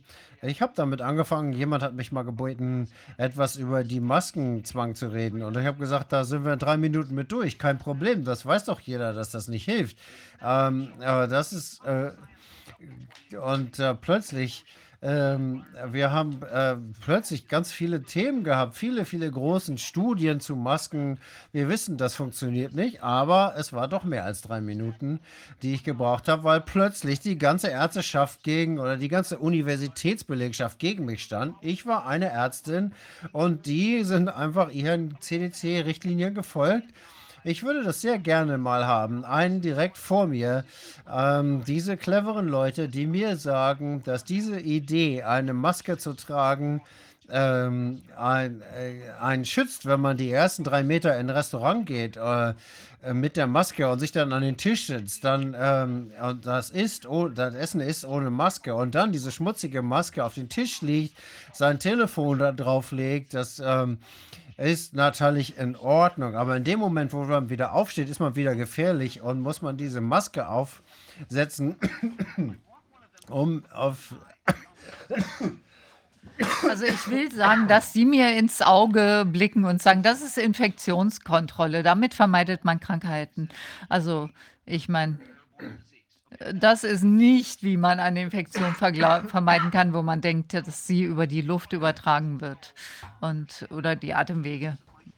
Ähm, also ist natürlich jetzt nicht mein Spezialgebiet. Ich bin eigentlich Orthopädin. Aber mit diesem PCR-Test ist mir Folgendes aufgefallen. Das war noch schlimmer. Also, äh, Herr Dr. Wudok, Sie haben dazu Arbeit gemacht, aber ich meine, das ist eine unglaubliche Lüge. Ähm, man kann sich diese Sachen ja nicht ausdenken. Ich kann mir nach wie vor nicht erklären, warum so viele Ärzte noch an diesen Test glauben. Jeder auf der Straße kennt ja ne, Carrie Moss. Und ähm, der sagt natürlich äh, unter anderem, Fauci ist ein Idiot und so. Und äh, naja. Aber was sie wirklich nicht wissen, ist, warum er das gesagt hat. Zuerst einmal Nicht nur, weil sie ähm, Overcycling des Tests betrieben, darauf gehen wir gleich noch ein, sondern die haben gesagt, diese Tests wurden überhaupt nicht für Diagnose gemacht, sondern aus Labortests, um winzige Teile von genetischem Material zu entdecken. Wenn sie richtig durchgeführt werden, dann werden sie in einem Reinraum durchgeführt, mit sterilen Umfeld, wo geschultes Personal weiß, wie damit umzugehen ist. Und und was machen wir? Nein, wir haben ganz einfach so Abstrichstäbchen und ähm, wir, po wir äh, popeln damit den Leuten ne, im, auf dem Parkplatz rum. Also es ist so einfach lächerlich. Also das ist das Erste, was ich jetzt nicht verstehe. Und dann abgesehen davon, also ich habe mir die verschiedenen Instruktionen durchgelesen, wie diese Tests gemacht werden. Und es wurde ganz klar gezeigt, also es gibt so ein kleines, an, einen kleinen Anteil von Material, dass man das vergrößern muss, um es überhaupt sehen können. Also es gibt diese, diesen Prozess und dann gibt es hier diese Fischer Guidelines. Also es gibt diese tolle, äh, tolle Kurve und dann diesen Zyklus äh, 20, 30 äh, Mal und dann ist man im guten Bereich. Also es, zeigt jetzt nur, ob es an die Präsenz dieser genetischen Sequenz gibt. Wenn es so 20, 30 Mal macht, dann kriegt man einen wahren Wert, einen aussagekräftigen Wert. Das ist äh, wahrscheinlich kein falsch positiv, kein falsch äh, negativ. Also vielleicht falsch negativ, aber kein falsch positiv. Auf jeden Fall bei 20, 30 Zyklen, wenn man das richtig durchführt. Aber bei 20 bis, äh, also bei 30 bis 35 Zyklen kriegt man ein paar falsch positive. Über 35 ist man in die sogenannten Trash Zone, wo man äh, Staubteilchen vergrößert. Alles wird hier mit reingezogen. Also es ist nicht nur falsch, manchmal, manchmal ist es ja falsch passiert, sondern es ist auch ähm, sinnlos. Das ist wie eine falsche Uhr, die zweimal am Tag richtig läuft. Das ist absolut falsch. Also, und wenn man das macht, das ist einfach lächerlich. Und das ist weswegen, was ich einfach nicht verstehe, warum diese Ärzte das nach wie vor noch glauben. Die Kinder wissen ja, wie die Statistiken gelesen werden, wie Laborstudien durchgeführt, durchgeführt werden, Qualitätskontrolle. Und das ist ja das ist ja, warum ich meinen Freunden sage, wenn ihr mei meiner Theorie der weltweiten äh, Verschwörung nicht glaubt, wenn ihr in Krankenhäusern arbeitet und diesen Laboren, diese Manager, die die Papierdokumente haben, um diese Tests durchzuführen, die sind ja hochqualifiziert, die machen keine falschen Tests. Wenn man einen Test hat, der 90 Prozent falsch positiv ist, dann wird man diese Leute rauswerfen, die diesen Test durchführen. Diese Leute wissen, wie sie diese Tests durchführen, wie sie Qualitätskontrollen für durchführen, wie sie ihre Mitarbeiter schulen. Aber was ist denn 2020 passiert? Jedes Labor hat zu viele, hat Overcycling der Tests durchgeführt, also mehr als 20 oder 30.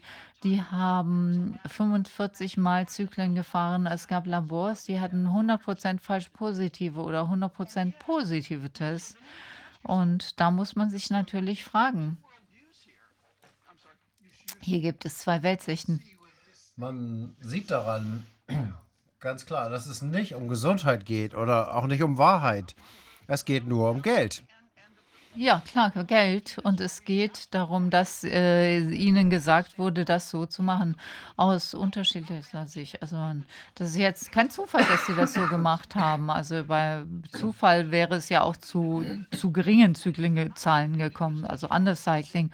Aber sie alle haben zu hohe Zyklen gefahren und an diesem magischen Termin am ähm, im Januar 21 hatten sie alle ein äh, Hurra-Erlebnis, also ein ähm, Heureka-Erlebnis. Also es, man denkt entweder, es gab eine Psychote der Labormanager 2020 bei diesem speziellen Test oder aber ihnen wurde, sie wurden instruiert, das so durchzuführen. Ich persönlich persönlich glaube ganz einfach nicht an eine Psychose-Theorie. Also wer hat das denn gesagt? Ich glaube, das kann jetzt nicht der CDC-Typ in Florida gewesen sein. Das waren alle Staaten, alle Länder. Das heißt, es ist eine Verschwörung, es ist eine internationale Verschwörung. Ihnen wurde von irgendjemandem gesagt, das so zu sagen. Und wenn irgendjemand eine andere Erklärung findet dafür, dann würde ich sie gerne hören. Aber das steht doch im Zusammenhang mit dem Drostenpapier.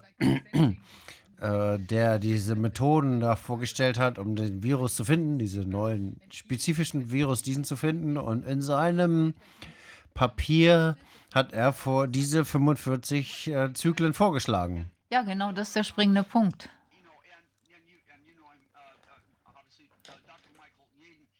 Dr. Michael Jeden und viele andere Wissenschaftler, als sie dieses Paper ähm, gelesen haben, also diesen Review gestartet haben, dieses von Drosten, da habe ich äh, einige sehr, äh, also sehr zerstörerische Kritiken gelesen. Das war 2020, das war noch bevor die FDA gesagt hat, ja, okay, vielleicht müssen wir diesen Test wieder zurückziehen.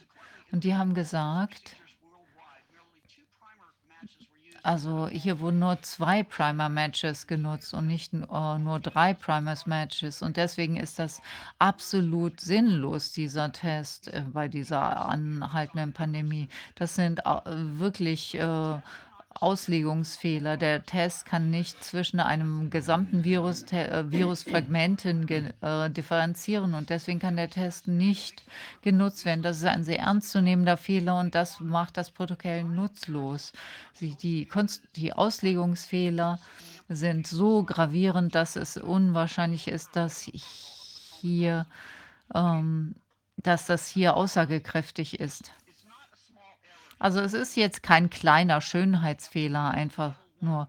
Und die Zurücknahme durch die FDA war eine ähm, Level 1 Zurückziehung. Und Level 1 heißt, dass es äh, potenziell harm, äh, äh, äh, das ist potenziell gefährlich für die Öffentlichkeit. Die meisten Leute wussten aber nichts davon. Die, die Doc, die Ärzte haben da auch nichts von erfahren. Es gab keine große Rückrufaktion. Nee, wir haben einen Riesenfehler gemacht hier. Nein, die, weiter, die Ärzte haben das weiterhin genutzt. Und was so eigenartig ist, also auf der FDA-Seite steht, was ist jetzt an die Stelle getreten. Also wenn man sich die CDC-Seite anschaut, also ich versuche mich da durchzukämpfen und lande da auf dieser Seite, wo steht, ähm, ja, hier, das sind jetzt die momentanen Vorgehensweisen, die empfohlen werden. Also jetzt gibt es eine Omikron-Variante, die natürlich Nonsens ist. Und es stellt sich heraus, dass die Landeslabors das nicht testen können. Eine, eine zweiseitige Anweisung, wie man die Ersatzoptionen für die jetzt zurückgezogenen Tests durchführen sollen, sind ganz einfach eigenartig. Das ist so wie eine schlecht lesbare chinesische ähm, Bedienungsanleitung. Ja, wenn man also wenn man einen negativen Test hat, dann sollte man an Omikron denken. Also es ist wahrscheinlich Omikron, aber könnte es auch nicht sein. Aber wenn es ein doppeltes genetisches Dropout ist, dann sollte, dann könnte es vielleicht die Delta-Variante sein, könnte aber auch nicht sein. Also es ist einfach so komisches Kauderwelsch. Das ist weder Englisch, das ist noch Wissenschaft. Und ich lade nur jeden ein, sich diese komischen Instruktionen mal durchzulesen der Punkt ist, ähm, ich, äh, das klingt immer ein bisschen wie Star Trek. Das ist vielleicht noch nicht mal sogar Omicron, sondern noch viel gefährlicher eine Bohr-Variante. Oh, es gab noch so einen ähnlichen Namen. Absolut Quatsch. Okay, das gefällt mir ganz gut. Sie haben äh, Fälle geschaffen. Es geht eigentlich nur um Fälle. Richtig, genau, genau. Aber die Frage ist ja, was ist ein Fall? Und dann wurde darauf das Narrativ aufgebaut. Es geht immer um Fälle, ein bisschen Kosmetik hier. Sie haben ein bisschen geändert, was ein Case, ein Fall ist. Und dann haben sie irgendwas ganz, ganz Kleines gefunden, wo selbst die normalen äh, Labore der staatlichen Aufsichtsbehörden das nicht nachvollziehen können. Die haben also irgendwas gemacht, also die Behörden konnten das nicht testen. Sie haben sich einfach irgendwas ausgedacht. Jeder hat viel Geld gekriegt, wenn er das einfach kopiert hat. Das war der, der Mechanismus dahinter. Und wenn man dann impft, dann gibt es noch äh, viel mehr. Und ähm, wenn ich das mache, dann mache ich das. Und so haben sie einfach diese Maschine in Gang gebracht. Und das hieß immer, nein, das ist nicht richtig. Ähm, dann würde man aber das Geschäftsmodell kaputt machen dieser Leute und dann wären die natürlich alle sauer. Und äh, das äh, ist sehr, sehr schwierig und gefährlich natürlich jetzt, diesen Zug anzuhalten oder seine Richtung zu ändern. Ja, also um, uns ist mal was vorgekommen. Also am Anfang waren wir in engem Kontakt mit einem Laborarzt. Und das war irgendwo in der mittleren Kleinstadt, also in der mittleren Stadt, mittelgroßen Stadt. Und da fand irgendwas Korruptes statt, ähm, weil zwei der Labors in dieser Stadt sich befanden. Und da sind dann alle Tests, ähm, Testverträge hingegangen. Also äh, zum Beispiel, dass sie irgendwo kleine Zentren einrichten konnten und dass die Leute sich da testen lassen konnten. Also ich habe mit diesem Arzt verschiedentlich gesprochen und der hat vollkommen nachvollziehen können, dass das betrügerisch war und dass diese hohen Zyklenzahlen ganz einfach nicht realistisch waren und dass das niemandem nützte. Und dann, weil wir mit ihm zusammenarbeiten. Äh, dann wollten wir mit ihm zusammenarbeiten, dann habe ich es überprüft und ich war ein bisschen überrascht, denn auf einmal hat er sich äh, nicht mehr gemeldet etc. Und dann habe ich die Information gekriegt, dass er offensichtlich mit involviert war in dieses in diesen Plan. Also er war jetzt gehörte jetzt zu diesen Ärzten, zu dieser Ärzteschaft, die diese Testaufträge kriegte und äh, er hat riesiges Geld verdient. Auf einmal hat die ganze Fragerei äh, ein Ende. Wenn ich gefragt werde, warum die Ärzte ähm, nichts sagen, dann sage ich immer, es gibt hier eine Machtpyramide und ganz oben sind diejenigen, die das Geld genommen haben, damit ihre Universitätsprogramme weiterlaufen können. Fauci, Fauci ist der Böse. Nein, der ist einfach nur die Bank.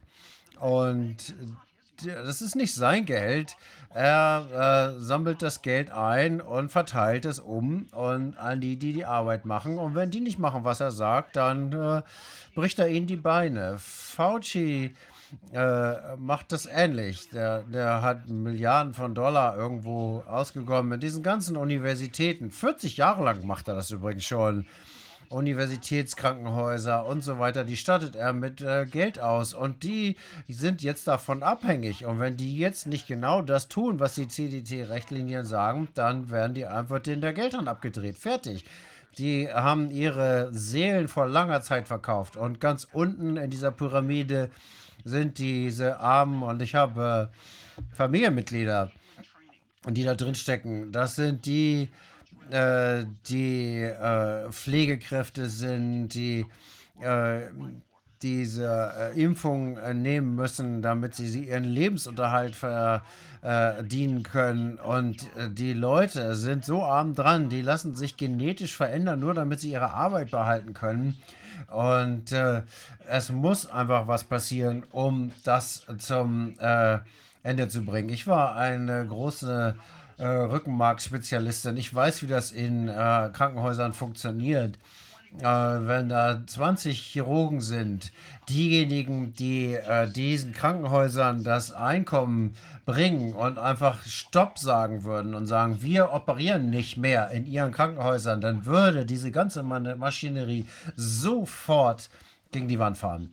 Ähm, und für mich ist das eine ethische Frage. Man kann nicht in diesen äh, Institutionen bleiben, wo die Menschen systematisch umgebracht werden und sich selbst als ethisch und moralisch äh, zu bezeichnen.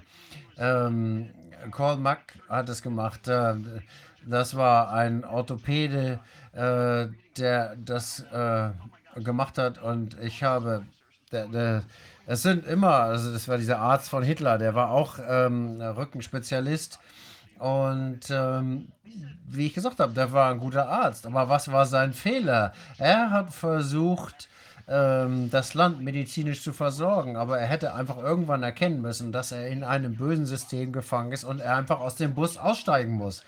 Ich habe das äh, vor 20 Jahren schon auf meiner Webseite geschrieben und die Frage gestellt, werden wir als Ärzte irgendwann in der Lage sein, tatsächlich äh, von, von diesem Zug abzuspringen? Und es äh, scheint nicht so gewesen zu sein. Deswegen sage ich, jetzt ist die beste Zeit. Jetzt kann man raus. Man kann Menschen behandeln und man kann die Menschen, äh, man kann sein Geld noch verdienen. Natürlich, im Moment gibt es eigentlich gar keine Ausrede mehr dafür. Wissen Sie, warum große Unternehmen keine Gewerkschaften wollen? Die wollen nicht, dass ihre Mitarbeiter organisiert sind in ihrem Unternehmen. Ähm, die reden gar nicht erst drüber, denn wenn von oben her Druck kommt, dann sind diejenigen, die äh, folgen müssen, äh, sehr viel stärker, wenn sie gewerkschaftlich organisiert sind. Also wenn sie sich irgendwo treffen, wenn sie drü sich drüber unterhalten, dann werden sie sich austauschen und auf einmal können sie dann mit einer Stimme sprechen und können sagen, nein, da mache ich nicht mehr mit. In Skandinavien haben wir 80 Prozent Organisierungsgrad in den Unternehmen. In Deutschland liegt der Gewerkschaftsmitgliedsgrad bei 20 Prozent, in anderen Ländern sogar noch weniger. Es gibt Organisationen, Amazon zum Beispiel hasst Gewerkschaften, die wollen die vor ihren Werkstoren halten, die kämpfen gegen die Gewerkschaften und das ist liegt und das funktioniert nur, wenn die Leute, die zusammenarbeiten, sich nicht verbinden, nicht miteinander reden und nicht das gemeinsam bekämpfen. Und es ist so wichtig, dass wir Gewerkschaften haben. Das Problem aus der Erfahrung in Amerika mit den Gewerkschaften ist, dass sie eben auch korrumpierbar sind. Ja, Und ähm, ein gutes Beispiel ist eine technische ähm, äh, Gewerkschaft für, von Ärzten. Die können natürlich sich anfangs zusammenschließen als Ärzte, die was anderes machen wollen, aber sie werden übernommen. Aber irgendwann heißt es dann einfach, nein, entweder macht ihr das, was wir sagen, oder ihr macht eure Praxen zu. Und so sehen wir, dass die äh, Gewerkschaften die Menschen in bestimmte politische Richtungen zwängen. Das ist klar. Und äh, da passiert einiges. Äh, ja, dass es im Moment neue Organisationen gibt, die sich bilden. Beispielsweise Southwest Airlines. Äh, die waren Patrioten, die haben an die äh, Verfassung geglaubt und die haben einfach gesagt, wir machen hier nicht mit.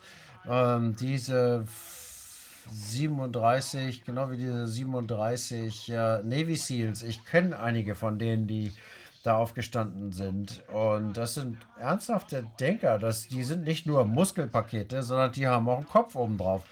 Und äh, es geht hier darum, eine Nation zu verteidigen, um religiöse Freiheit zu haben. Also kann man uns jetzt nicht gleichzeitig sagen, dass wir keine religiöse Freiheit haben dürfen. Das passt nicht. Und äh, da liegt viel im Argen. Nicht äh, alles ist äh, gut, wie es aussieht, aber nicht alles ist schlecht. Ja, ich glaube, ich habe eine große Ge Gewerkschaft in Deutschland verlassen. Die Gewerkschaft, also wir waren der egal, die hat sich nicht drum gekümmert, wa worum es uns ging. Die sind irgendwo Genossen mit den Regierungsvertretern. Also da, wo die Regierung steckt, da steckt auch das Geld und die Leute, die die Gewerkschaft verkaufen. Also ich möchte nur sagen, dass die Leute in den Krankenhäusern, in den ähm, in den Praxen miteinander reden sollten. Die sollten sich miteinander verbünden und sollten au- streiken. Richtig. Wenn, wenn, wenn Sie sagen, die ähm, Gewerkschaften können korrumpiert werden, das ist eine, durch das Jimmy Hofreich Beispiel, ähm, wie wir das aus dem Film kennen, klar. Der Punkt ist aber, Dinge werden sowieso passieren. Äh, obwohl es vielleicht nicht genügend Gewerkschaften gibt. Wir haben übrigens gerade selber eine Gewerkschaft gegangen, äh, gegründet, unser Austral, ähm, Österreicher Kollege auch. Und es gibt eine sehr starke ähm, Abteilung Gesundheit bei, weil wir das sozusagen als äh, Kuhfuß nutzen wollen, um das System auszuhebeln. In Österreich und hier haben wir gesagt, es gibt viele, viele Mitglieder aus der, dem Gesundheitswesen, die sagen, wenn es Impfzwang gibt, dann werden wir unsere Arbeit niederlegen. Aber dafür müssen sie geschützt werden und dafür haben wir diese Gewerkschaft gegründet. Das heißt, das werden wir als Brechstange benutzen, um äh, den auf der anderen Seite zu zeigen, wo diese Impfung hingehört. Ähm, weil das sind äh, nur ein paar äh, Psychopathen da oben, die das alles durchtreiben. Aber äh, wenn wir das alles aufzeigen, in die Öffentlichkeit bringen, beispielsweise durch ähm, zwei äh, ehemalige Berater der WHO und sie zeigen, wie sie diese Fallzahlen ähm, hingebracht haben, ähm, mit äh, unabhängig von den Gain of Functions äh, Experimenten, ob dieses Virus jetzt künstlich ist oder nicht. Was wir wissen, ist, dass diese, dieser Virus nicht gefährlicher ist als eine gemeine Grippe und dass das Immunsystem perfekt in der Lage ist, damit umzugehen. Deswegen gab es am Anfang ja so wenig Fälle und deswegen brauchten sie Anfang 2020 diese Fälle. Wo haben sie diese Fälle hergekriegt? Sie haben Drosten angerufen, hier Professor Dr. Dr. Drosten, der weder Doktor noch Professor ist, der ein kompletter äh, Fake-Idiot ist und äh, er sollte diese Tests machen und das hat er gemacht. Aber er war dumm genug,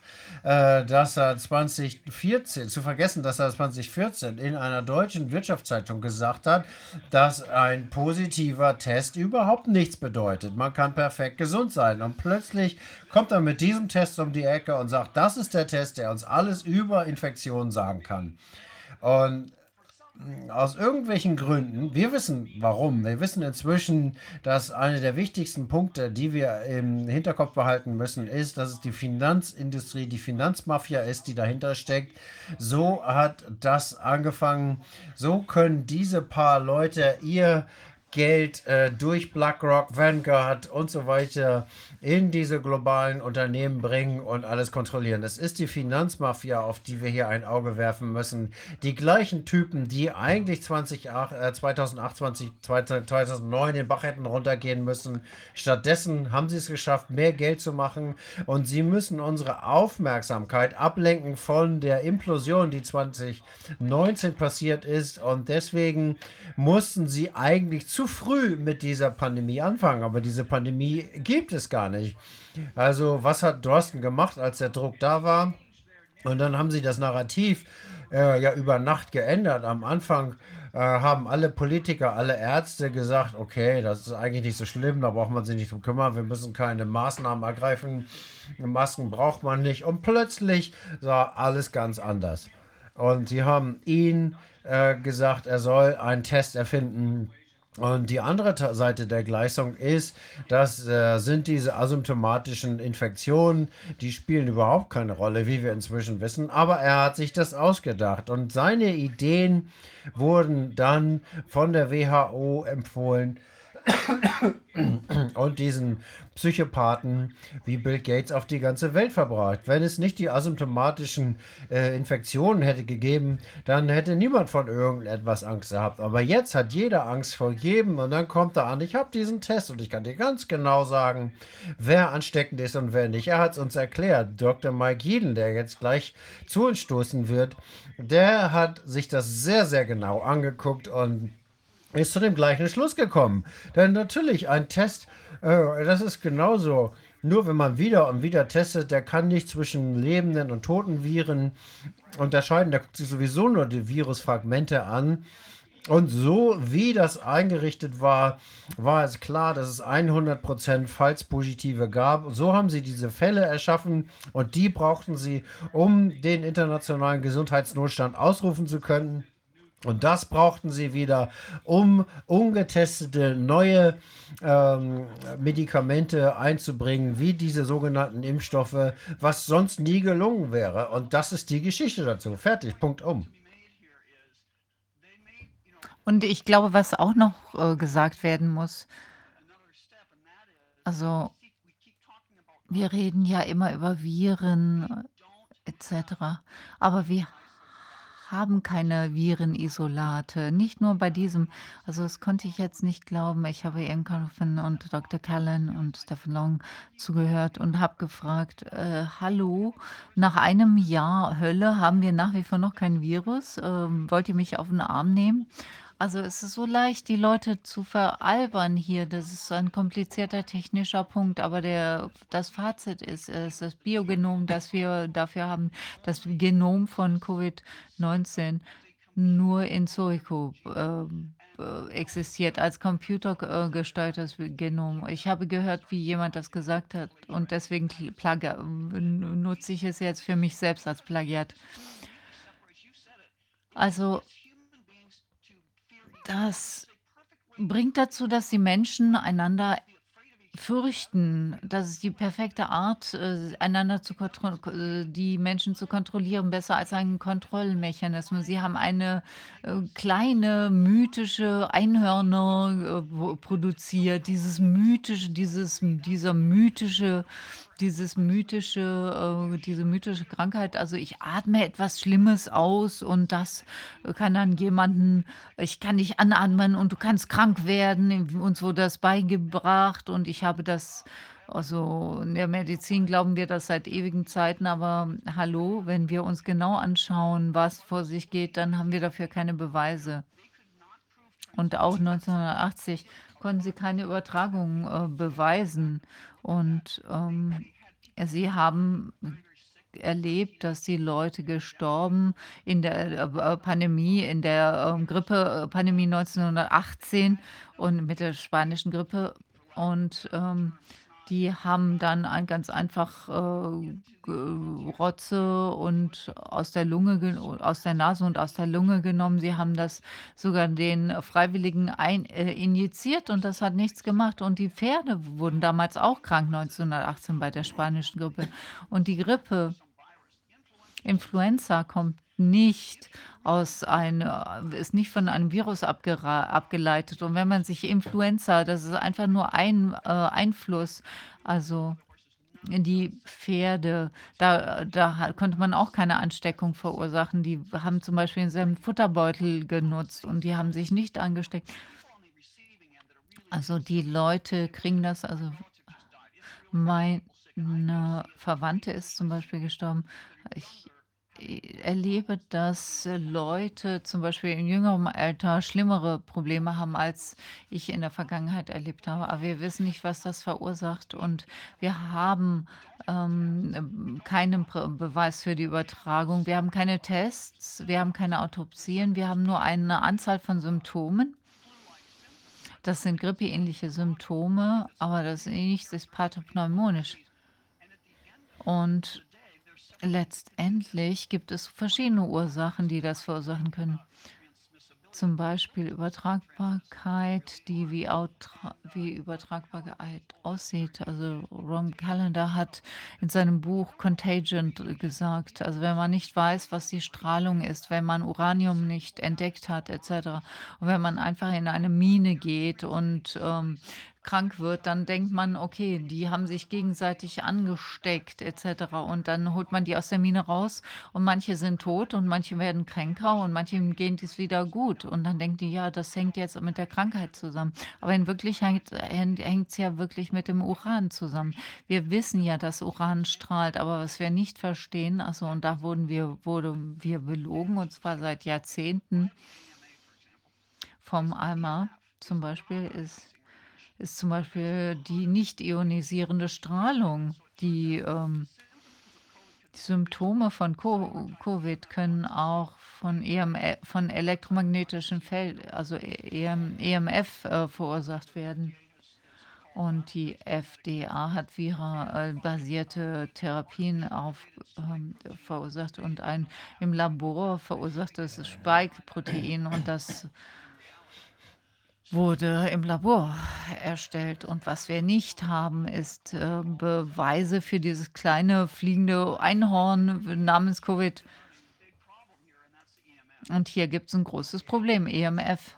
Aber wir haben äh, Nachweise dafür, dass es viele Einhörner gibt, die seit Tausenden von Jahren um uns herumfliegen. Wir kennen die. Äh, wir leben damit. Das, das wissen wir. Wir wissen, dass sie sich in unseren Zellen äh, replizieren. Aber die, der Grund, warum wir krank werden, ist ähm, aufgrund verschiedener Faktoren. Da kommen viele Dinge zusammen. Und das, was uns am Ende krank macht, ist unser Immunsystem, was darauf reagiert. Ähm, bei Wenn man einem Allergen ausgesetzt ist und keine Allergie hat, dann ist das kein Problem. Aber wenn man allergisch ist, dann kann das sehr gefährlich werden. Das heißt also, das ist immer im biologischen System gibt es Dinge, die sind wir bekannt, die können wir gut verarbeiten und es gibt andere, da ähm, reagieren wir drauf und da reagieren wir teilweise auch falsch drauf. Und wir äh, reagieren falsch darauf durch Dinge, die wir gegessen haben, die wir uns angewöhnt haben oder auch Medikamente, die wir genommen haben. Da gibt es viele. Ja, Ja, wir können sie vielleicht Viren nennen, aber in Wirklichkeit sind das Toxine. Und ich fand das ganz äh, erleuchtend, diese Studien in Floria, Floria zu ähm, lesen. Also die haben also Masken mit, die ihre Kinder mit Masken äh, in die Schule geschickt und äh, vorher hatten sie dann andere Masken und dann haben sie die Masken ande, analysiert, die Tuberkulose äh, und es stellte sich heraus, dass da TB-Viren enthalten waren, E. coli und Bakterien und auch Dinge ähm, festgestellt wurden, die wir uns niemals hätten ausmalen können. Also die Dinger fliegen durch das, durch die Welt, aber ähm, d- es ist nicht so, dass äh, ich dich anstecken kann, weil hier etwas vollkommen Neues entstanden ist.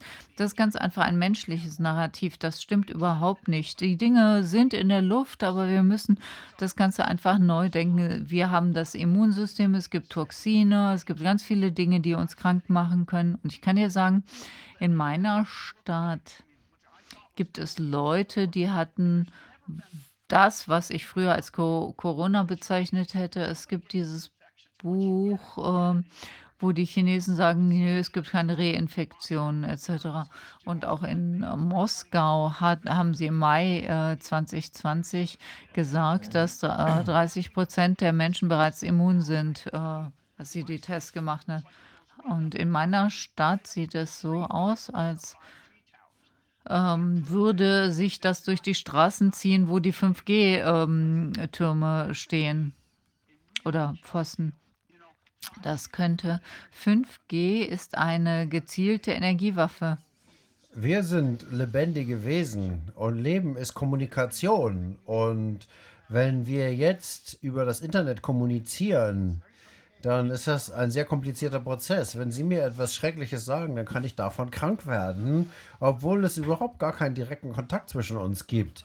Das Leben geht um, im Leben geht es um Kommunikation und das Virus ist ein materielles äh, Kommunikationsmedium sozusagen. Wir haben das tausende Mal in unseren Körper, wir tauschen das miteinander aus, wir tauschen Substanzen aus, wir tauschen damit biologische Informationen aus. Unsere Immunsysteme verstehen das und können zwischen wichtig und unwichtig unterscheiden. Das gehört zu mir, das gehört nicht zu mir und so weiter. Diese Prozesse, das sind Kommunikationsprozesse, die ständig ablaufen. Und wenn wir so auf sozialer Ebene Angst haben, dann heißt das, dass die Kommunikation nicht besonders gut funktioniert. Das heißt, einmal schadet uns das nichts, aber wenn wir Angst haben, dann kann es Schaden auslösen. Das ist eine sehr komplizierte und komplexe Angelegenheit, wo wir einfach nur versuchen können, da bestimmte Situationen zu isolieren und rauszufinden, warum sie vielleicht gestorben sein können. Aber es ist sehr, sehr schwierig. Selbst die Diagnosen sind sehr schwierig. Was ist Tuberkulose bei einem? Etwas völlig anderes als bei jemand anders. Eine, die- eine der Dinge, die wir sagen können, ist, wo die Impfung kommt, da folgt die Krankheit. Und was jetzt sehr interessant ist, ist ähm, mit den Forschern in der Antarktis. Ähm, ich bin mit jemandem befreundet, der in der amerikanischen äh, Südamer Süd äh, Südpol-Expedition war. Einige Leute fahren dorthin, sind komplett isoliert. Die bekommen, äh, die gehen überhaupt nicht raus, weil das Wetter zu schlecht ist. Die waren komplett geimpft. Sie waren PCR zu Tode getestet. Sie hatten überhaupt nichts, Covid zu haben, was auch immer das sein mag, und sind dann an den Südpol gefahren und zwei Drittel von denen haben Covid bekommen. Oder wie auch immer man das dann nennen will. Wie kann das passieren? Ähm, sie haben Kommunikation mit der Außenwelt gehabt. Sie haben niemand anders gesehen.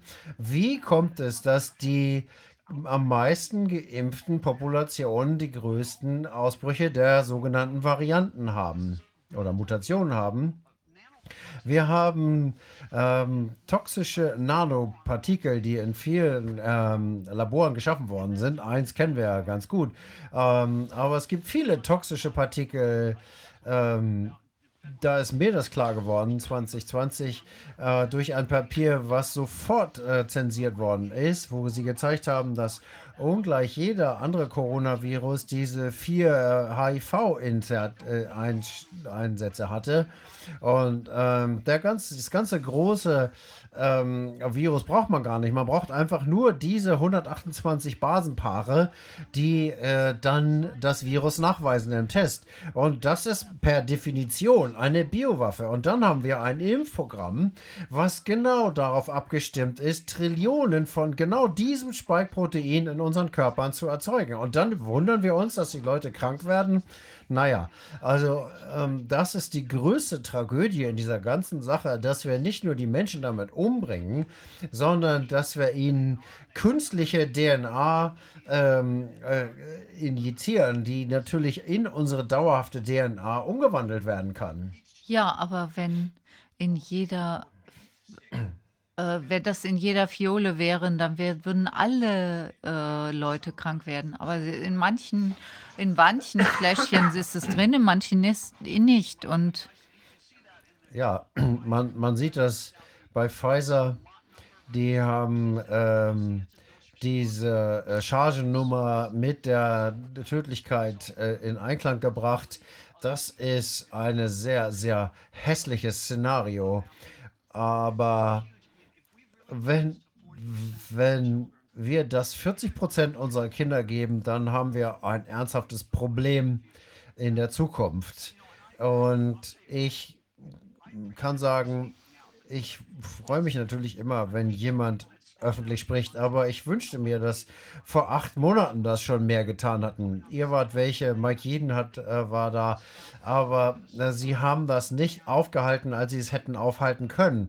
Und ich möchte sagen, wenn man sich mal diesen Vorsatz anguckt, ein Punkt, der mich dazu geführt hat, das in Biowaffen anzugucken. Es gibt immer Quarantäne, es gibt immer eine Phase, wo ich herausgefunden habe, über einen Artikel, der nannte sich Selbstverteilende Impfstoffe für ähm, äh, Krankheiten. Wenn man sich diesen Artikel anguckt, es gibt zwei Impfungen jetzt. Und in klinischen Studien, die Und- sich selbst replizieren. und das ist genau das, worum es hier ging. Das äh, Schlimme dabei ist aber, dass sie, ähm, dass sie, es gibt diese großen Mäuseplagen in Australien und das äh, wollten sie ähm, bearbeiten und deswegen haben sich einige Mäuse gefangen, haben damit diese sich selbst verbreitenden Impfstoffe behandelt und die ähm, Mäuse sterilisiert und dann haben sie diese Mäuse in die äh, Freiheit entlassen und äh, die haben das dann an andere Mäuse verteilt. Das geht aber über Kontakt, das geht nicht über die Luft. Und dann äh, wurden die äh, anderen Mäuse steriler und noch steriler und das ähm, hat dann die Population einfach umgebracht. Und wenn man sich jetzt mal anguckt, wie diese sich selbst verteilenden Impfstoffe ähm, äh, immunologische Kontra, äh, nennt man sie auch. Äh, die arbeiten über DNA-Impfstoffe, ähm, über ein ähm, Virus, der die Fortpflanzung unterbricht und das führt zu äh, Problemen. Und da gibt es eine andere, ähm, eine andere Arbeit zu den Zahlen. Wenn ich die Geburtsraten kenne von Tieren, ähm, und dann weiß ich, wie viele Tiere ich fangen muss und sie zu impfen, um dafür zu sorgen, dass ich die ganze äh, Population sterilisieren kann. Für mich ist das eine sehr, sehr schwierige oder böse Studie, insbesondere wenn man sich guckt, was bei Pharmacokinetic gemacht wurde in den Japanern, wo gezeigt wird, dass jeder, der das kennen muss, der sich irgendwie mit äh, Impfstoffen auseinandergesetzt hat, wo gezeigt wird, dass das sich 64 Mal verteilt, bevor Ähm, warum sage ich, dass sie das wissen müssen? Weil entweder äh, wenn man, wenn man wirklich diese Impfstoffe entwickelt, in dem Moment, äh, Februar 2020, ich bin keine Biologin, aber es war ganz einfach zu sehen, weil ich einfach Wissenschaft verstehe. Und wenn ich mir angucke, äh, wie das funktioniert, wie das gemacht wird, und dieser Novovaxite, der macht diesen Proteincode, der die DNA ähm, um, ummantelt, was der Kern ist, das wurde entwickelt als Gentherapie und in diesem Hinblick kann man äh, nicht einfach die an den Arm spritzen und sagen, die bleiben da und die müssen gezielt irgendwo hingehen. Und äh, Novavax ähm, hat diese Matrix M-Kodierung und die haben sich damit gebrüstet, zu sagen, dass sie das gezielt irgendwo hinbringen können im Körper. Und ja, das sind in diesem Fall scheinbar die Eierstöcke. Und das ist ganz ähnlich im Aufbau, äh, wie das bei dieser im Impfstoff funktioniert hat, der die Mäuse in Australien sterilisiert hat. Und ähm, nachdem ich das alles gelesen habe für lange Zeit, kann ich sagen, es gibt überhaupt gar keine ansteckenden Krankheiten mehr. Ähm, wir haben 1976 über tropische Krankheiten gesprochen, aber wir haben äh, das erst angefangen, als Ebola, HIV, diese ganzen Themen aus dem Dschungel, aus dem Dschungel über uns gekommen sind in den 80ern. Und was passierte da? Was ist da gelaufen? Es gab dieses Projekt Kos Küste in Südafrika. Das war ein Biowaffenprogramm, das sich gegen die schwarze Bevölkerung gerichtet hat. Und wir hatten Menschen, die da ähm, äh, eingebunden waren. Einige davon sind jetzt schon gestorben. Viele Selbstmorde hat es da gegeben in diesen Programmen. Und äh, wir haben durch Desmond Tutu viel davon gelernt. Die haben ähm, Biowaffen entwickelt, die sich bestimmte Rassen, gegen bestimmte Rassen effektiv sind. Und so kamen dann diese angeblichen ansteckenden Krankheiten aus Afrika. Ähm, und Nixon hat äh, hier, ähm, wir haben ähm, unser staatliches äh, Biowaffenprogramm eingestellt, angeblich, aber wissen wir das sicher? Ähm, das hat nicht vor 10 Jahren oder 20, sondern 30, 40, 50 Jahre äh, ist das her. Es basiert alles auf ähm, Lügen, aber diese Wissenschaft dafür ist noch vorhanden und man kann sie nachlesen. Komm. Ja, ja, es gibt ja auch äh, Folter. Also diese, diese Camps weltweit. Und davon haben wir Erfahrung im Europarat und das ist einfach schrecklich. Also äh, auf irgendeiner Insel, isolierten Insel, wo keiner hinschaut und äh, man kann machen, was man will.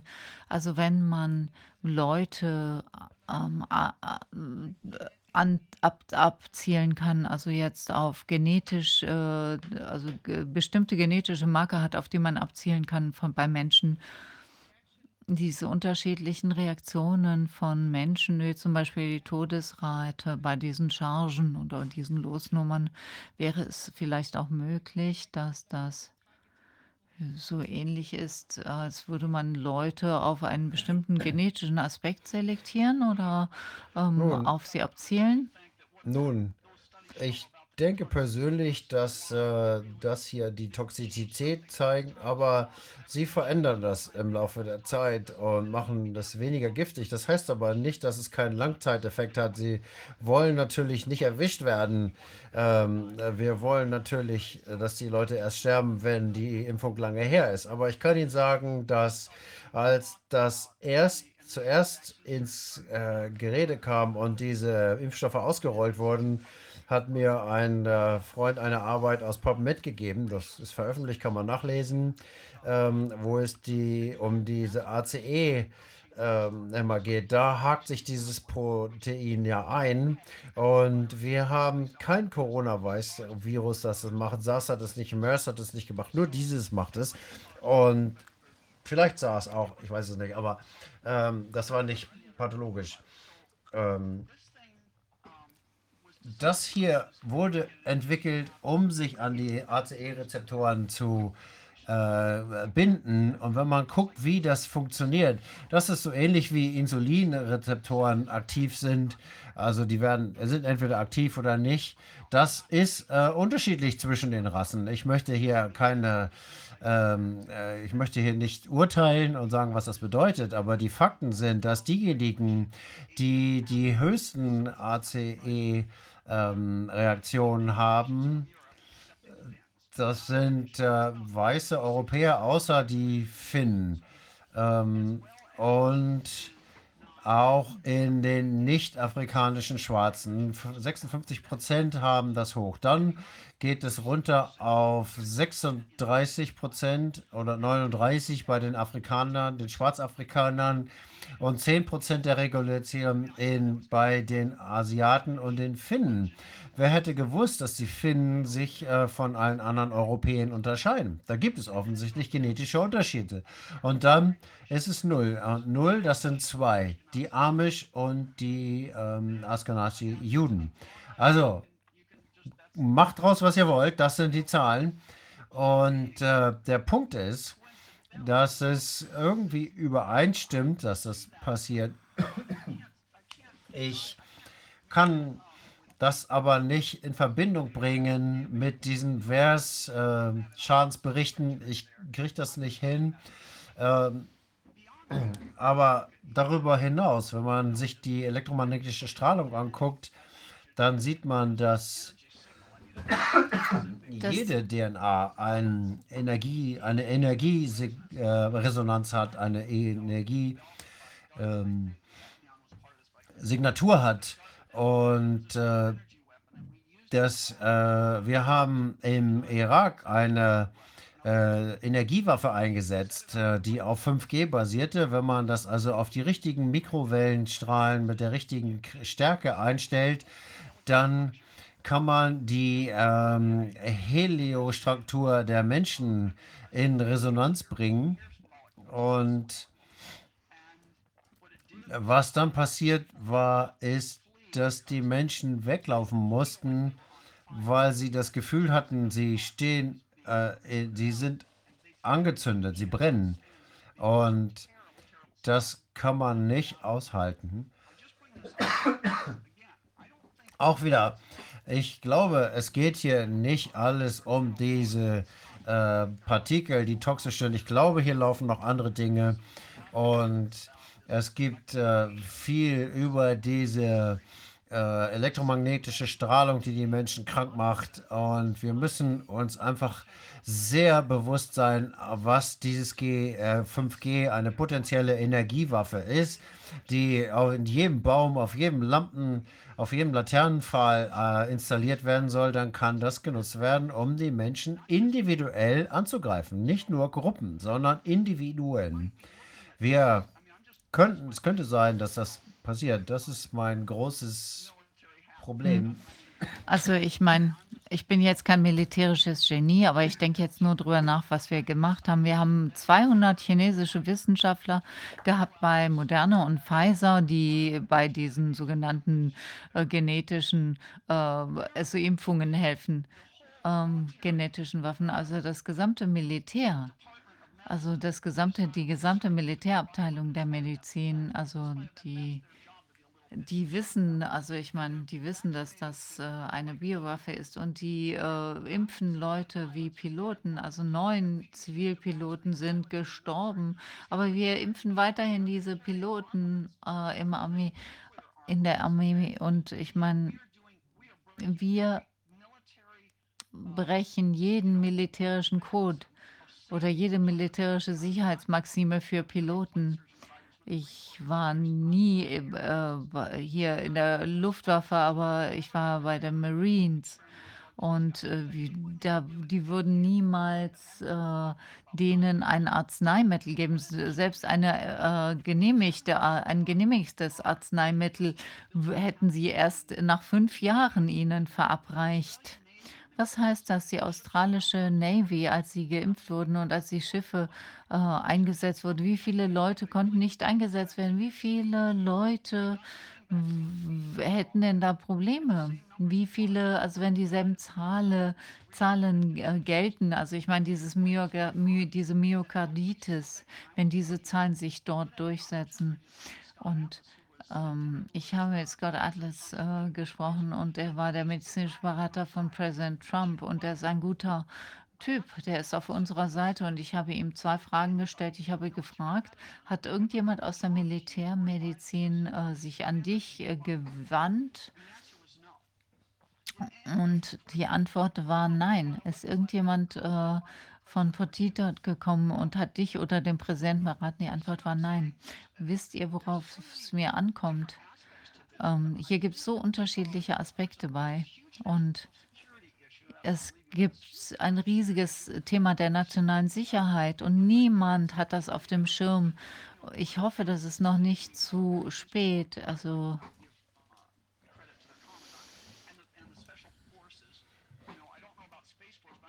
ich weiß jetzt nicht, wie es mit der Raumfahrt ist, aber mit der Luftfahrt, die pushen diese Impfungen trotz der Tatsache, dass das Ganze nicht notwendig ist. Die haben im Covid-Jahr nur 20 Leute an Corona verloren. Also irgendwas ist hier passiert. Und was sind die beiden Militärs, die diese genetischen Mittel nicht nehmen? Russland und China. Naja, große Überraschung. Sehr gut, dass Sie diese militärischen Aspekte äh, auch darauf hinweisen. Das haben wir uns noch gar nicht angeguckt. Und ich denke, da müssen wir noch mal im Detail drauf eingehen. Das sind äh, sehr interessante Aspekte, die wir sicherlich im Detail uns noch mal genauer angucken müssen. Ich äh, habe gesehen, dass Mike Jeden inzwischen zu uns gestoßen ist.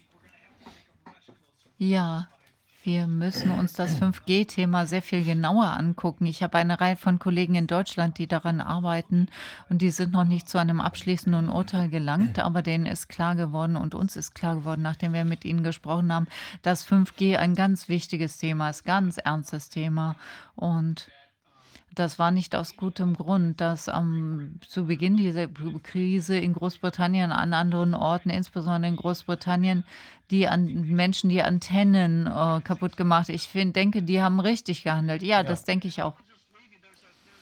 Und äh, es gibt ein sehr gutes Video von Dr. Deborah. Tut mir leid, ich weiß den, first, den ersten Namen nicht. Sie hat vor einigen Jahren einen Vortrag darüber gehalten, über die ähm, Zusammenlegung der Abteilungen für Ingenieurwesen und Medizin in Melbourne, in der Universität.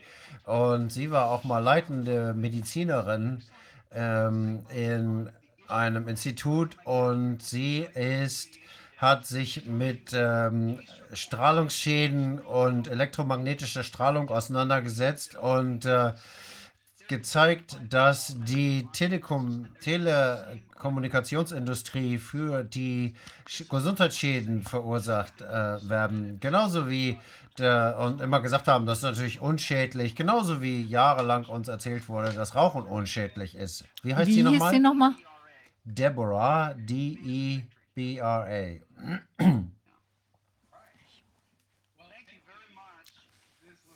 Okay, vielen Dank, vielen Dank.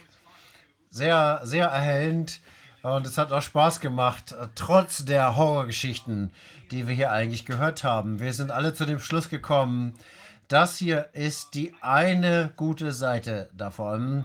Ich habe mich für viele Jahre, als ich vor Gerichten verhandelt habe und gegen die Deutsche Bank und so weiter prozessiert habe, habe ich mich immer gewundert, was ist hier los? Und plötzlich fallen die Puzzleteile zusammen, die uns zeigen, dass wir ernsthaft angelogen worden sind, und zwar in allen Bereichen des Lebens. Und das ist das Gute.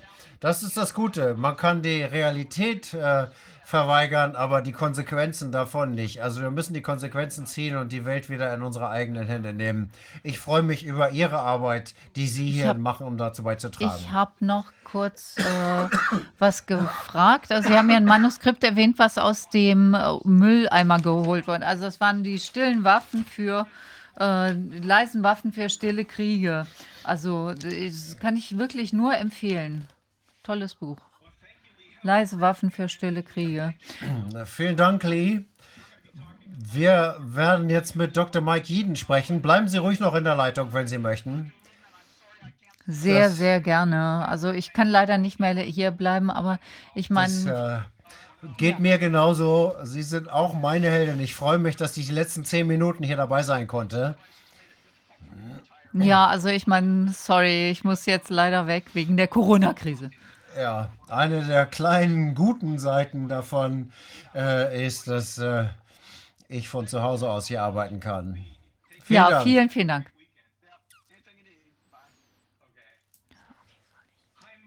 Gut. Hi Mike. Wir haben uns ja vor einigen Tagen erst gesprochen.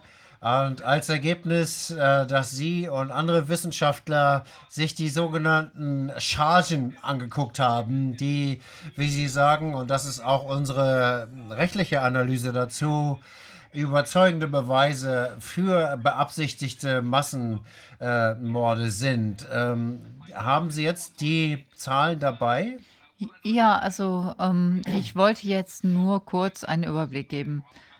Also, also ich habe auch das Ganze nochmal hochgeladen, auch noch meine Credentials hochgeladen und dann habe ich mir nochmal äh, durchgeschaut, was passiert ist, also aus wissenschaftlicher Perspektive. Und dann möchte ich äh, vorstellen, welche Theorien ich habe. Und ich zuerst einmal zehn Minuten kurze Ausführungen und dann schaue ich mir die sehr alarmierenden Ergebnisse der Analyse an. Hier der verschiedenen Daten bei den Chargen. Und dazu habe ich sehr viel zu sagen. Also vielleicht könnte man die Präsentation für die Diskussion ähm, auch nochmal ähm, online bringen. Also ja, okay. Vielen Dank für die Einladung, dass ich nochmal die Chance habe, hier bei Ihnen zu reden. Rainer, als wir im Sommer gesprochen haben, ähm, habe ich ja bereits gesagt, dass das vollkommen einzigartig ist, was Sie und Ihr Team machen. Also ich meine, es gibt nirgendwo sonst, wo so viele Experten zu Gehör kamen und ihre Einschätzungen darzei- darlegen konnten. Und hoffentlich äh, können all unsere Beiträge die Puzzleteile zusammenfügen. Also mein Name ist Mike Jeden. Ich bezeichne mich als Industrieveteran. Ich habe lange in der Pharmabranche gearbeitet, mein ganzes Leben. Ich habe in der Biochemie und Toxikologie meinen Abschluss gemacht und ich äh, war ähm, Jahresbester. Ich habe auch lange im Militär gearbeitet. Ähm, das britische Militär entwickelt äh, chemikalische Verteidigungswaffen. Also ich denke, damals haben sie mich auf jeden Fall nicht als äh, verrückt abgetan. Ich habe auch sechs Monate im polizeilichen Forensikdienst gearbeitet. Das heißt, ich habe sehr viel über diese Techniken gelernt und dann habe ich einen Doktortitel ähm, grund auf Grundlage von Forschung gemacht in der Pharmakologie. Und anschließend bin ich in die Industrie gegangen. Siebeneinhalb Jahre bei Wellcome Research Labs, bevor sie dicht gemacht wurden, nachdem sie von Glaxo übernommen wurden. Und das heißt, ich war während der Konsolidierungsphase da und das Unternehmen ist riesig groß geworden und das ist auch bezeichnend für das, was wir heute sehen, diese Konzentrationsphase. Und anschließend bin ich zu Pfizer in Großbritannien gewechselt. Ähm, in ihrer kennt Forschungsbasis und, und hier wurden aus diesem Labor mehr Pharmazeutika veröffentlicht und erforscht ähm, als äh, aus a- jedem anderen Labor weltweit. Äh, Ich würde mir wünschen, dass ich da eine Rolle gespielt hätte. Leider war ich nicht involviert, aber dennoch konnte ich nebenbei erleben, wie Kollegen ganz tolle äh, Produkte entwickelt haben, Moleküle und ähm, sie haben mehr als eine Milliarde im Jahr daran verdient. Das ist also ein sehr guter Ort, um dieses Geschäft zu lernen. Bei Pfizer äh, bin ich 2011 ausgeschieden, nachdem ich äh, hier Chief Scientific Officer für diesen Bereich wurde, diesen pharmazeutischen Bereich wurde. Ich habe 2011 das Unternehmen verlassen, weil sie den Standort geschlossen haben. Ich denke, ich habe einige dieser Programme geholfen und auch bei der ähm, Umsiedlung geholfen. Also Mailand wurde hier übernommen von einigen meiner ehemaligen Kollegen. Ich habe den Deal nicht abgeschlossen, aber im nächst, nächst, in den nächsten zehn Jahren bis zum heutigen Tag arbeite ich nun als Berater für Startups, äh, Biotech-Unternehmen, auch in der mittleren Lebensphase. Und das sind 30 Unternehmen, die zu meinen Kunden äh, gehören, respiratorisch, Inflammation etc. in diesem Bereich. Und äh, ich hatte auch äh, die Gelegenheit, mein eigenes E-Biotech-Unternehmen zu gründen mit einigen Kollegen. Und, und Pfizer hat die, äh, den Standort dicht gemacht und das findet sehr oft statt. Und jetzt zurück zu mir. Ich habe eine breite biologisches Fachwissen, auf jeden Fall für Forschung. Ich kenne mich bei ähm, Erkrankungen aus und bei den Mechanismen, wie man Interventionspunkte untersuchen kann, und damit äh, sich bestimmte Krankheiten bessern oder verlang Krankheiten verlangsamen. Einige Leute haben gesagt, warum äußern Sie sich dazu? Sie sind verrückt. Und es gibt drei Dinge, die mir oft zugeschrieben werden. Also Sie sagen, der ist einfach nur ein verbitterter hm, Ex-Mitarbeiter. Vor 10 Jahren bin ich ausgeschieden und vor allen Dingen kann ich halte ich ähm, da war ich nicht sauer und, äh, auf jeden Fall werde ich keine 10 Jahre sauer sein. Also, warum soll ich mich jetzt auf einmal äußern? Und Pfizer ist ein toller Arbeitgeber, ist ein toller Ort, äh, auf dem zu arbeiten äh, an dem man arbeiten kann. Natürlich ist seitdem ich ausgeschieden bin, einiges aus dem Ruder gelaufen und ich war auch einer der mi letzten Mitarbeiter. Ich habe ja auch bei dem Sanierungsplan geholfen geholfen. Sie haben mir auch sehr, sehr gut geholfen bei der Abfindung. Ich war ja Vice President und die haben mir eine gute Abfindung gegeben. Und dann, nachdem ich ausgeschieden bin, bin ich zurückgekommen. Ähm, äh, und die haben ja auch nochmal bei mir investiert und 2017 hört sich jetzt auch nicht schlecht an, also als wären unsere Beziehungen schlecht. Und als Novartis da ins Spiel kam, finde ich, haben sie auch einen sehr guten Deal gemacht. Und vor fünf Jahren hatte ich auch äh, einen sehr positiven Kontakt, aber seitdem hatte ich keinen äh, Kontakt mehr mit ihnen. Also das heißt, ich bin nicht verbittert, ich habe ganz gut verdient und deswegen bin ich unabhängig. Und dann wird mir oft vorgehalten, ich wäre einfach nur ruhmsüchtig. Nein, ich äh, bin ja nicht im, gerne im Fernsehen. Ich bin eigentlich sehr schüchtern und ich würde mich wahrscheinlich eher äh, verschanzen, wenn man mich äh, wenn man es mir überlassen würde. Und äh, andere Leute sagen, denen geht es nur ums Geld. Nein, im Gegenteil, ich habe wahrscheinlich hunderte, tausende Pfund verloren, indem ich aus wissenschaftlichen Beiräten rausgeflogen bin, bloß weil ich jetzt keine populäre Meinung vertrete. Das heißt, es kostet mich Geld, das schadet meinem Ruf und ich habe eigentlich guten Grund, einfach nur zu Hause zu bleiben und mein früh Rente zu, ähm, zu genießen. Und ich habe erlebt, dass äh, die Regierungsvertreter öffentlich gelogen haben im Fernsehen. Das ist mit der Grund. Und zuerst einmal war ich alarmiert und dann habe ich Angst gekriegt und ich habe nach wie vor Angst. Warum? Also, äh, ich ha also, es gab einen Pandemiebereitschaftsplan und ich habe all diese Bereitschaftspläne gelesen für die G20, äh, und für die WHO. Und unterm Strich gibt es nur zwei Empfehlungen. Ja, wenn Sie symptomatisch sind, dann bleiben Sie bitte zu Hause, bis es Ihnen besser geht. Das ist, weil wir wissen, dass symptomatische Leute die Treiber sind für Infektionen bei Pandemien. Und die zweite Empfehlung ist, äh, waschen Sie sich öfter als sonst die Hände, denn das ist einfach eine gute Vorbeugung. Die nächsten neun Seiten dieser Pandemiepläne in, äh, gehört, also behandelten das, was man nicht tun sollte. Bei, unter anderem ging es nicht um Schulschließungen, Grenzschließungen oder Lockdowns oder Masken oder irgendwas davon. Also davon stand überhaupt nichts in den Pandemieplänen. Die Dinge, die uns jetzt als essentiell vorgeschrieben werden, wurden explizit ausgeschlossen in den vorherigen Plänen. Hm, deswegen denke ich, gibt es einen äh, internationalen Plan dahinter. Alle Länder hatten sehr ähnliche, sehr simple Pandemiebereitschaftspläne und alle haben sie im März über Bord geschmissen. Im März 2020 haben sie durch die, dasselbe narrative Skript be, äh, ersetzt, die acht Corona-Lügen. Jedes davon ist absolut falsch, jede dieser Empfehlungen ist absolut falsch und das Ziel war es, die Menschen zu erschrecken und ich denke, das hat funktioniert. Wie kann es denn sein, dass Deutschland, Italien, USA, Island, Ostsee, Skandinavien arabischen Länder alle dieselben falschen Informationen zur selben Zeit kriegen. Aber es gibt nur eine Möglichkeit, wie das sein kann.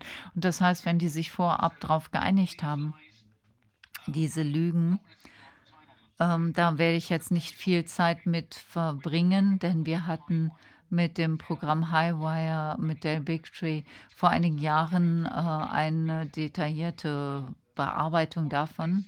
Aber worum ging es jetzt im Großen und Ganzen? Sie haben uns gesagt, ja, es gibt ein ganz tödliches Virus und daran kann man sterben. Aber das ist nicht passiert. Das ist einfach nur Theater. Und das ist jetzt nicht ein gefährlicher Virus. Ist ungefähr so schlimm wie eine schlimme saisonale Grippe. Also sie haben PCR-Tests genutzt, Wattestäbchen in die Nase und in den Mund und haben gesagt, die sind hochakkurat und das hilft uns dann klinisch infizierte Personen zu unterscheiden von jemandem, der es nicht ist. Und ein verstorbener Nobelpreisträger hat gesagt, das sollte man nicht für diesen Zweck benutzen, also für die Bestimmung und die sagen auch, sie sollen Masken tragen und so, aber Masken wurden intensiv untersucht. Ähm, Stofftücher führen eher dazu, dass man eine ungewöhnlich bakterielle Lungenentzündung kriegt, weil man die ganze Zeit durch das, ähm, durch das Tuch einatmen einatmet. Und äh, diese chirurgischen Masken sind einfach nur dazu, abgedacht, äh, dazu angedacht, dass man Blut ähm, abhält, zum Beispiel. Aber sie wurden nicht für den Filtern, für das Filtern der Atemluft gedacht. Und ich fühle mich persönlich auch ganz schrecklich, wenn ich sie trage. Und dann haben sie Lockdowns eingeführt, wo wir alle zu Hause äh, bleiben mussten, außer man war ein armer Bandarbeiter, da musste man natürlich arbeiten. Aber ansonsten sollte man relativ lange zu Hause bleiben. In England waren das einiges, an einigen Stellen Monate.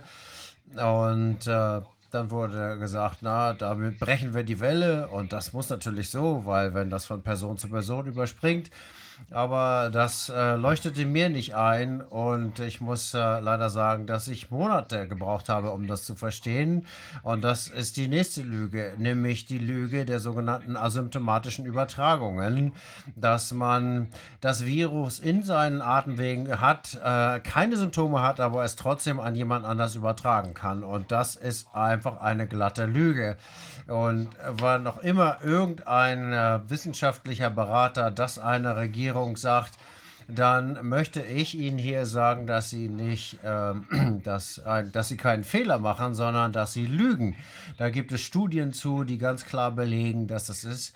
Ich kann Ihnen hier einen ähm, Link äh, dazu geben zu verschiedenen Ärzten, die dieses Argument widerlegen. Und also wenn asymptomatische äh, Übertragungen nicht stattfinden und es damit epidemiologisch irrelevant ist, dann warum müssen wir dann überhaupt Masken tragen? Warum müssen wir dann testen, jemanden, der keine Symptome hat?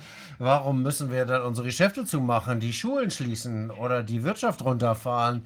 Das heißt, sie haben uns äh, belogen mit dem Ziel, uns Angst einzujagen und auch von finanziell erfahrenen Menschen zu lernen, um anzufangen, die Wirtschaft damit zu zerstören. Und ich glaube, das ist das laufende Ziel immer noch. Und dann haben sie uns auch gesagt, es gibt keine Behandlungen für diese Atemwegserkrankungen. Und äh, ich ziehe den äh, Hut vor Dr. Peter McCullough, äh, der hier ein sehr mutiger Arzt ist, der dagegen gesprochen hat und äh, gesagt hat, dass es ein halbes Dutzend sehr wirkungsreiche, wirkungsvolle Therapien gibt. Man fängt am Anfang an, äh, die ähm, Verbreitungsrate zu äh, stoppen. Und äh, es gibt eine Mehrphasen, es ist eine mehrphasige Infektion. Und wenn man versteht, dann äh, stellt sich heraus, dass das am einfachsten zu behandelnde Erkrankung ist, die es jemals gegeben hat. Aber diese Therapien wurden fast weltweit äh, verboten und die wurden, die Ärzte wurden angegangen, die das verschrieben haben und dann war die nächste Liege, dass man nicht weiß, ob man das nicht nochmal bekommen kann. Wenn man das schon hatte, die Immunologie zeigt uns, dass das einfach falsch ist. Wir wissen, dass äh, die Chance, wenn man dieses Virus einmal gehabt hat, ähm, man dann sozusagen ein Bild davon macht im Immunsystem und wenn es irgendwas Ähnliches gibt, eine Variante, man nicht nochmal damit erkrankt wird über Monate oder wahrscheinlich sogar Jahre. Das ist noch eine Lüge und die letzte Lüge ist, dass die ähm, Impfstoffe sicher und effektiv sind.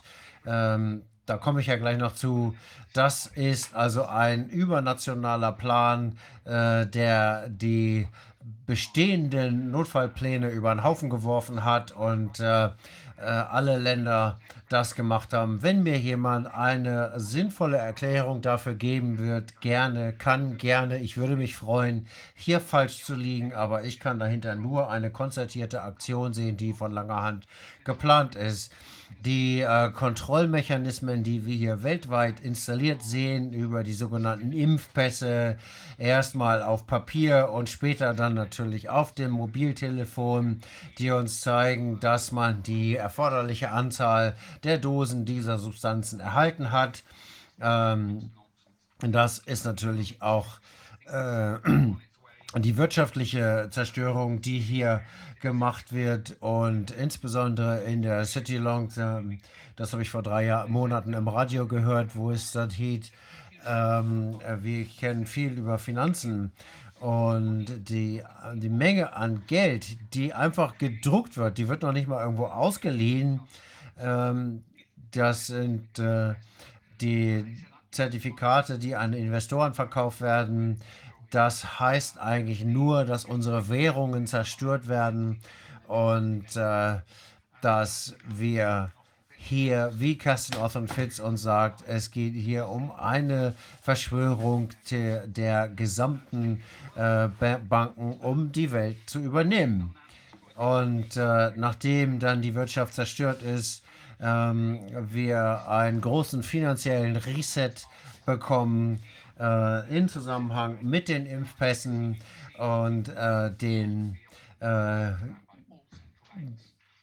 den äh, digitalen Zentralbankwährungen und das wird das Ende des Bargeldes und das Ende der Privatsphäre von uns allen sein. Ich weiß, ich gehe damit weit über das hinaus, was viele sagen, aber ich habe ernsthafte Sorgen, dass es hier ähm, ernsthafte Absichten gibt, große Teile der Weltbevölkerung zu unterwerfen und zu versklaven.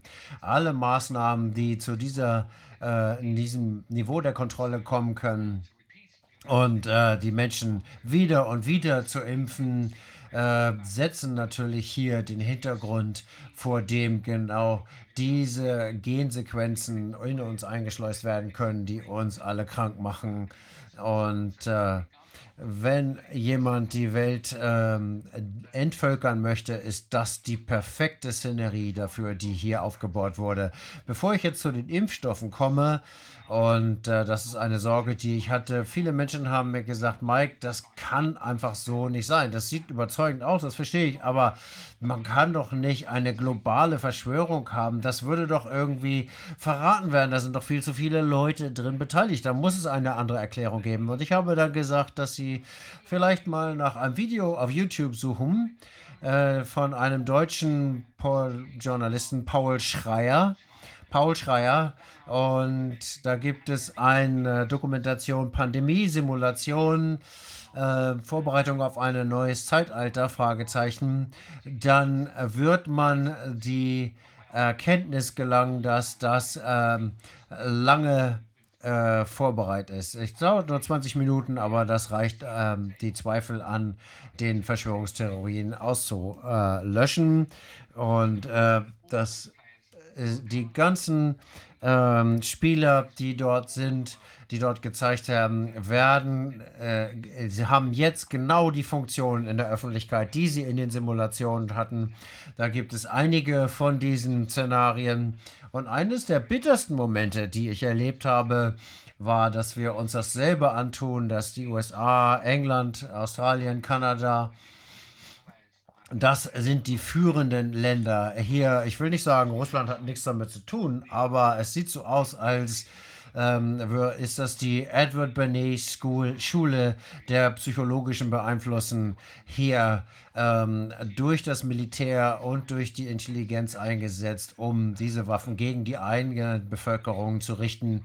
Was wir hier machen möchten, ist, wir möchten die Öffentlichkeit aufwachen, aufwecken, weil wenn das nicht passiert, dann geht unsere Demokratie den Bach runter und wir alle mit. Aber äh, bevor ich jetzt zu den Impfstoffen komme, möchte ich eine kurze Pause machen, um äh, die Möglichkeit äh, zu Fragen zu geben.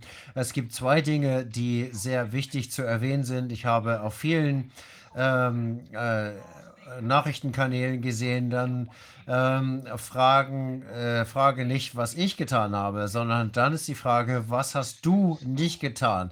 Die Beweise sind so deutlich zu sehen, dass man wirklich die Augen fest verschließen muss. Sie sind überall und das andere ist ein altes Sprichwort, ähm, äh, wenn man einen Schritt allen voraus ist, dann kann man als, äh, wird man als ähm, genial gesehen. Wenn man zwei Schritte voraus ist, dann wird man als verrückt bezeichnet. Und ähm, das ist eigentlich das, was wir hier machen. Wir versuchen die Muster zu erkennen und ich fürchte, ich bin einige Schritte voraus. Ich habe auch sicherlich falsch gelesen, aber im Großen und Ganzen geht es in die Richtung, die ich vorher gesagt habe. Und Rainer, entweder mache ich jetzt direkt weiter oder wenn es Fragen gibt, Mike, Sie sind genau auf dem richtigen Weg. Es ist wunderbar, diese kleine Einführung nochmal zu hören, weil es einen guten Überblick gibt. Viele unserer Zuschauer haben nur kleine Teile von dem gesehen. Ähm, Sie stellen das große Bild dar, das ist gut. Und Corvin, vielleicht könntest du die Präsentation zeigen. Ich äh, rede noch ein bisschen weiter und vielleicht können wir dann die äh, Präsentation auch haben, ähm, die äh, sehr überzeugend ist. Wie ich denke, nochmal zu den Impfstoffen. Die Impfstoffe. Ich habe ähm, für die 32 Jahre in der Pharmaindustrie gearbeitet und ich glaube, ähm, ich kann schon sagen, dass ich sehr innovativ und offen neuen äh, Medikamenten gegenüberstehe. Ich habe äh, 32 Jahre meines Lebens damit verbracht, die zu entwickeln und äh, bin sicher und äh, bin überzeugt davon, sichere Medizin einzusetzen, ähm, Strahlentherapie, alles Mögliche wenn man äh, eine schwere Krankheit hat, dann kann es durchaus sein, dass es gerechtfertigt ist, eine, ähm, eine ähm, Medizin zu nehmen, die die Chance äh, beinhaltet, dass man gesund ist oder dass man stirbt. Aber die, ich habe mit vielen gesprochen, Dr. Malone ähm, unter anderem, und äh, ich habe das ähm, äh, mir angeguckt und gesehen, warum soll ich einen Impfstoff nehmen, der äh, als Gentherapie meine, ähm, äh, der das äh, für mich macht. Wenn ich individuell eine Krankheit habe, macht das einen Nutzen sein. Aber wenn ich einen Impfstoff entwickle, den ich weltweit an jedem einsetzen will, dann muss Sicherheit ganz, ganz, ganz oben stehen ähm, weil ich das an Milliarden von Menschen verimpfen will. Und ich habe schon gesagt, äh, ursprünglich bin ich in Toxikologie ausgebildet und habe mindestens zwei Menschen getroffen, die hier mechanisch eine Toxizität festgestellt, Press Jimberis und noch jemand, ich habe den Namen, Dennis Park. Und die haben uns daran erinnert, dass in den 1950ern ähm, wir ähm, einen neuen äh, Impfstoff zwei Hunden und fünf Hühnern gegeben haben. Und wenn das die Menschen, die Tiere nicht umgebracht hat, dann haben wir es an Menschen gegeben. So schlimm war das vor 50 Jahren. Wir haben deutliche äh, Wegrufe am Ende der äh, 50er und äh, 60er Jahre gehabt haben. Ähm, Kontergan war ein Them Thema da, ein Wachruf. Die Leute haben gedacht, äh, dass das Kind sicher ist, wenn eine schwangere Frau das nimmt. Und nach dem Kontergan-Skandal sind wir dazu übergegangen, Schwangere überhaupt nicht mehr mit irgendwelchen Medizinen neue Medikamente an schwangere Frauen zu geben. Da komme ich aber auch gleich nochmal zu. Das machen wir jetzt anders. Und ähm, in meiner Ausbildung habe ich eben gelernt, äh, wie die Entwicklung einer Medizin stattfindet. Und als ich mir angeguckt habe, wie diese Impfstoffe entwickelt wurden, habe ich einen Schreck gekriegt. Das sind neue Impfstoffe, die noch niemals an Menschen getestet worden sind. Wir haben also keine Möglichkeit herauszufinden, welche Auswirkungen das hat und haben kann. Äh, man muss das sehr genau studieren. Es gibt viele mögliche Studien. Wenn man irgendwelche Sorgen hat, dann muss man natürlich da gucken, äh, dass man sicherstellt, dass bestimmte Dinge nicht passieren. Und ähm, das ist keine schöne Arbeit, aber man muss das machen, ganz klar. Und wenn wir uns jetzt diese Impfstoffe angucken, gibt es einige besorgniserregende äh, Themen. Alle vier, AstraZeneca, Johnson Johnson, Pfizer und Moderna, sie haben alle ungefähr das gleiche gemacht. Es war ein mRNA oder ein Virusvektor. Sie haben das Spike-Protein ähm, kodiert. Das ist dieser kleine Stachel, der aus dem Virus äh, rauskommt. Und ähm, sie haben, äh, warum sie das gemacht haben, gut, ich kann mir vorstellen, dass sie glauben, dass die menschliche Immunität viel mehr auf dem Verständnis der äh, Strukturen innerhalb dieser Kugel äh, basiert und nicht so sehr auf den Spikes. Also war das eigentlich merkwürdig, dass sie diese Außenteile genommen haben. Und äh, es hat nicht länger als eine halbe Stunde Research gedauert, äh, einige Arbeiten durchzulegen. Nicht so sehr über das äh, Spike-Protein, sondern ähnliche externe Proteine anderer Viren. Und in einer halben Stunde ist mir klar geworden, dass sie alle ähm, Eigenschaften haben, die nicht gut sind, die dafür sorgen, dass die Viren sich auf den Zellen verankern können und äh, dafür sorgen, dass die Zellen reagieren. Sie reagieren dann mit dem Immunsystem und äh, Wolfgang Wodak äh, hat ähm, eine äh, Petition mit mir angestoßen, und gesagt, dass diese Impfstoffe nicht zugelassen werden sollten. Es gibt eine ganze Handvoll von Bedenken dazu und wir müssen äh, etwas langsamer vorgehen. Und äh, also die Auslegung, finde ich, war von vornherein toxisch. Das war von vornherein darauf ausgelegt, dass Leute unweigerlich zu Schaden kommen. Und dann gibt es noch ein weiteres Vakzin, das, also die Totimpfstoffe. Das ist abgetöteter Impfstoff in einem Organismus, also, also irgendwie Öl oder so. Das ist eine Einheitsdosis und man weiß, wie viel man pro Person initiieren. Also man äh, initiiert einen Code, eine bestimmte Einheit Code. Und dieser Code äh, kann dann kopiert werden in ein Protein sehr effizient auf, äh, bei einer Person. Bei einer anderen wird es vielleicht ineffizient kopiert und nur kurz. Also ich bin absolut sicher. Ich bin Pharmakologe und Toxikologe, indem man dieses, äh, diese Auslegung ähm, auswählt, dann ist, äh, ist das tausendmal schlimmer potenziell von den Nebenwirkungen als bei herkömmlichen Va äh, Vakzinen, also Impfungen. Und ich finde, das ist viel, ich dachte, das ist vielleicht die Erklärung dafür, warum manche Leute überhaupt keine Nebenwirkungen haben und andere haben dann total schlimme Nebenwirkungen. Also wie kann das stimmen? Und also bei der Corona-Impfung. Also das kann zum Beispiel ein Hirn in den Hirnwellen Venen äh, aufgenommen werden und äh, andere kriegen dann Myokarditis etc., Thrombose und sterben und an, bei anderen ist es überhaupt nicht und äh, wird verteilt äh, an einem anderen Ort des äh, Körpers und macht weniger Spike-Protein. Ich habe gedacht, das ist die Erklärung, aber ich denke, das ist nicht mehr die gesamte Erklärung. Ich habe zuerst gedacht, das ist eine Erklärung, weil ich eine Theorie aufgestellt habe. Dazu bin ich ja befugt. Ich habe gesagt, derselbe, dasselbe Zeug ist in jeder einzelnen Fiole, also in jeder einzelnen Ampulle.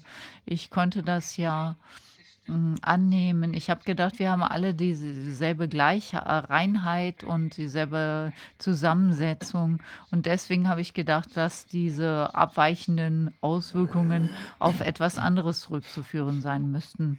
Aber wir sind jetzt hundertprozentig sicher, dass äh, die in den Fläschchen unterschiedliche Stoffe enthalten sind. Und das heißt, wir haben es hier mit Straftaten zu tun. Da gehe ich gleich noch drauf ein. Aber bevor ich darauf zurückkomme, die Impfungen. Also eine Impfung, die einer Person verabreicht wird, äh, ist normalerweise eine oder zwei. Es wird niemals eine Reihenimpfung geben oder eine ganze Reihe von Impfungen. Also jetzt kriegen manche ja bereits die vierte Impfung etc. Aber so funktionieren Impfungen normalerweise nicht. Man kriegt nicht dauernd eine Dosis, also bei einer Impfung, also vielleicht ein oder maximal zwei Dosen. Das ist normalerweise der Fall. Aber hier jetzt der springende Punkt.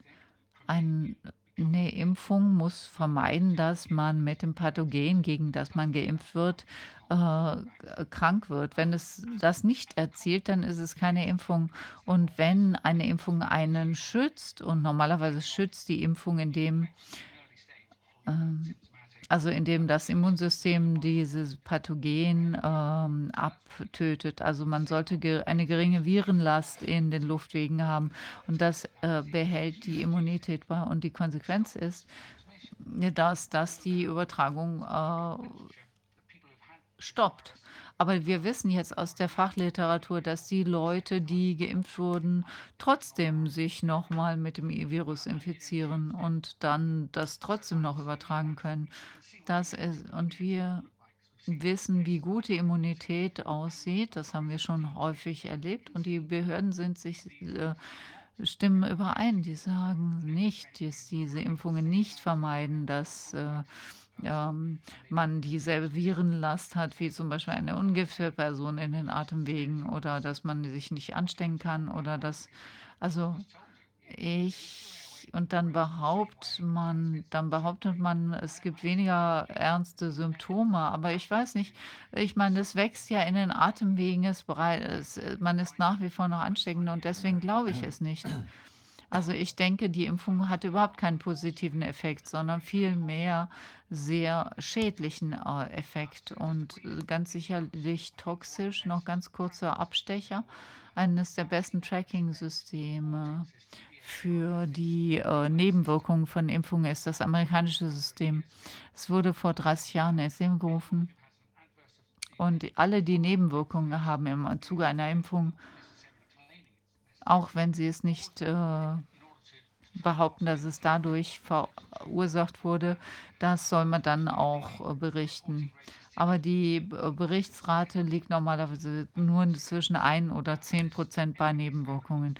Und es gibt ähm, jeden Hinweis darauf, dass das auch in den letzten Jahren weiterhin diese Rate war, 1 bis 10 Prozent. Aber dennoch gab es mehr Nebenwirkungen und ganz sicherlich mehr ähm, Todesfälle im Zuge von ähm, Impfungen gegen Corona als bei allen anderen Impfungen, die in der Geschichte des äh, Systems äh, ange, an, angefallen sind. Also es gibt diese Daten und hier wurden qualifiziert, hier haben qualifizierte Mitarbeiter das eingege eingegeben und ähm, hier wird behauptet, das sind keine reellen äh, Behauptungen, aber sie sind absolut reell.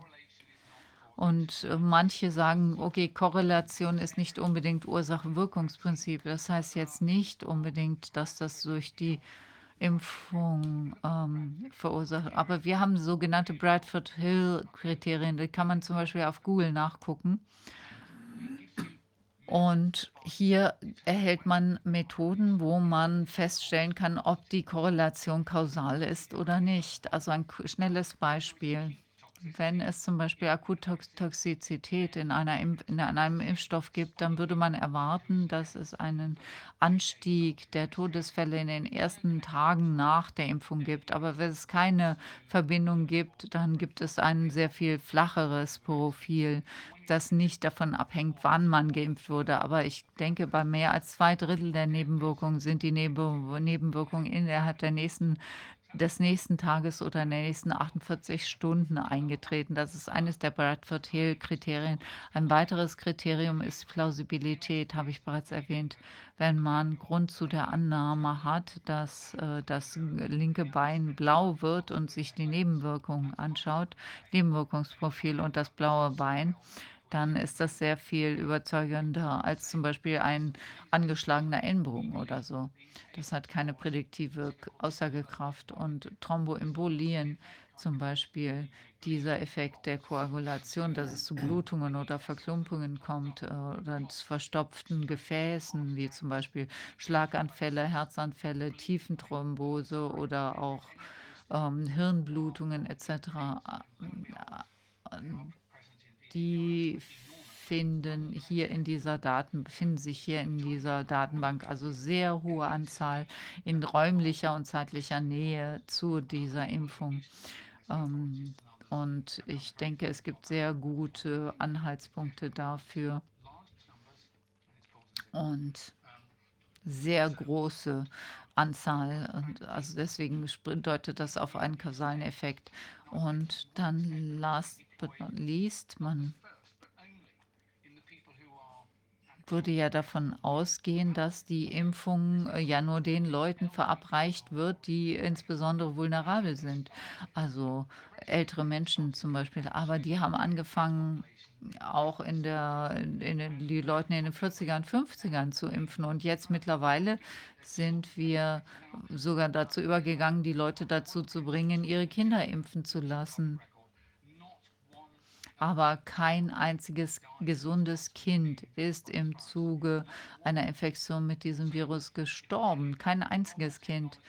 Also es gibt neue technologische äh, Wirkstoffe, werden injiziert und ein Kind ist nicht gefährdet von dem Virus. Und ähm, das kann auch wahrscheinlich nicht äh, übertragen. Also ich flehe euch an, egal was eure Nachbarn sagen, eure Lehrer, eure Regierungsberater, glaubt denen nicht, die lügen, ihr dürft eure Kinder nicht impfen lassen. Wir sollten uns auf die vulnerablen Gruppen konzentrieren, die am stärksten davon profitieren, denn da lohnt sich das. Also gesunde Menschen unter 16 auf jeden Fall sollten nicht geimpft werden, denn sie überleben die Infektion. Und abgesehen davon gibt es jetzt sehr gute Behandlungsmöglichkeiten, wie ich bereits erwähnt habe. Wir haben äh, bestimmte Therapien, wir haben ein starkes Immunsystem bei jüngeren Menschen und die muss man überhaupt, da muss man die Welt überhaupt nicht impfen. Und ich habe bereits Kinder erwähnt, okay, für schwangere Frauen. Es gab eine Sonderuntersuchung also jetzt äh, aus meinem toxikologischen äh, Werdegang heraus war ich ganz einfach geschockt, als ich gehört habe, wie ein führender Arzt der Royal, äh, Royal des Royal College, also ich meine, das ist praktisch der Höhepunkt der medisch, medizinischen Ethik. Und der hat dann eine Aussage gemacht im öffentlichen Radio, Radio und hat gesagt, schwangere Frauen sollten sich impfen lassen und sollten sich keine Sorgen machen, das ist absolut sicher. Aber die Studien sind nicht durchgeführt worden, überhaupt, um äh, zu untersuchen, wie sicher diese Studien, äh, diese Impfungen bei Schwangeren sind. Ich habe einige Jahre in diesem Institut gearbeitet und wir durften keine gesunden Frauen im geburtenfähigen Alter rekrutieren. Ähm, äh, für unsere Studien, denn wir hatten Angst, dass es äh, unter Umständen das heranwachsende Kind schädigen könnte. Es ist absoluter Schwachsinn. Und da sollten wirklich die Alarmglocken klingen. Wir sollten alle wissen, dass, die, dass sich die Leber verändern kann im Zuge der äh, Proportionen, im Zuge der Behandlung. Und wenn die wenn in ihrem Land, äh, wenn es in ihrem Land heißt, äh, die Kinder sollten oder die Mütter sollten sich impfen lassen, dann glauben sie dem nicht. Ich meine, warum sollte man denn diese experimentellen äh, Arzneimittel verabreichen? Und es gibt zwei ähm, Themen, wo wir sehr besorgt sein sollten. Und wir haben von Anfang an davor gewarnt und da hatten wir auch recht. Aber was ich bereits, gesa bereits gesagt habe, also möchte ich noch mal wiederholen, wenn es eine äh, Maßnahme für die öffentliche Gesundheit wäre, dann würde man nur das den Menschen verabreichen, die am stärksten davon profitieren, die am wahrscheinlichsten krank werden. Wenn wir würden Leute ausnehmen wie Kinder, auf jeden Fall Leute ausnehmen wie schwangere Frauen und auf jeden Fall jeden ausnehmen, der genesen ist. Es gibt unzählige ähm, Papiere, die zeigen, dass die Leute, die sich infiziert haben und genesen sind, dass sie ähm, ein Immunsystem haben, das den Virus auf jeden Fall wiedererkennen wird. Also wenn man erlebt, dass eure, wenn das ihre Regierungen Zwangsimpfungen androhen, Sogar Genesene, also genesene Leute haben einen besseren Immunschutz als äh, äh, geimpfte Leute. Ich verstehe gar nicht, wie man das verargumentieren kann. Wie man sagt, so, ich bin jetzt Impfgegner. Nein, ich bin jetzt äh, kein Impfgegner, ich bin ein ähm, Verschwörungsgegner. Und jetzt äh, zu den Hotlots, also diese heißen Lose. Ich habe eine er Erklärung gefunden. Ich habe äh, gefunden, herausgefunden, warum einige Leute ähm, sehr krank werden oder auch sterben.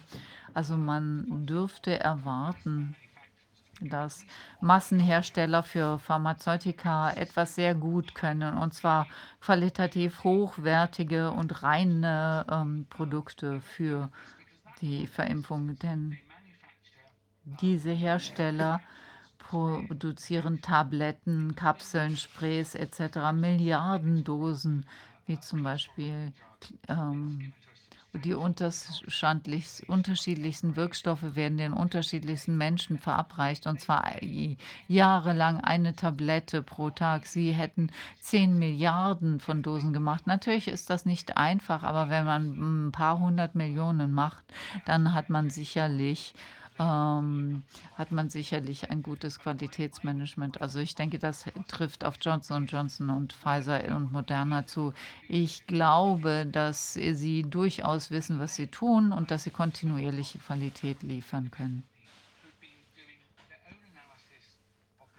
Ich äh, bin dann auf einige Personen gestoßen, die unabhängig voneinander Analysen gemacht haben. Und was die gemacht haben, ist, sie haben die Chargennummern ähm, sich herausgesucht. Das sind äh, so alphanumerische Zeichenketten und haben das verglichen mit dem Profil der Nebenwirkungen ähm, und immer wieder gesehen und äh, ähm, das verglichen und haben erwartet, dass die Nebenwirkungen als äh, zufälliges Muster auftauchen über alle Chargennummer. Aber so war das nicht, sondern ähm, es schien so, dass ein deutlicher Anteil der Nebenwirkungen auf bestimmte Chargennummern fiel.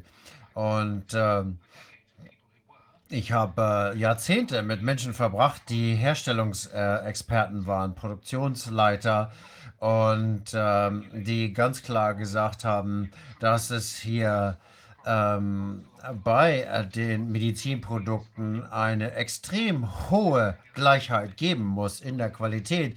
Und ich habe das ähm, funktioniert auf zwei äh, ähm, Arten. Das eine ist den aktiven Wirkstoff zu produzieren. Das ist der erste Stoff. Das ist äh, die erste, der erste Schritt. Und wenn man den hat, dann wird das irgendwie formuliert, so dass es verabreicht werden kann. In diesem Fall in eine Lösung gebracht. Das äh, kann auch sein, dass man das mit Bindungsmitteln vermischt, mit Farben, mit äh, ähm, Überzügen als Produkte, als, als Tabletten. Das ist dann das Produkt. Also erstmal den Wirkstoff und dann den Wirkstoff in eine verabreichungsreiche Form, fähige Form zu äh, verpacken. Und das sind einige Schritte dazu notwendig. Man fängt mit den Rohmaterialien an und ähm, äh, reinigt das und so weiter. Und der Hersteller äh, der übergibt dann dem äh, der äh, Genehmigungsbehörde äh, diesen Produktionsprozess und die Behörde stimmt dann zu, dass es so gemacht werden kann und damit äh, werden dann auch die nötigen Tests festgelegt. Und nur wenn das passiert ist, dann äh, kann es tatsächlich in die Produktion gehen. Ich hole hier ein bisschen weiter aus ähm, weil ich äh, klar machen möchte, dass es nicht so ist, wie wenn man zu Hause Bier braut, wo man die Zutaten in einen Eimer schmeißt und ein bisschen wartet, sondern es ist sehr, sehr genau festgelegt, was wann in diesem Prozess äh, zu passieren hat. Und wenn man, und das nennt man dann äh, gute Herstellungspraxis.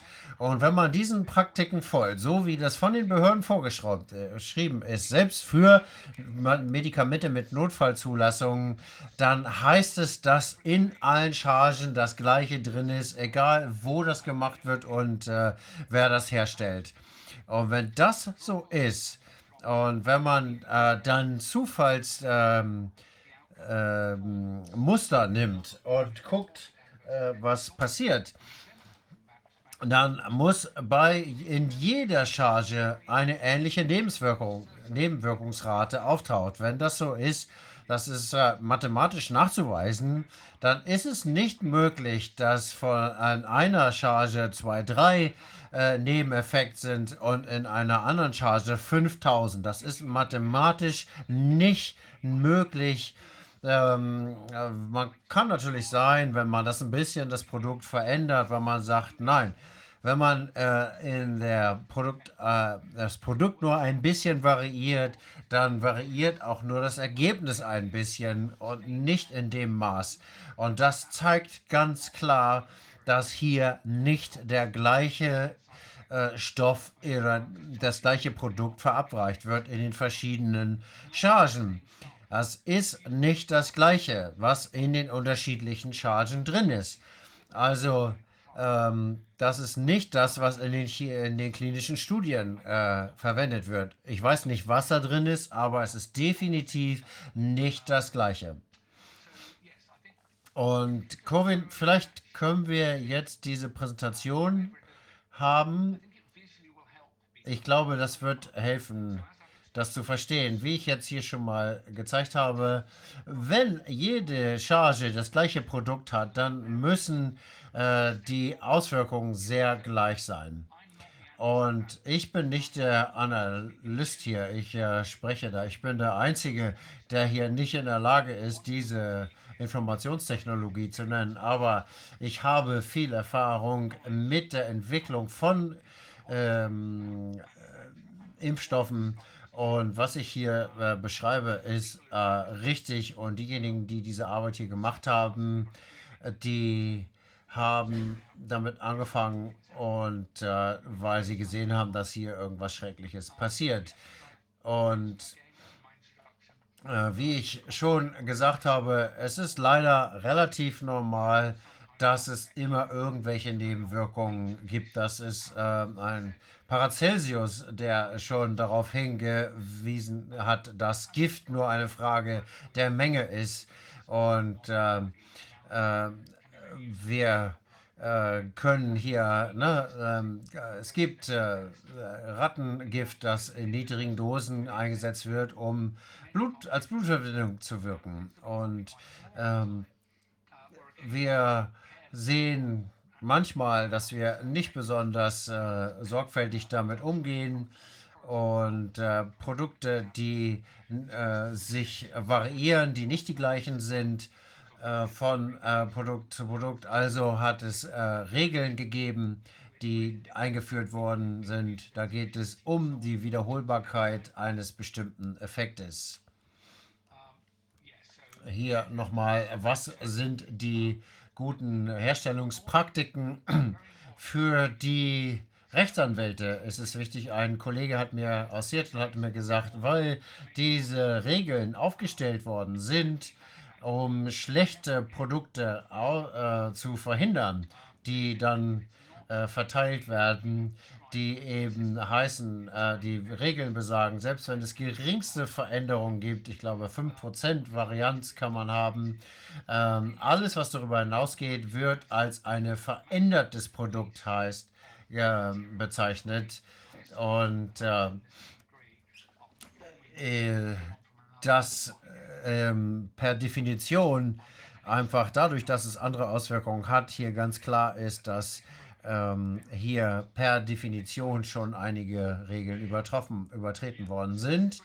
Und das hier ist wichtig. Hier sehen wir die ursprüngliche Analyse der Covid-19-Chargennummern äh, und haben gesehen, dass es äh, nicht gleich verteilt ist. Aber was der andere Kollege hier getan hat, ist, er hat verglichen, ähm, was am besten zu vergleichen ist. Das heißt, wir haben die Produkte, die gegen ähm, Grippe eingesetzt werden. Hier sieht man äh, Jahrzehnte von Daten, ähm, Tausende von Impfstoffen, äh, von Chargennummern, ganz ähnlich, äh, ähnliche Zahlen hier, ähnliche Chargenmengen 22.000 allgemeiner Impfstoffe, 24.000 der Covid-19-Impfstoffe. Und wir sehen die Zahlen hier der Nebenwirkungen, die von 9 auf 47.000 äh, springen. Und das hier sind die entscheidenden äh, Charts. Unten sieht man hier die verschiedenen ähm, Impfstoffe, Grippeimpfstoffe über die vielen Jahre und vertikal sieht man die Anzahl der ernsthaften äh, Nebenwirkungen. Es gibt verschiedene, einige hier, die 22 hatten und äh, das ist etwas, was ähm, Krankenhausaufenthalte verursacht.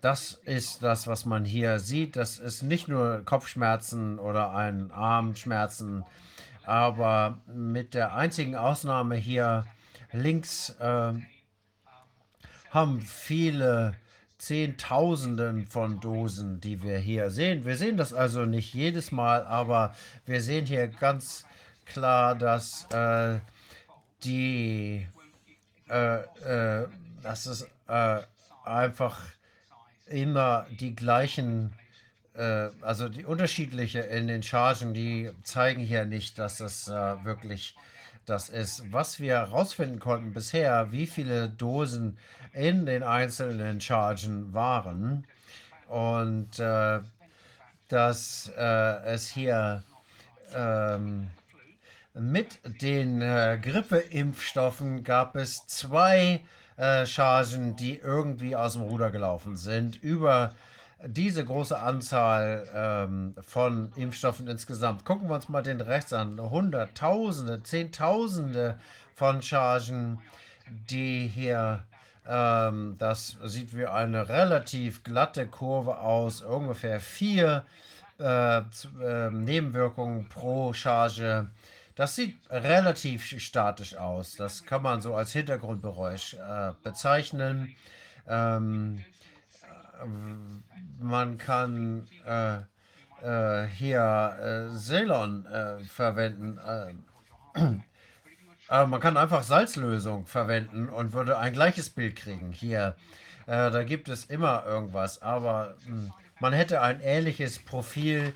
Ähm, das heißt, dass es nicht unbedingt ein schlechtes Medikament ist.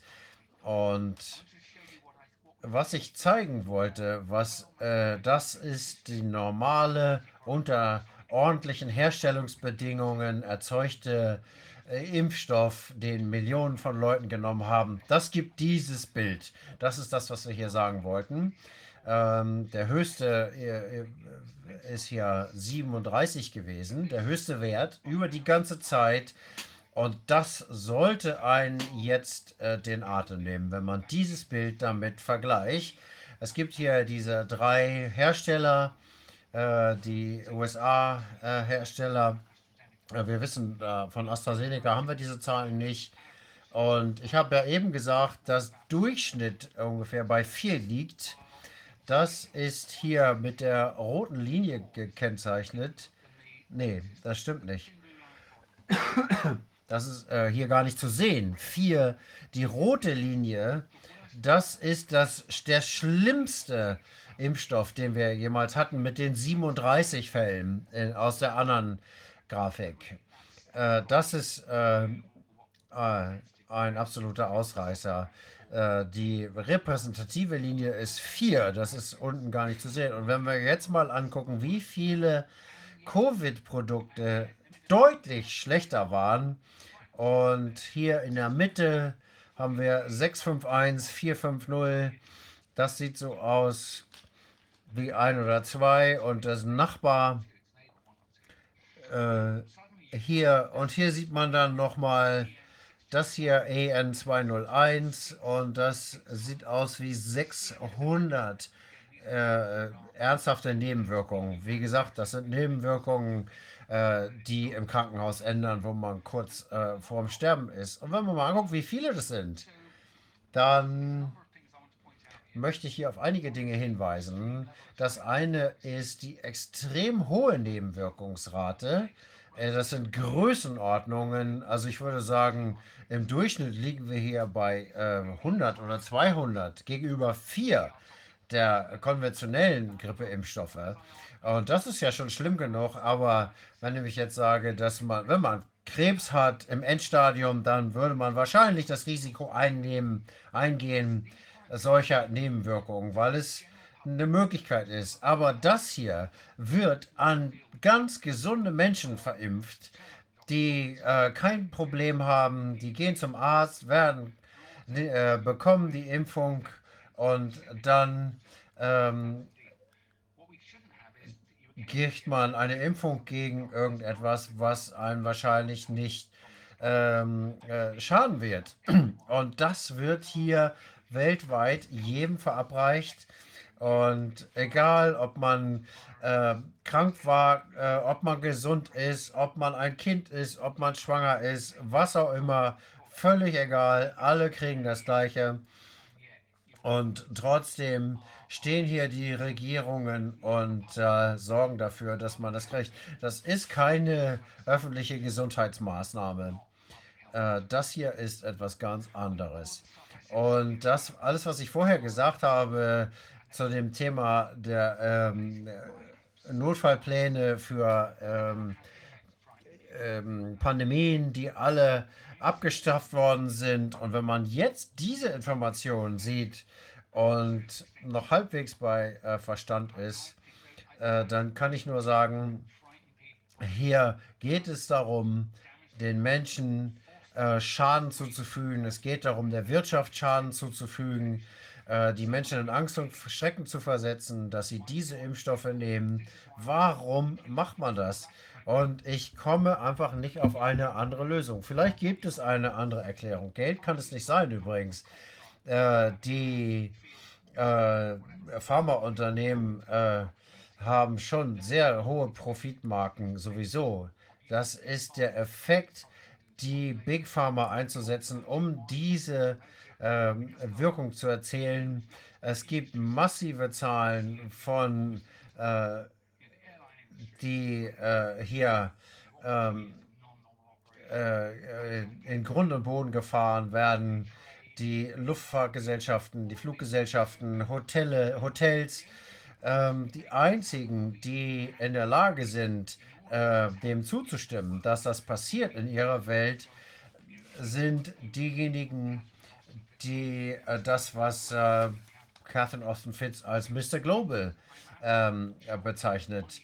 Ich denke also ganz klar, Profit alleine äh, begründet nicht diese massiven äh, Themen, äh, dass die ganze Wirtschaftszweige in den Ruin getrieben werden, ähm, um, um das äh, zu machen. Vielleicht können wir noch mal die Chart haben, die Folie haben. Ähm, es ist nicht nur diese extreme äh, Giftigkeit, sondern auch die Variabilität, die wir haben. Ähm, das sind Menschen, die hier dahinter stehen, äh, die darunter leiden und teilweise sterben. Aber wenn man sich jetzt mal die Achse unten anguckt, dann sieht man, dass einige der Zahlen hier, äh, das sind, äh, da sind einige Nebenwirkungsraten so gering, dass man sie gar nicht sieht. Und daneben sind wiederum äh, Chargen, die 4, 5, 600 Nebenwirkungen haben. Und das bedeutet ganz klar, dass hier nicht das gleiche Produkt verimpft werden kann. Das ist auch nicht das gleiche. Man sieht es ja an der Chargennummer. Und ich bin absolut sicher, das ist keine Vermutung. Das ist, ähm, das nennt sich hier ähm, ähm, Gesetz der Menge. Ähm, und äh, warum ist das so und was das bedeutet? Das heißt hier, es kann nicht aus den gleichen Materialien bestehen, diese Chargen hier. Diese Unternehmen hier sind sehr professionell in der Produktion. Sie wissen sehr genau, wie man wieder und wieder über Jahrzehnte die gleichen äh, Impfstoffe, die gleichen Produkte ohne Varianz erzeugen kann. Und nach einem Jahr wissen die, kennen die diese Zahlen. Sie wissen, was hier los ist. Die sind ja der Welt bekannt. Sie können sich äh, das angucken. Sie können ihre Produkte rausfiltern aus den Datenbanken. Die können das noch viel besser sehen als wir. Und die wissen das. Und die Tatsache, dass sie das hier nicht unterbrochen haben und nicht eingestellt haben, zeigt mir, dass es ihnen recht ist, dass es so ist. Oder mit Absicht passiert. Warum kann das eine Absicht sein? Wir haben in den letzten zwei Jahren äh, große Unternehmen, Google, Facebook, Twitter und so weiter gesehen, die konstant äh, verboten haben, dass äh, irgendeiner irgendwas sagt, was nicht der allgemeinen Gesundheitspolitik entspricht. Wir zensieren das und nehmen das von unseren Plattformen. Was das bedeutet, ist, dass äh, jemand, der qualifiziert ist, sowas zu machen. Und ich kann hier nur sagen, dass ich das äh, sage, was ich für die Wahrheit halte, dass diese Menschen wie ich nicht öffentlich sprechen können, weil die äh, Tech-Unternehmen mir das verboten haben. Ich äh, bin niemals im Radio ähm, und ich bin niemals im Fernsehen, äh, obwohl ich die alle angesprochen habe. Ähm, und was glaube ich also. Ich glaube, es ist eine Kombination von Big Tech, Big Media und damit meine ich äh, sämtliche Fernsehstationen weltweit, die steuern, was in unsere Haushalte kommt. Äh, wenn wir das Fernsehen einschalten in den letzten zwei Jahren, dann hört man nur eine einzige Richtung, komplett irreleitend. Äh, man hört sowas nie und das müsste man hören. Man müsste beide Seiten sehen. Die Tatsache, dass man das nicht hören darf, zeigt uns ganz klar, dass sie wissen, dass hier etwas schief läuft und sie stellen fest, dass Dr. Mike Even, Dr. McCullough, Dr. Robert Malone niemals irgendwo bei BBC oder CNBC auftauchen dürfen, weil wenn wir da eine Stunde Sendezeit hätten, dann könnten wir dieses ganze Kartenhaus in 0, nichts einreißen. Und äh, ich habe gesagt, dass die Variabilität hier extrem ist und ich habe gesagt, dass die Medien die Botschaften, die Nachrichten kontrollieren. Und wenn die uns sagen wollen, dass es jetzt wieder eine neue schlimme Variante gibt, die mehr Menschen umbringt als vorher, ja, wissen wir nicht, können wir gar nicht wissen, ob das stimmt oder nicht, weil man überhaupt nichts glauben kann von dem, was hier erzählt wird. Nehmen wir mal an, dass Sie das sagen, dass Sie sagen, es gibt eine neue Variante, die zehnmal zehn, zehn tödlicher ist. und äh, dann die innovative Industrie hier einen neuen Impfstoff macht und äh, man den äh, neuen Booster bekommt. Äh, was aber, wenn man dann den äh, kriegen soll, der hier EN6201 heißt, anstatt den daneben? Ähm, dann werden wahrscheinlich Tausende von Menschen sterben. Und wenn das jetzt alle Hersteller machen und äh, dann im Laufe der Zeit ähm, wird das natürlich vor diesen Angstmedien ähm, äh, dazu führen, dass die Leute sagen, ja, wir sollten jetzt diese Impfstoffe einfügen. Und äh, was ich fürchte, was man hier sieht, ähm, ich habe Sorge, dass das hier die Kalibrierung der Tödlichkeit ist. Weil wenn jemand jetzt sagen möchte, dass äh, es ähm, eine Variante gibt, die zehnfach äh, tödlicher ist, dann könnten Sie einfach nur diesen, diese Charge oder diese Charge einsetzen und damit können Sie dann beweisen, was Sie in den Medien sagen. Ich habe keinen Grund mehr, das auszudenken. Äh, ich äh, ähm, bin äh, jemand, der eher früher immer die äh, äh, Verschwörungstheoretiker ausgelacht hat. Und ähm, man sieht hier ganz klar, es ist nicht das gleiche in den verschiedenen Chargen. Und äh, das widerspricht ähm, und überschreitet sämtliche Gesetze. Das kann nicht zufällig sein. Diese Unternehmen haben eine Historie der Produktion. Äh, sie wissen, was man macht. Es kann natürlich schwierig sein, äh, diese Impfstoffe zu machen, aber nichts erklärt diese großen Unterschiede in den einzelnen Chargen. Also äh, zehn- oder hundertfache Unterschiede. Ähm, äh, das kann nur bedeuten, dass es hier aktive äh, Veränderungen gibt, dass es hunderte Experimente dazu gibt, nicht mit Menschen, sondern mit Tieren. Und ähm, äh, man weiß sehr genau, wie solche Statistiken zustande zu kriegen sind. Und ich kann nur sagen, diese Daten hier sind Ihnen, stehen jetzt Ihnen, stehen den Herstellern zur Verfügung. Die wissen ganz genau, dass das passiert. Und das heißt nur, dass es ihnen recht ist, dass es also entweder absichtlich ist oder was auch immer. Äh, wenn das zu schwer herzustellen wäre, dann sollten sie diese Herstellung einstoffen und diese Impfstoffe nicht einsetzen, einfach weil sie so tödlich sind. Und Hinzufügen möchte ich noch, einige Menschen haben mir gesagt, das sind ganz neue Produkte, man kennt das nicht und weiß nicht, was passiert. Ähm, wir haben am Anfang gehört, äh, dass die bei minus 80 Grad gelagert werden müssen, damit sie, weil sie nicht ganz stabil sind. Okay, äh, dann muss die Kühlkette haben. Äh, ich glaube nicht, dass das stimmt, weil wenn Produkte zerfallen, dann werden sie normalerweise wesentlich, äh, werden sie normalerweise nur wirkungslos. Also wenn man sich jetzt mal ein Auto anguckt, wenn da Teile abfallen, dann hört es auf zu funktionieren. Dann fährt das Auto einfach nicht mehr. Und das ist dasselbe, was auch bei Pharmaprodukten so ist.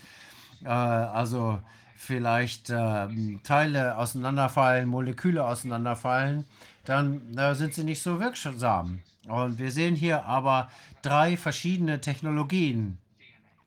Ähm, das äh, einfach hier ähm, nicht denkbar, dass das dass durch diese, äh, wir haben drei verschiedene Produkte und zwei Produktionsmethoden, zwei Technologien, die dahinter stehen. Ähm, es kann nicht sein, dass das einfach durch Zerfall oder Wirkungslosigkeit äh, passiert. Es ist auch überall in der Pharmakologie so, dass äh, ähm, äh, Impfstoffe, Wirkstoffe, die zerfallen, einfach nur wirkungslos werden. Dass sie so giftig werden, das äh, ist einfach undenkbar. Das ist noch nie passiert. Und ähm, das war das, was ich soweit sagen wollte. Ich würde sehr gerne ähm, noch äh, einige Beispiele bringen, dass es den Behörden klar ist, was hier passiert. Und äh, äh, wenn das so ist, dann fällt es alles in seine Teile auseinander.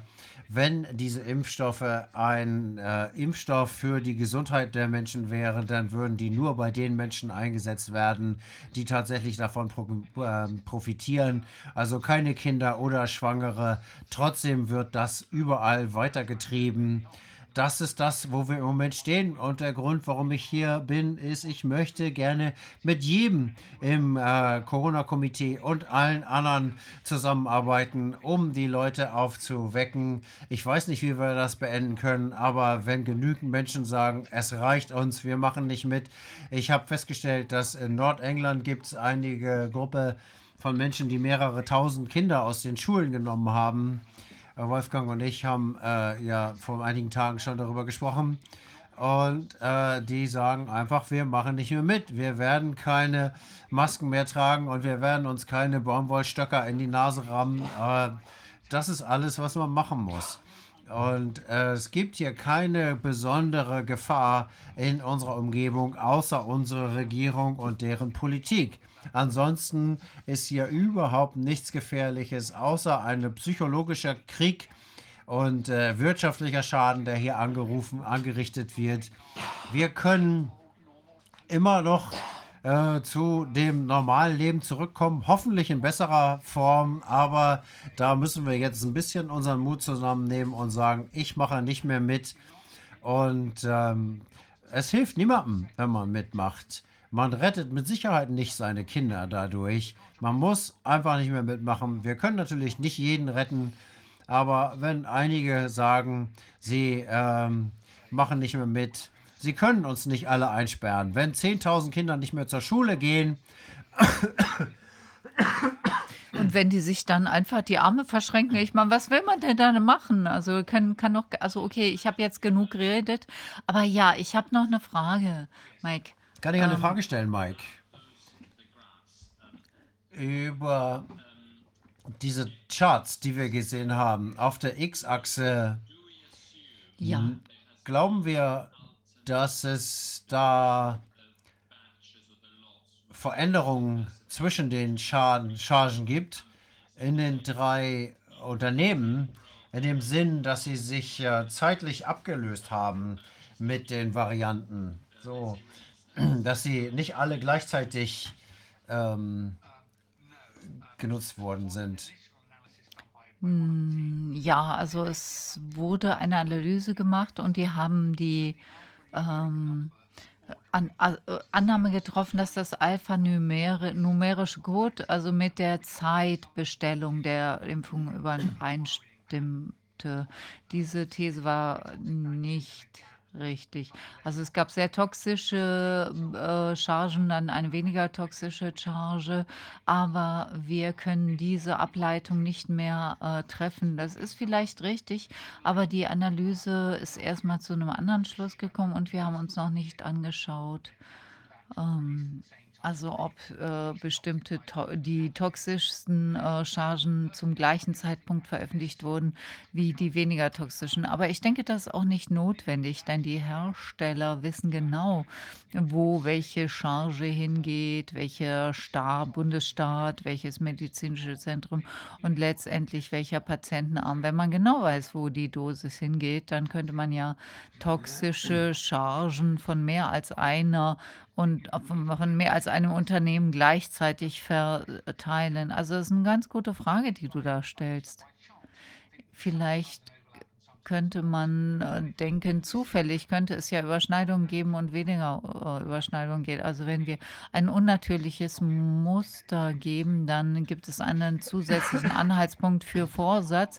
Das ist eine sehr gute Frage. Ich denke, das sollten wir mal untersuchen. Aber ich weiß, ähm, worauf du hinaus willst. Das ist eine sehr gute Frage. Das letzte war nochmal, dass die Impfstoffe, wir davon ausgehen können, dass sie, vielleicht finden wir ja noch was zu raus, dass wenn wir diesen Chart, diese Folie angucken, dann äh, scheinen die Zahlen der Nebenwirkungen ja schnell hochzugehen und dann wieder runterzugehen. Ist das so wie die ähm, Chargen gemacht worden sind? Oder kann man da irgendeine Art von Muster erkennen? Ja, ja. Ja oder nee? Ähm, ja, das sieht real aus, also für die Hersteller. Also ich meine, man kann Also der Pfizer-Block zum Beispiel von links nach rechts, das ist Januar, ei 21. Januar bis zum letzten Monat. Und, ähm, das, äh, gibt eigentlich eher einen Trend zur Rückläufigkeit bei den Nebenwirkungen.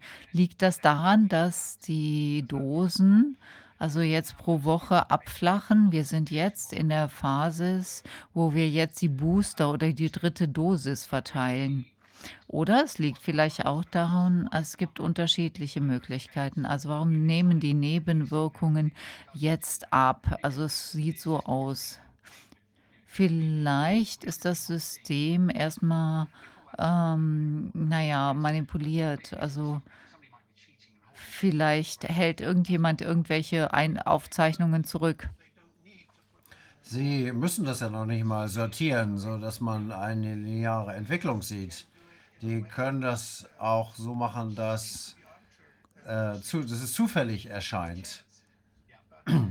Aber Sie wissen ja, welche Charge was beinhaltet und darauf können Sie das zurückführen. Diese Dosierungsstudien, äh, die äh, wir sehen das nicht systematisch, systematisch. Wir sehen einfach eine Wolke von ähm, Chargen und sehen die Baseline dazu. Aber Absolut richtig, Wolfgang. Also wir generieren die Chargennummern hier. Ja, klar. Und die können die auch in unterschiedlichen Orten einsetzen und hier und da verteilen, sodass da keine Systematik erkennbar wird. Ja, genau, das ist was anderes, was ich vergessen habe zu erwähnen. Also wenn das einfach so naiv wäre, dann würde man davon ausgehen, dass eine Charge oder ein Los durchschnittlich an dieselbe Anzahl von Staaten geht, also sei es jetzt 2 bis 10 oder, ähm, 3 bis 4. Also würde man von ausgehen, selbe An An Anzahl von Staaten. Also manche Staaten sind sehr groß, wie sie jetzt New York und Texas und Kalifornien sind sehr groß. Ähm, aber wenn man die Dosen nationenweit äh, verteilt, dann würde man erwarten, dass man eine gutartige dass eine gutartige, äh, Charge an dieselbe Anzahl von Staaten geht wie die eine toxische Anzahl von Chargen. Das müssen wir noch mal überprüfen, aber vor einigen Wochen waren unsere Erkenntnisse, dass die toxischsten, äh, Chargen an die größte Anzahl von Staaten geht. Und wenn das wieder, ähm, bestätigt wird, ist das ja auch wieder ähm, ist das ja auch wieder ein Anzeichen für Vorsatz. Also ich meine, wie würden Sie das denn sonst wissen, an welche toxischen Dosen an welche Das Staaten gehen? das ist ja auch ein Trick, um das zu verstecken, weil sie haben den äh, äh, äh, haben ja auch empfohlen, die erste und zweite Impfung von verschiedenen Herstellern zu nehmen. Und dann ist es ja noch schwieriger, die Systematik zu erkennen. Ja, das ist ein guter Punkt. Ja, ich denke, in den meisten Nationen also da bin ich mir jetzt nicht auf Anhieb sicher. Aber die haben die du die haben die durchmischt. Das ist hier ähm, ganz klar so empfohlen worden. Ja, das ist einfach verrückt, Wolfgang. Ich meine, klinische Studien wurden wir nie wurden da nicht durchgeführt. Also, wir haben keine Sicherheitsdaten. Also, wenn man sowas hört, sollten die Alarmglocken angehen, um Gottes Willen. Und es gibt noch eine andere Dimension dazu. Wir sehen jetzt die Reaktionen, der, die gesundheitlichen Reaktionen. Wir sehen aber nur die sofortigen und nicht die langfristigen Auswirkungen. Das heißt, da ist noch irgendwas äh, im Kommen, was wir nicht erkennen können. Aber weil sie die Daten haben und weil sie diese Sammlung an Daten haben der Leute, äh, die Gesundheitsdaten, die Impfdaten, die Testdaten, sie haben die genetischen Daten sogar, wenn sie die PCR-Tests analysieren. Das heißt, sie können sehr genau erkennen, äh, was sie da verabreicht haben und wie das wirkt. ähm, was kann man weitermachen und was nicht. Ja. Ja, das ist ein sehr guter Punkt, Wolfgang. Ja. Also wir wissen, dass äh, unverhältnismäßig viele Leute ähm, Nebenwirkungen und Todesfälle gemeldet haben. Also die Anzahl ist sehr hoch. Äh, also, aber im Vergleich, äh, also mit der älteren Bevölkerung im Westen ist ein Prozent, also jedes Jahr sterben ja eine, stirbt ja, stirbt ja eine bestimmte Anzahl von älteren Menschen. Also äh, wenn die Impfung einen, einen von Tausenden äh, umgebracht hat, äh, ist, ist es ja schrecklich. Aber ich meine, wenn die postulieren,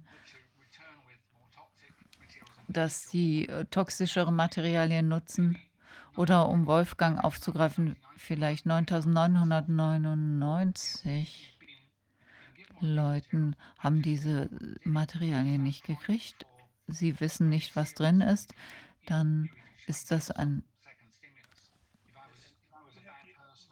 eine Vorbereitung für einen weiteren Stimulus. Also wenn ich, äh, ich könnte ganz leicht ein solches, eine solche Mechanismus einbauen in die Stoffstoffe. Ja, ja, Sie haben ja Erfahrung, wie lange es dauert, sowas zu Das ist nicht nur eine Studie, die äh, improvisiert ist, sondern es ist, äh, sieht so aus, als wäre das hier ein Experiment, was mindestens zehn Jahre lang vorbereitet worden ist, weil es gibt diese ganzen Impfstoffe, die jetzt in Studien sind. Das sind 128 äh, nach der WHO und zwei davon eben sogar selbst äh, verteilende Impfstoffe. Und das ist ja vor langer Zeit schon veröffentlicht worden. Wir haben das jetzt gerade erst ähm, erkannt, äh, was da passiert. Und jetzt gibt es klinische Studien dazu. Das heißt, mit diesen 128 verschiedenen Impfstoffen. Ja, was Wolfgang sagt, da hat er voll und ganz recht. Das ist einfach zu schnell, wenn diese Programme ähm, äh, initiiert worden wären auf Reaktion. Ähm, ähm, also auf das, was vor zwei Jahren gestand, dann wäre die präklinische Phase, also die man im Labor verbringt, äh, Experimente macht, äh, macht äh, Toxikologie-Studien an, anstellt etc., da wäre es sehr unwahrscheinlich, dass überhaupt jemand eingeliefert wird in die Klinik. Vielleicht ist, geht das schneller in dieser, ähm, in dieser Phase heutzutage, aber wenn die alle in Phase 2 sind, Naja, Sie wissen ja besser als jeder andere, was diese Leute ihren Investoren zeigen wollen und was sie gerne verstecken wollen. ja, genau. Ich wollte noch zwei Dinge fragen. Das eine ist, ist es möglich zu erkennen, welche Altersgruppe davon betroffen ist, von den jeweiligen äh, giftigen Chargen? Und das andere ist, als wir da vorher drüber gesprochen haben, haben Sie gesagt, dass es nur sehr wenige Menschen gibt, die äh, gebraucht werden für diese Variation. Das würde ja nichts ändern. Das ist ja da, damit jeder das sehen kann die Regierung und die Pharmaunternehmen. Also wenn das ein natürlicher Prozess wäre oder ein Produktionsproblem, dann würden die natürlich sofort äh, einschreiten und das System ändern oder das Problem irgendwie lösen oder irgendwie ein Moratorium dafür einsetzen. Dass das, da ist ja schon klar, dass das etwas ist, was hier offensichtlich absichtlich passiert. Aber wie viele Menschen müssen dafür äh, da eingebunden werden, um das zu machen? Und kann man das in die Ja. Altersgruppen beziehen? Ja, diese Frage ist sehr gut. Ich habe sie notiert. Ich werde das nochmal mit dem Team besprechen und das, äh, da gibt es sicherlich einen Ansprechpartner im Team. Äh, ich bin jetzt nicht der Experte hier diesbezüglich. Und jetzt die Frage, wie viele Leute sollten involviert sein? Sehr beunruhigend. Also vielleicht reicht eine kleine Anzahl schon aus. Also Gensequenzen, also Sequenzen auf RNA-Basis oder DNA-Basis.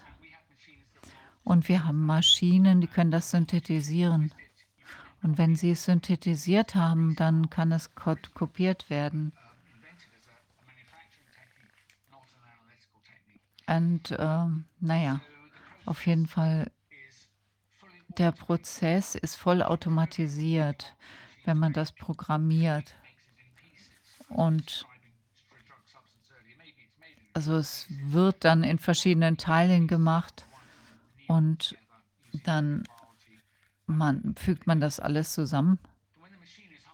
Aber während die Maschine so vor sich hin Gensequenzen oder Basen produziert, dann schaut es sich den Supervisor an oder den Schach Schichtarbeiter. Also es ist genau gleich. Also es ist vielleicht nur ein, also ein Kontrolleur pro Team.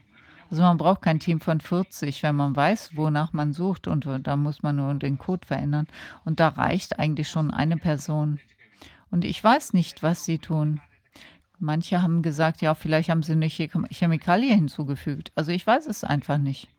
Aber wenn sie es nicht gemacht haben, haben sie vielleicht einfach die Basengensequenz verändert. Und dann kommt ein anderer Effekt raus, als was sie erwarten. Das sind Dinge, die sind sehr schwierig. Ich kann jetzt nicht detailliert darauf eingehen. Als ich zuerst gehört habe, dass sie das nutzen für die Massenimpfung.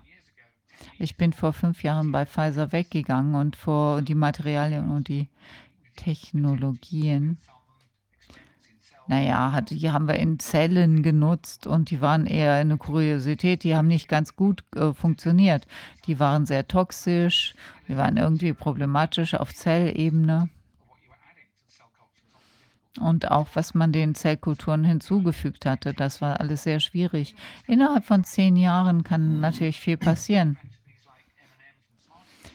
Ich meine, Ich glaube, wir haben hier eine große Verantwortung und müssen dafür sorgen, dass sich diese Informationen verbreiten. Ich denke, es ist sehr interessant, dass es diese Homepage gibt, wo man herausfinden kann, wie schlecht ist meine Charge. Und ja, ich habe versucht, das bei Google zu finden, aber Google versteckt das.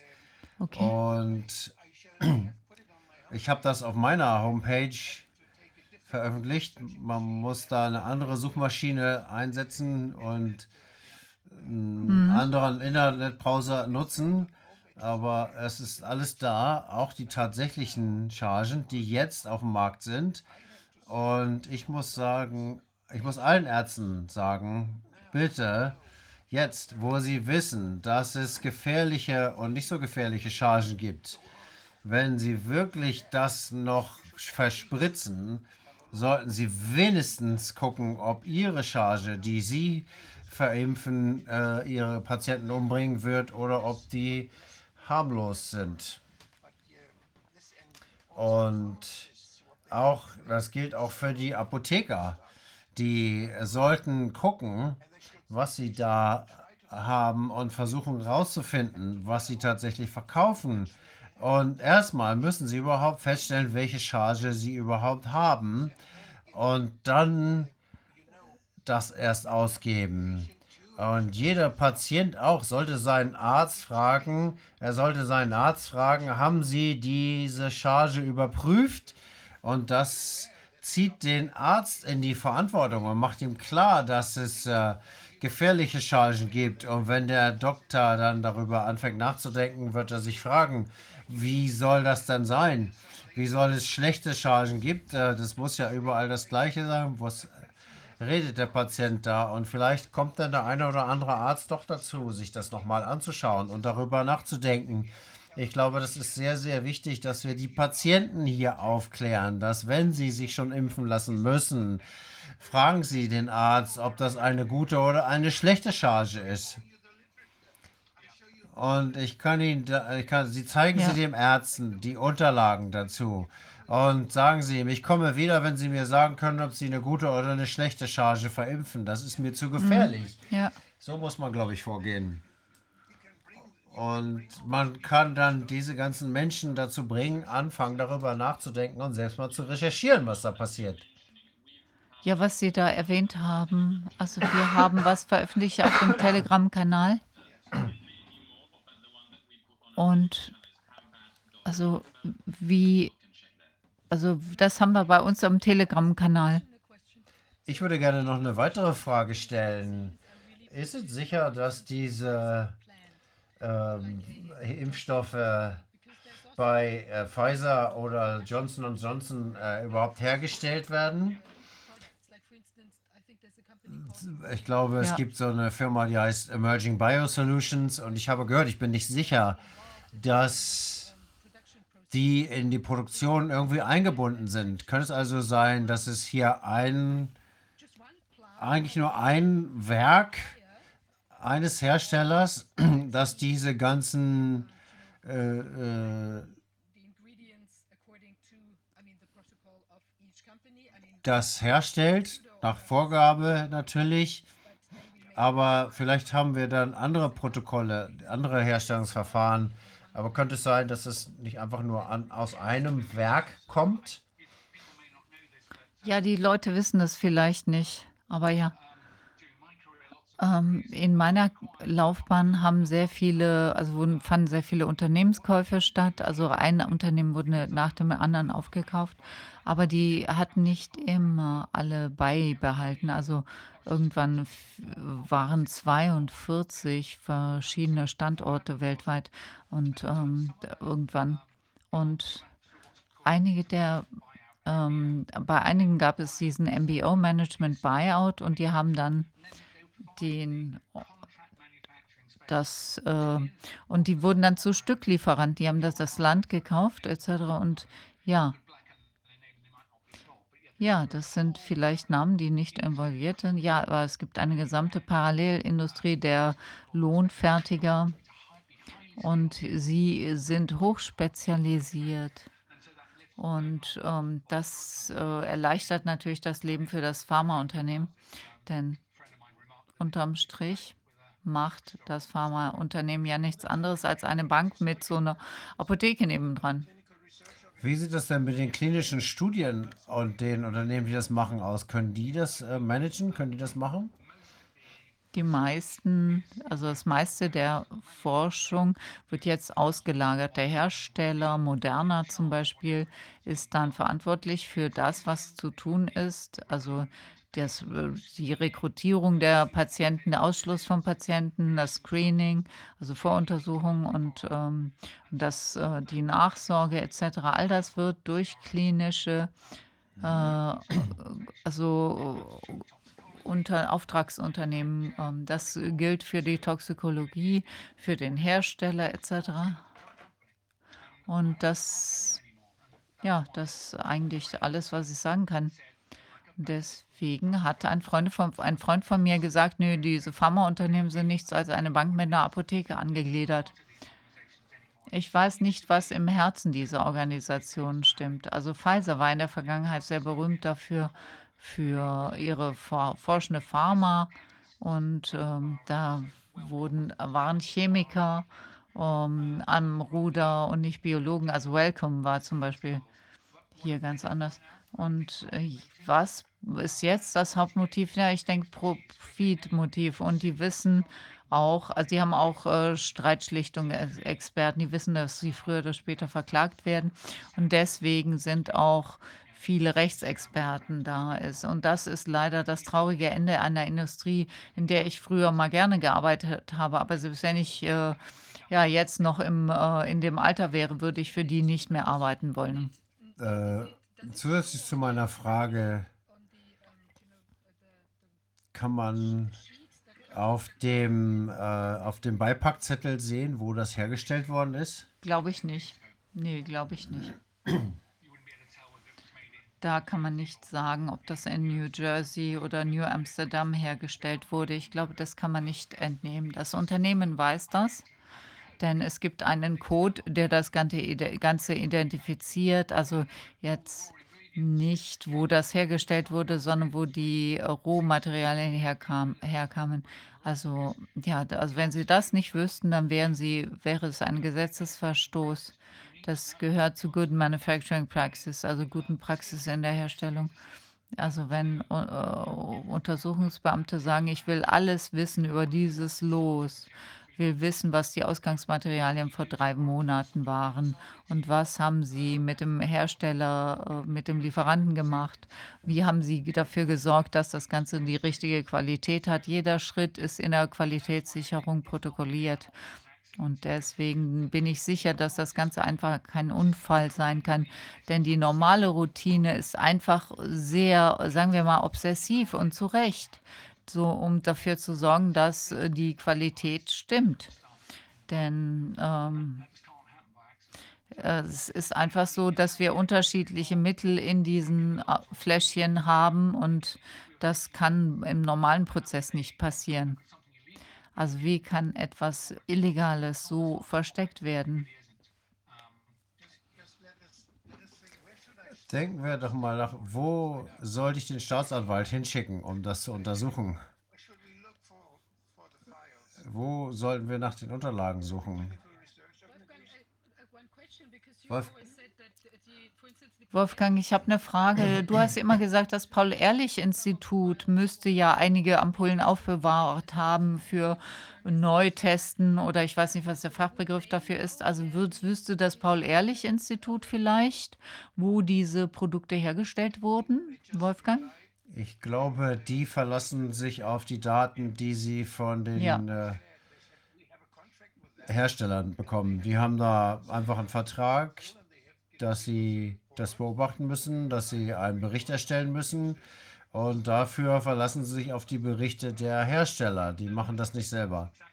Ja, genau, das stimmt, genau.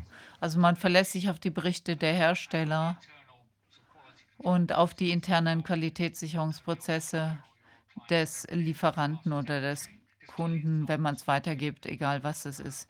Denn man kann nicht persönlich dafür sorgen, dass die Ausgangsmaterialien alle konform sind. Deswegen hat man verschiedene Qualitätstore eingerichtet und die Revision oder der Audit ist das relevanteste, die relevanteste Methode. Also bei einem Audit kriegt man einen Querschnitt über die gesamte äh, Forschungsorganisation und die Kommerzialisierung des Produktes.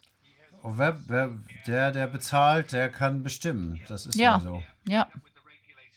Also wenn der Regulierer von dem Pharmaunternehmen äh, finanziert wird, also ich, äh, das ist Prescription Drug User Fee Act, also es gibt sogar ein Gesetz Ja, darüber. sie fragen diejenigen, die das überwachen in den Ländern.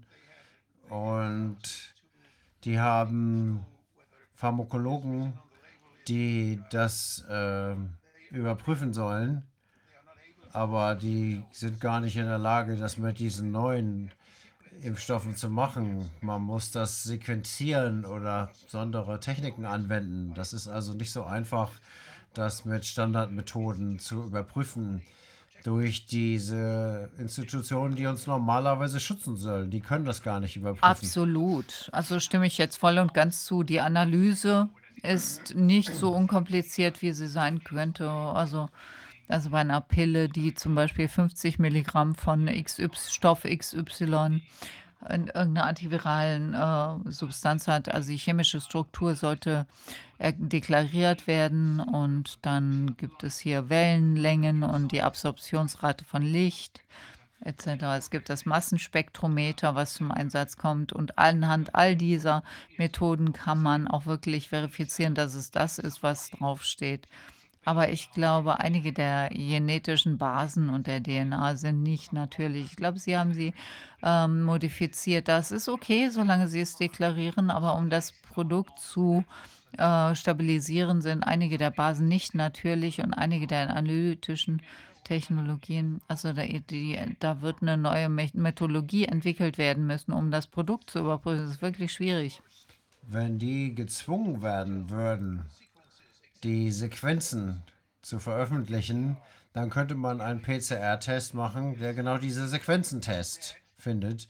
Und das könnte sich dann könnte dann verbreitet werden, verteilt werden und alle könnten das nutzen und sehen, ob diese Sequenzen in den Arzneimitteln sind. Aber sie würden die Sequenzen, die sie nicht kennen, nicht finden. Sie erkennen nur die Sequenzen, die bekannt sind. Und das hilft also eigentlich auch nicht weiter. Stimmt. Selbst wenn man eine pure Probe hätte, also eine, Lo eine Lösung und herausfinden wollte, was drin ist, wenn man dann nicht weiß, welche nicht natürlichen Stoffe drin sind oder welche nicht natürlich sind, dann kann man kein Analysesystem für die Sequenzierung entwerfen, denn ansonsten liegt man einfach automatisch falsch. Das ist ein ernstzunehmendes Problem. Es nutzt nichts, wenn man einfach nur eine Probe ähm, mit äh, beschlagnahmt. Also Polizei beschlagnahmt eine Probe. Es, man kann es nicht messen, wenn man nicht weiß, wonach man sucht. Das ist etwas, das habe ich bei der forensischen Wissenschaft gelernt als ich da gearbeitet habe. Äh, es ist wahnsinnig schwierig herauszufinden, was in einer Person ist, wenn sie gestorben ist oder in diesem Fall in einem Fläschchen. Sei denn, man hat bestimmte Theorien, wenn man anfängt, dann kann man diese Theorien überprüfen. Aber wenn man keine Ahnung hat, was da vor sich geht und wenn dann einfach ein vermutlicher Todesfall vorliegt und nicht weiß, woran man suchen, wonach man suchen muss, ist das unheimlich schwierig. Und genau das stimmt hier zu. Ich kann sehr viele verschiedene Schemata mir vorstellen, die die Effekte hervorrufen, die wir hier haben. Aber es könnte hunderte andere geben, die ich noch nicht mal kenne. Es sei denn, dass, irgend, dass wir irgendeinen Leak kriegen, der irgendjemand, der diese Informationen weitergibt.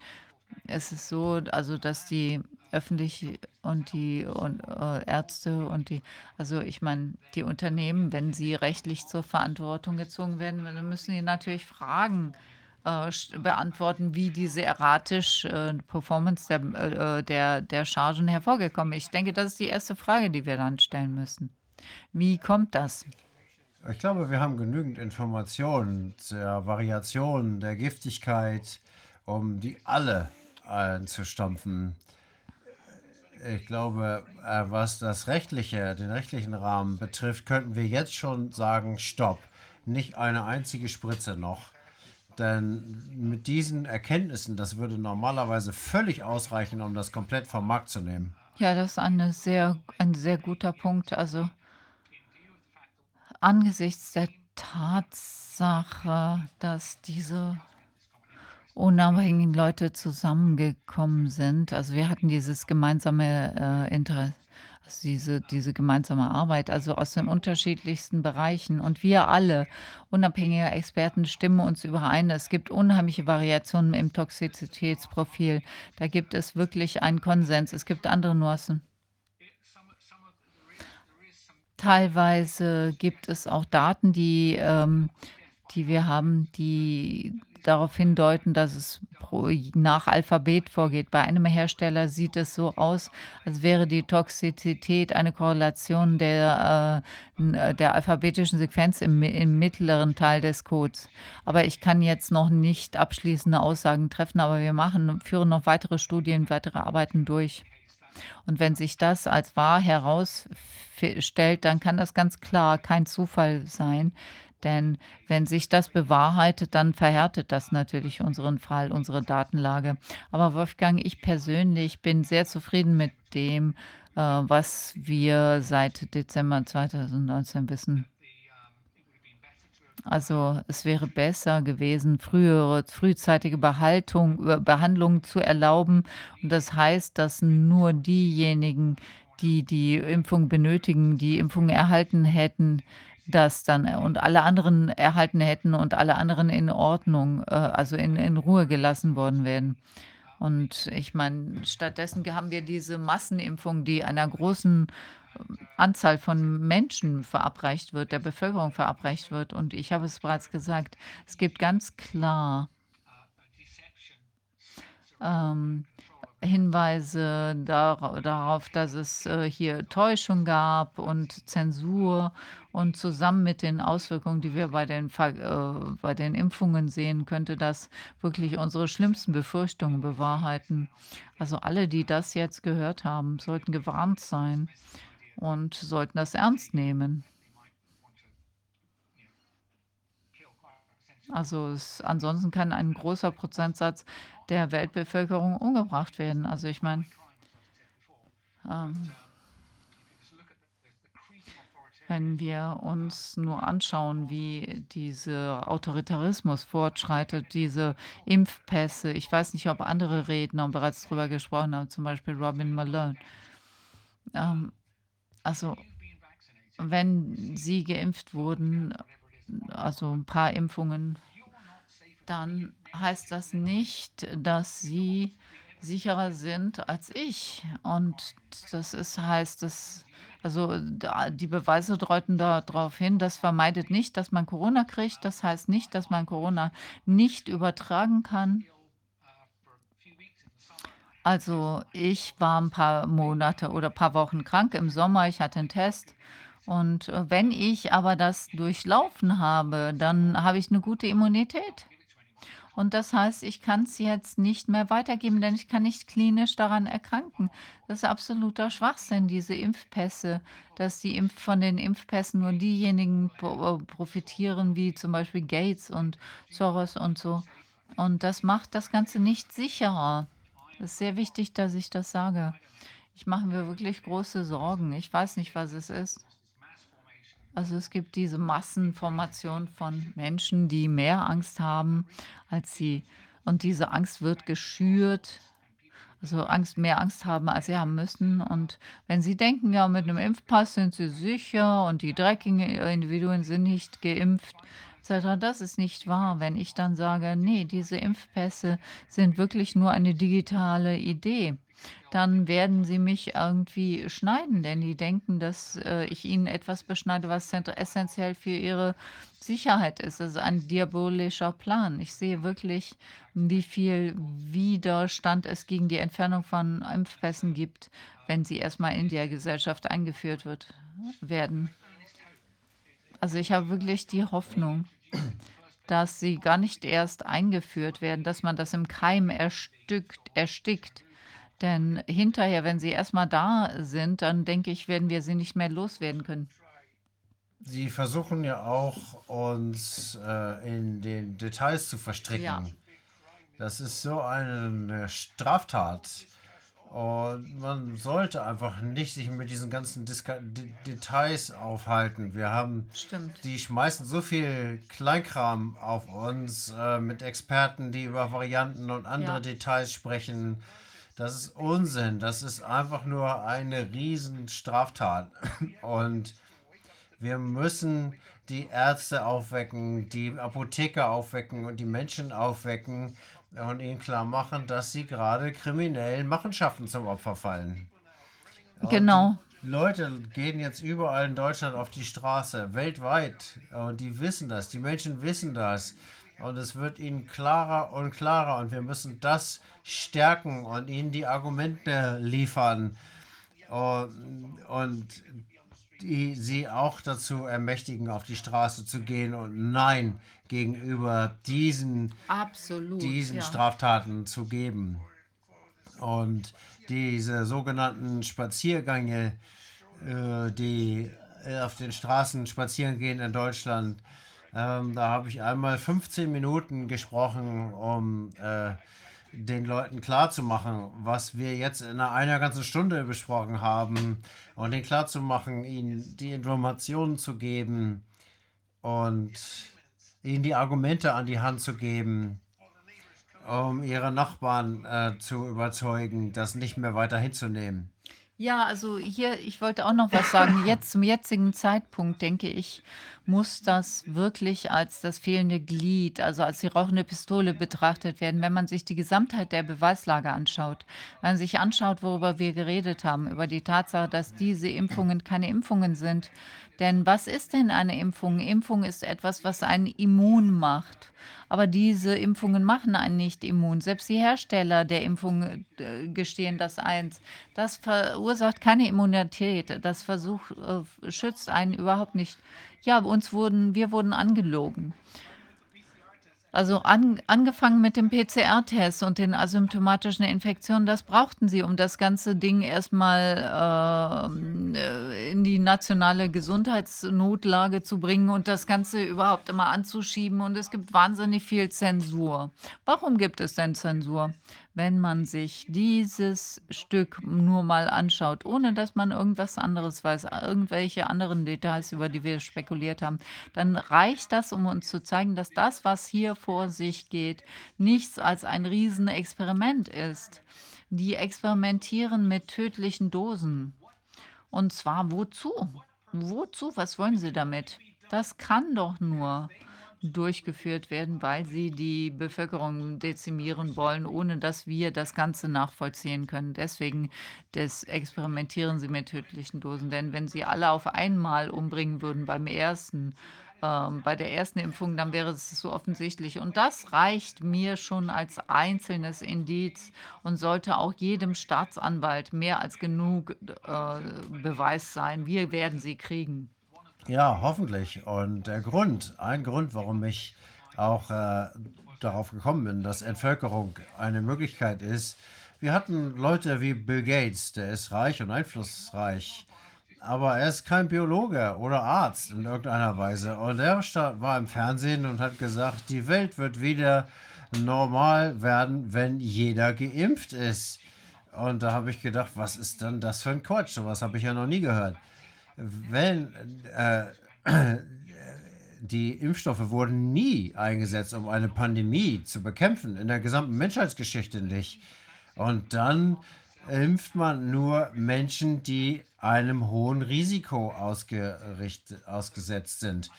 Äh, also war mir da schon klar, dass er gelügend hat, gelogen hat, als er das gesagt hat. Der muss einen anderen Grund gehabt haben, das zu sagen.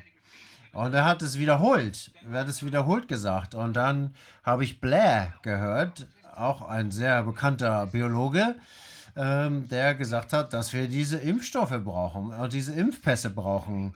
Ist das der gleiche Tommy Blair, der mal Premierminister war, der versucht hat, äh, digitale IDs einzufügen, einzuführen in England? Oh, naja, äh, das hat ja nichts mit der Leistung der Impfstoffe zu tun, aber sie haben sich gar nicht angeguckt, ob die Übertragung reduziert worden ist. Das wäre die einzige, das einzige Argument für einen Impfpass oder äh, irgendwas, um, um es für irgendwas zu schützen. Und ich hätte da natürlich trotzdem ein Problem mit. Äh, ich habe da mit John Beeson drüber gesprochen und er hat gesagt, er glaubt, die Maßnahmen, die hier eingeführt werden, zu unserer angeblichen Sicherheit viel gefährlicher sind für die Bevölkerung äh, und der Zivilgesellschaft als die Auswirkungen des Virus. Äh, das heißt, sie vergleichen einfach nicht die Auswirkung dieser Maßnahmen auf die Gesellschaft im Vergleich zu äh, dem Virus. Und man muss das natürlich ganz klar abwägen. Und ich habe gesagt, meiner Ansicht nach sind die Antworten auf den Virus viel gefährlicher als für die Gesellschaft, als das Virus selbst überhaupt sein kann. Und wir brauchen kluge Leute wie diese, die das philosophisch unter Schicht unter, an, anschauen können. Äh, nicht nur die Sicherheit der, der Wissenschaftler, die so Art hier Götter in Weiß geworden sind und das, was die sagen, zum Gesetz wird und Leute wie Wolfgang und ich überhaupt nicht dazu beitragen können. Ich weiß, äh, Robert hat viel Zeit damit verbracht, äh, über äh, physische Unversehrtheit zu sprechen. Das ist nichts, was die Regierungen, worüber die Regierungen verfügen können. Und wir haben aber mehr und mehr diesen Dingen zugestimmt im Laufe der Zeit. Aber es reicht, es reicht. Wir äh, können das nicht erlauben. Aber genau das ist das, was jetzt passiert. Es wird gesagt, du kannst nicht zur Arbeit gehen oder zu einer Feier oder in ein Einkaufen, wenn du nicht geimpft wirst. Das ist ein ganz klares Zeichen ähm, einer Überschreitung einer Regel. Das darf nicht passieren. Und äh, das verletzt eine ganze Handvoll von Gesetzen und Regeln in verschiedenen Ländern. Die Regierungen haben nicht das verdammte Recht, uns das zu nehmen. Und wir müssen einfach jetzt hier auf die Straßen gehen und sagen, wir sind raus, wir machen nicht mehr mit, Ja, wir stimmen nicht zu. ja, genau. Ich wollte noch sagen, ich stimme zu. Also Mikes Präsentation kommt aus äh, der Praxis äh, ähm, eines Virologen und äh, ich, äh, also vielmehr, ähm, das ist das Rauch, die rauchende Pistole und ähm, es geht hier um Menschenrechtsverletzungen und das, äh, das Überraschende ist, dass die Leute nichts drüber wissen. Also wir haben ja die rauchenden, den rauchenden Colt und hier haben wir es mit Menschen zu tun, die sich weigern, der Tatsache, den Tatsachen ins Auge zu blicken. Also die weigern sich, diese beiden rauchenden äh, Pistolen zu sehen.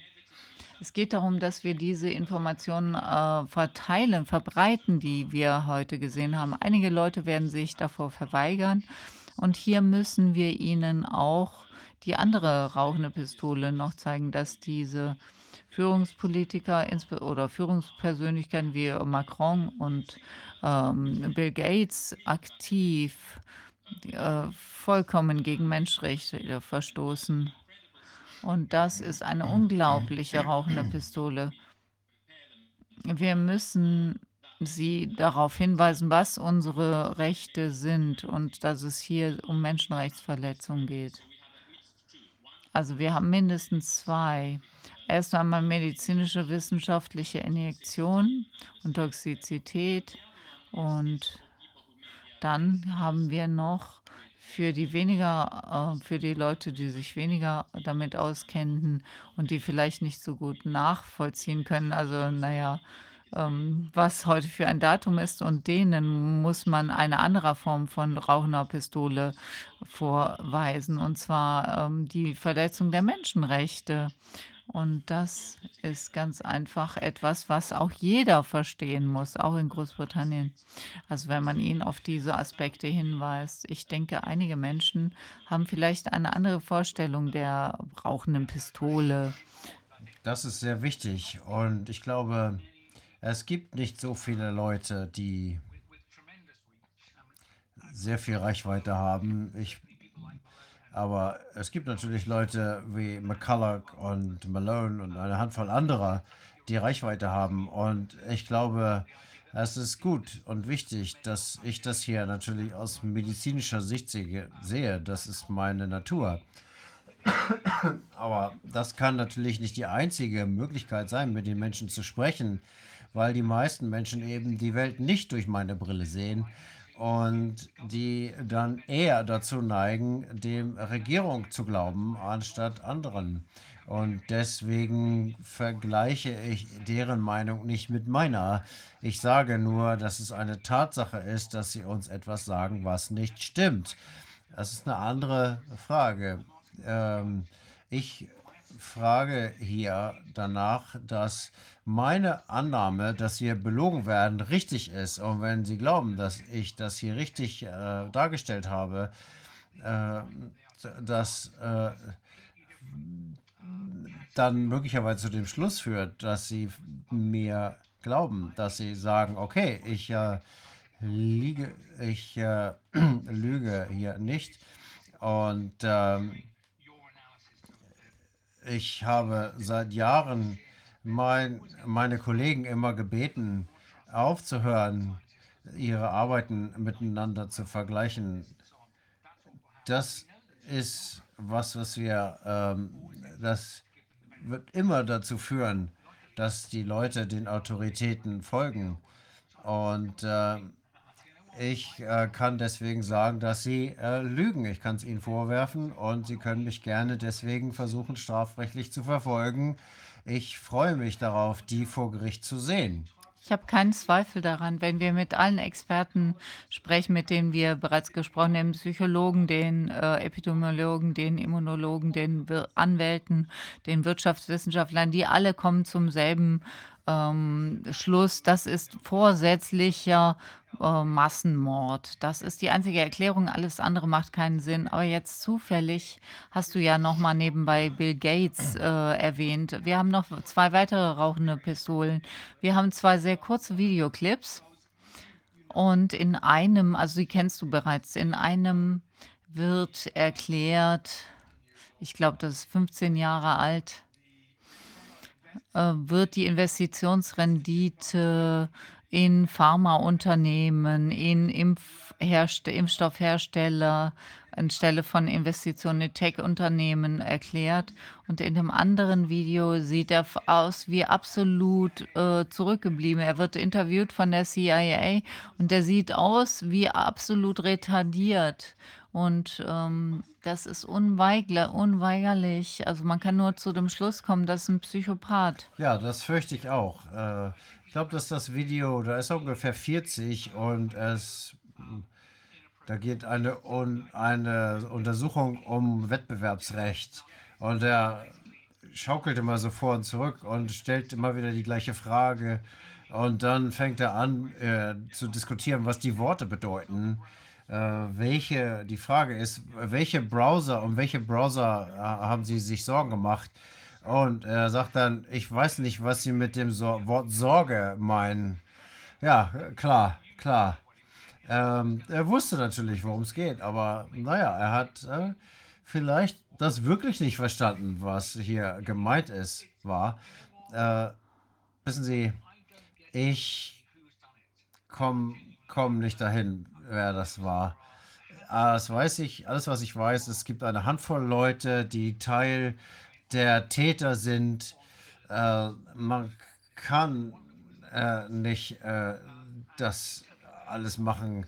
Äh, Klaus Schwab, Tony Blair, Gates. Äh, ein Einzelner kriegt es nicht hin von denen. Aber glaube die, die sind natürlich sehr reich. Aber das sind immer noch die Puppen. Ich glaube, da gibt es immer noch welche, die dahinter stehen. Die werden wir wahrscheinlich nie erkennen. Und ich glaube, das sind die Superkapitalisten, die äh, Central Banking Class, wie Catherine Austin Fitz sie nennt.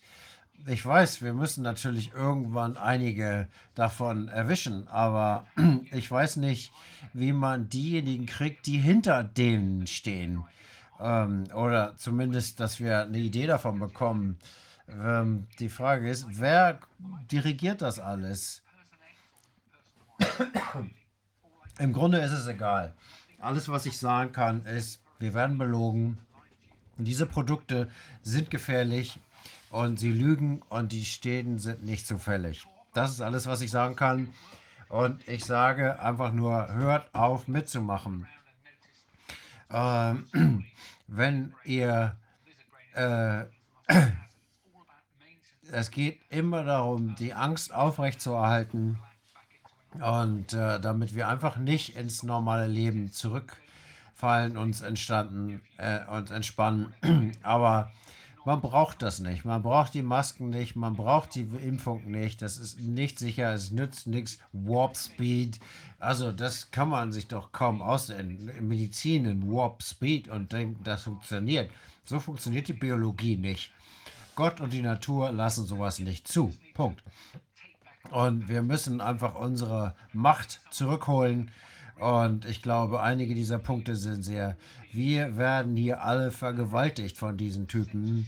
Durch die Zensur, durch das Narrativ, durch die ganzen Lüge. Es ist schrecklich. Es ist schrecklicher als irgendwas, was uns jemals äh, gesagt worden, die in den Diktaturenstaaten im Osten und so weiter. Nein, es ist schlimmer. Wir haben es hier schlimmer getroffen als die, denen wir das vorgeworfen haben in der Vergangenheit. Und äh, wenn sie noch mal eine Chance kriegen, die rauszuschmeißen, in dem Moment, wo die Demokratie noch eine Rolle spielt, die ganzen äh, Institutionen, die uns schützen sollen, sind korrupt, die funktionieren nicht mehr. Das ist erstaunlich das äh, Royal College of Genealogy äh, von Frauenheilkunde, das ist die, die sollten das schützen.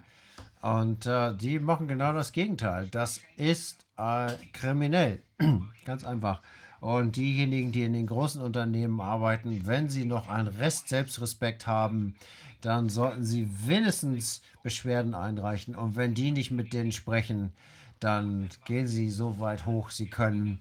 Und wenn sie keine guten Antworten bekommen, dann sollten sie äh, ihre Jobs an den Nagel hängen. Viele von ihnen sind in den End, am Ende ihrer 50er. Sie können sich das leisten. Sie können ihre Kinder retten, indem sie zurücktreten. Stellen Sie sich vor, dass Hunderte von ihnen in den 50er Jahren gleichzeitig ihre Jobs an Nagel hängen. Das wäre nicht zu verdecken. Ja, das ist jetzt nochmal, was Professor Desmond gesagt. Also wenn die Hypnose kann also gebrochen werden durch einen Schock, der groß genug ist. Und ähm, ich denke, das, was wir heute hier diskutiert haben mit Ihnen, also das ist absolut schockierend und ich finde es einfach ekelhaft, falls sich das bewahrten sollte. Stellen Sie sich doch einfach mal vor, welches kranke Gehirn oder welche Person sowas entwerfen kann, also dass es Maßnahmen gibt, ähm, hier die also, ich meine, ist eine Sache oder dass man bestimmte politische Vorstellungen hat, ist eine andere Sache, also ist eine eine Sache. Aber diese Sache ist die diese Experimenti äh, ex äh, äh, diese Versuchsreihen mit Toxizität et cetera, das, äh, schickt mir wirklich, ähm, eine Gänsehaut den Rücken runter und ich denke, ich werde sehr unruhig schlafen heute Nacht. Ja, ich bin ja jetzt Amerikaner mit einem richtigen Visum. Ein Grund, warum ich hergekommen bin, ist nicht nur, um dem zu entkommen, was in England passiert. Das macht mir viel Sorgen. Aber ich habe mit der Regierung gesprochen und ähm, ich gedacht habe, dass äh, das nicht reicht, ähm, dass es ihnen vielleicht irgendwann nicht mehr reicht, mich nur zu zensieren, sondern dass sie mich irgendwann in einem Lieferwagen abholen und da habe ich keine Lust zu. Ein Grund, warum ich nach Amerika gekommen bin, ist, die Leute erkennen einfach nicht mehr das Böse. Sie glauben, es gibt eine Kontinuität zwischen gut und vielleicht ein bisschen böse, aber das hier ist um Größenordnungen schlimmer. Das ist etwas, was niemand von uns, äh, der nicht völlig psychopathisch ist, äh, gelingen würde, um gleichzeitig noch ruhig zu schlafen. Ich weiß ja nicht, ob die irgendwann ihrer gerechten Strafe zugeführt werden. Ähm, das ist, äh, vielleicht sehen Sie das ja, dass so, dass Sie das Gutes tun für die Menschheit, weil die Umwelt gerettet werden muss und das müssen, deswegen müssen die Menschen weg und deswegen müssen wir das leider machen. Aber ich fürchte, dass ich hier mein ganzes Leben an wissenschaftlichen Methoden festgehalten habe, um Dinge zu entscheiden. Und äh, alles, was hier objektiv messbar ist, das ist hier aber nicht der Fall, wenn es um äh, Dinge des Herzens und des Geistes geht, äh, dass man versucht, was zu tun. Es ist noch was anderes, wenn man irgendwas macht, was bösartig ist. Und was man glaubt, was das Richtige zu tun ist das ist wissenschaftlich nicht erkennbar. Und äh, wenn das die Folge ist, dann äh, hoffe ich, dass viele Menschen jetzt aufwachen, nachdem das, was ich hier gesagt habe. Ich kann mich nicht mehr genau daran erinnern, wann es war, aber als es mir zuerst klar wurde, dass die Dinge nur zusammenpassen, wenn es um Entvölkerung geht, da habe ich auch einige Nächte schlecht geschlafen. Wochen. Ich habe dauernd aufgewacht und habe das Böse im Dunkeln gesehen. Was immer hier passiert, es ist unglaublich. Es ist dunkler, als man sich das in Jahrhunderten Geschichte vorstellen konnte. Aber leider gibt es viele Beispiele von Menschen, die in der Lage sind, das zu tun. Einer äh, von Stalin hat gesagt, ein einziger Tod ist eine Tragödie. Eine Million Tote ist eine Statistik. Und ich glaube, es gibt viele Leute, die hier dabei sind, die das so sehen. Äh, jemanden äh, aus ihrem Bekanntenkreis zu töten, da haben sie äh, Schmerzen und Weinen, aber sie haben kein Problem damit, äh, diese Injektionen zu vergeben und Tausende von Leuten sterben. Ja, aber das sind dieselben Menschen. Das sind dieselben Menschen, die auch für all diese schrecklichen Dinge, die im Laufe der Jahrhunderte passiert sind, äh, passiert sind. Ich habe ähm, äh, eine, mit einer Holocaust-Überlebenden gesprochen. Ähm, sie konnte nicht daran glauben, dass sie nach wie vor noch gegen dieselben Menschen kämpft oder dasselbe System, gegen das sie vor 80 Jahren gekämpft hat. Wir haben es nach wie vor noch mit denselben Strukturen, mit denselben teuflischen Menschen zu tun. Aber dieses Mal werden wir sie erwischen. Dieses Mal läuft es anders ab. Ja, wir werden nicht aufhören. Und es gibt viele zu, zu viele von uns, die aufgewacht worden, aufgeweckt sind. Und ich hoffe, äh, dass äh, das ein Relais ist. Jeder muss äh, so viel Widerstand leisten wie ich. Ich, äh, nicht jeder ist ein Experte wie ich und hat die das Kennen und Können, das zu machen. Aber wenn Sie wissen, dass das falsch ist, das, was hier läuft, dann müssen Sie nicht einfach nur den Mund halten, weil Sie kein Wissenschaftler sind. Äh, die Menschenrechte, auf die wir uns geeinigt haben, das sind Dinge, die wir nie wieder tun werden. Die werden hier getan. Und das kann jeder sagen. Jeder kann das sagen. Wir machen nicht mehr mit. Also die, das Relais des Widerstandes ist die Idee. Man muss keine besonderen Fähigkeiten haben, außer ein wenig Rückgrat. Äh, das zu sagen, das reicht nicht, das reicht schon völlig aus. Ähm, man muss sonst keine weiteren Qualifikationen haben. Man muss einfach nur Mensch sein und sagen, es reicht. Fertig. Ja, vielen, vielen Dank nochmal. Also das ist wirklich ein Riesenunterschied. Ich denke, das ist ein Wendepunkt. Das ist das Erste, was mir wirklich aufgefallen hat, äh, aufgefallen ist, als, als Wolfgang und ich die Zusammenfassung vor einem Jahr, über einem Jahr gelesen haben, hat Wolfgang nebenbei erwähnt, naja, du weißt natürlich, dass der PCR-Test uns überhaupt nichts sagt über Infektionen. Da habe ich ihn zurück ins Auto gezogen und habe gesagt, was? Sag noch mal. Also das war die erste rauchende Pistole. Aber das, was wir jetzt gesehen haben, ist sehr viel wichtiger. Das wird so viele Leute aufwei aufwecken. Ich hoffe, dass es die Menschen aufweckt, weil es ja sehr schockierend ist. Aber Sie haben natürlich recht und Wolfgang auch. Diese unnütze oder unangemessene Nutzung des PCR-Tests und diesen asymptomatischen Übertragen das ist, war absolut nötig, um diese Massenhypnose überhaupt zu erreichen. Die Ironie dabei ist jetzt eigentlich, dass die Führer uns jetzt sagen, diese Fragezeichen, die hier gestellt werden oder die Aussagen, die gesagt werden, okay, diese Masken, die ähm, Stoffmasken funktionieren nicht, wir brauchen neue.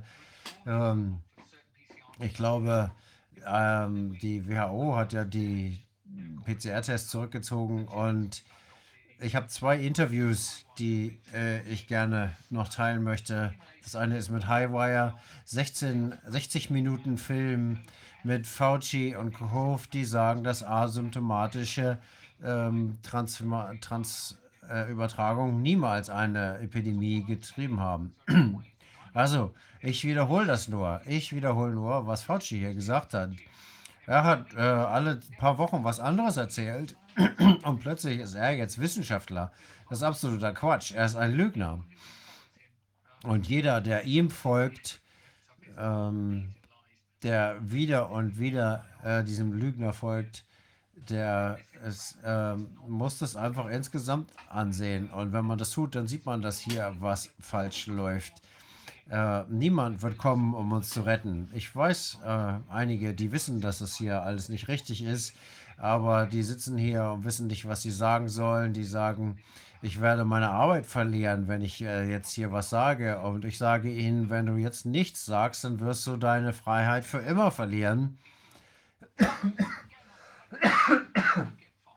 Und äh, ich sag mal, sagt was und geht in den Urlaub oder was auch immer. Vielleicht werdet ihr ja gar nicht gefeuert. Und diejenigen, die professionell sind, die viel äh, Geld verdienen, die können doch ganz locker mal ein Jahr nicht arbeiten. Das ist sicherlich was anderes als jemand, der am Band steht und äh, vier, fünf äh, Menschen äh, ernähren muss. Aber ganz ehrlich, es gibt Berater, es gibt leitende Angestellte im, in äh, die viel Geld verdienen im Jahr, die können das durchaus tun. Und sie als in dieser Klasse sind dafür verantwortlich, die Zukunft ihrer Kinder und ihrer Enkel zu retten. Das müssen sie tun. um das zu beenden. Ja, das werden wir auf jeden Fall tun. Das sind Verbrechen gegen die Menschlichkeit und das steht vollkommen außer Zweifel. Aber wir haben auch einige Freunde der äh, Menschlichkeit hier unter uns. Okay, einen schönen Abend. Vielen Dank für das geduldige Zuhören die ganze Zeit.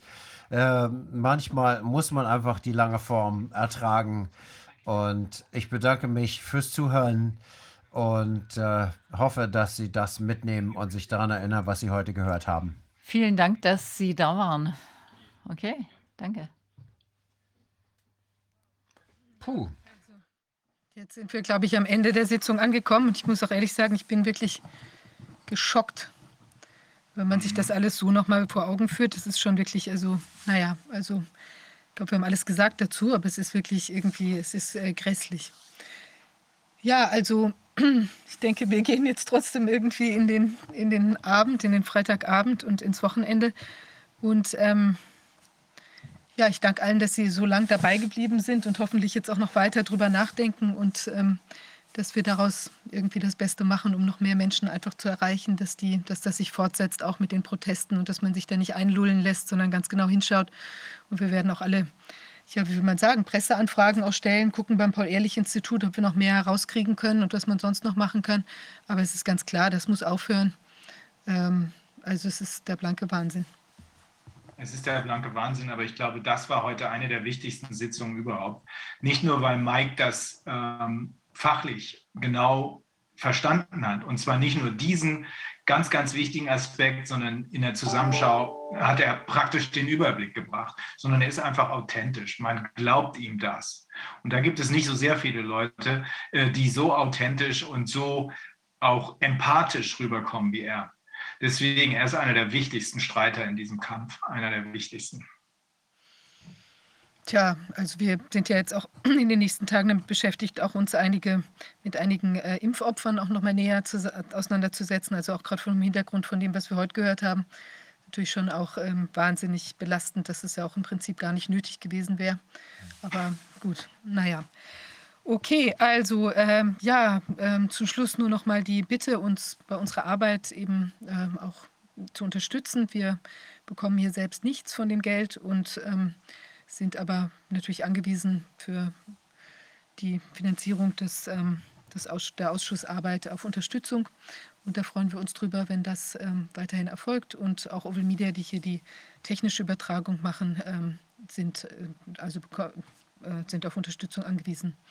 Ja, ganz herzlichen Dank und tja, ich hoffe, es denken alle jetzt drüber nach, auch was man weiter tun kann und ähm, um eben andere zu erreichen, die vielleicht auch vor der Entscheidung stehen, jetzt der Aufgedrängten, sich dann doch irgendwie in die Spritze zu begeben. Nein, folgt dem Beispiel von Mike. Get off your butts, er hat es gesagt. Und die einzige, Quali Rainer, die einzige Qualifikation, die man braucht, ist ein Rückgrat. Ja, also. ganz wichtig. Das sollten wir eigentlich alle haben. Ja. Okay, also gleichwohl einen halbwegs erfreulichen Freitagabend und ein dann vielleicht entspannteres Wochenende und wir sehen uns nächste Woche. Ja, schönes Wochenende und guckt euch noch mal die beiden Videos an, die sind wirklich extrem aufschlussreich. Okay, dann bis dann. Tschüss. We're here today with Bill Gates. A lot to talk about about what he's been working on. And, and Mr. Gates, thank you so much. Worüber er, woran er arbeitet. Vielen Dank, dass Sie hier sind. Ich würde gerne mit Ihnen darüber reden, wie Sie zu Impfungen stehen. Sie haben ja vor kurzem was geschrieben. Sie haben sich denselben äh, Vorgehensweise ange, angenommen wie immer. Sie haben 10 Millionen in Impfungen äh, investiert in den letzten beiden Sek äh, Dekaden und Sie haben die Investitionsrendite durchgerechnet. Ja, es ist sehr eindrucksvoll eigentlich wenn man diese Impfstoffe nimmt und sie relativ günstig bekommt, äh, indem man große Mengen davon bestellt und sie dann äh, verteilt, sodass man äh, abdeckt, dann spart, dann rettet man ja buchstäblich Millionen von Leben und wir haben diese verschiedenen Institutionen gegründet, Global Fund, Gavi und so weiter. Wir wussten nicht, ob die erfolgreich sein würden. Sie haben viele Herausforderungen überkommen müssen, sicherzustellen, dass das Geld dort ankommt, dass sie gut funktionieren. Aber wenn wir uns jetzt mal angucken, was dabei rausgekommen ist und äh, wie viel Ablenkung politisch wir äh, hatten, ähm, das äh, könnte natürlich sein, dass das in der Versenkung verschwindet, wenn wir nicht vorsichtig sind. Aber insgesamt hat die Welt 100 Milliarden investiert und wir haben selber die Gates Foundation 10 Milliarden investiert, aber wir haben 20 Mal so viel da wieder rausgeholt. Also das ist schon eine ganz schön tolle Zahl.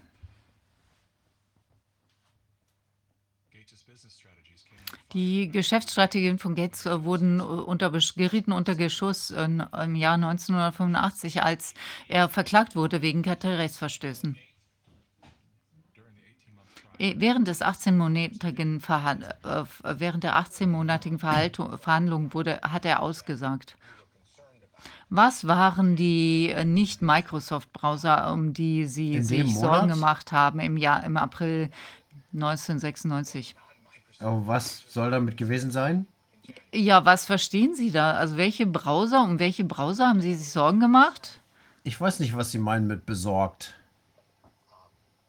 Ähm, was ist genau an dem Wort äh, Sorge, also was ist es genau am Wort Sorge, was Sie nicht verstehen?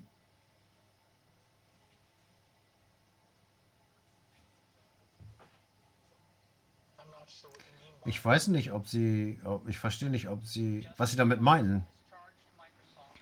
Die, das Justizministerium hat Microsoft angeklagt, dass sie äh, Anti äh, Wettbewerbsverstöße begangen haben und bei ähm, PC-Systemen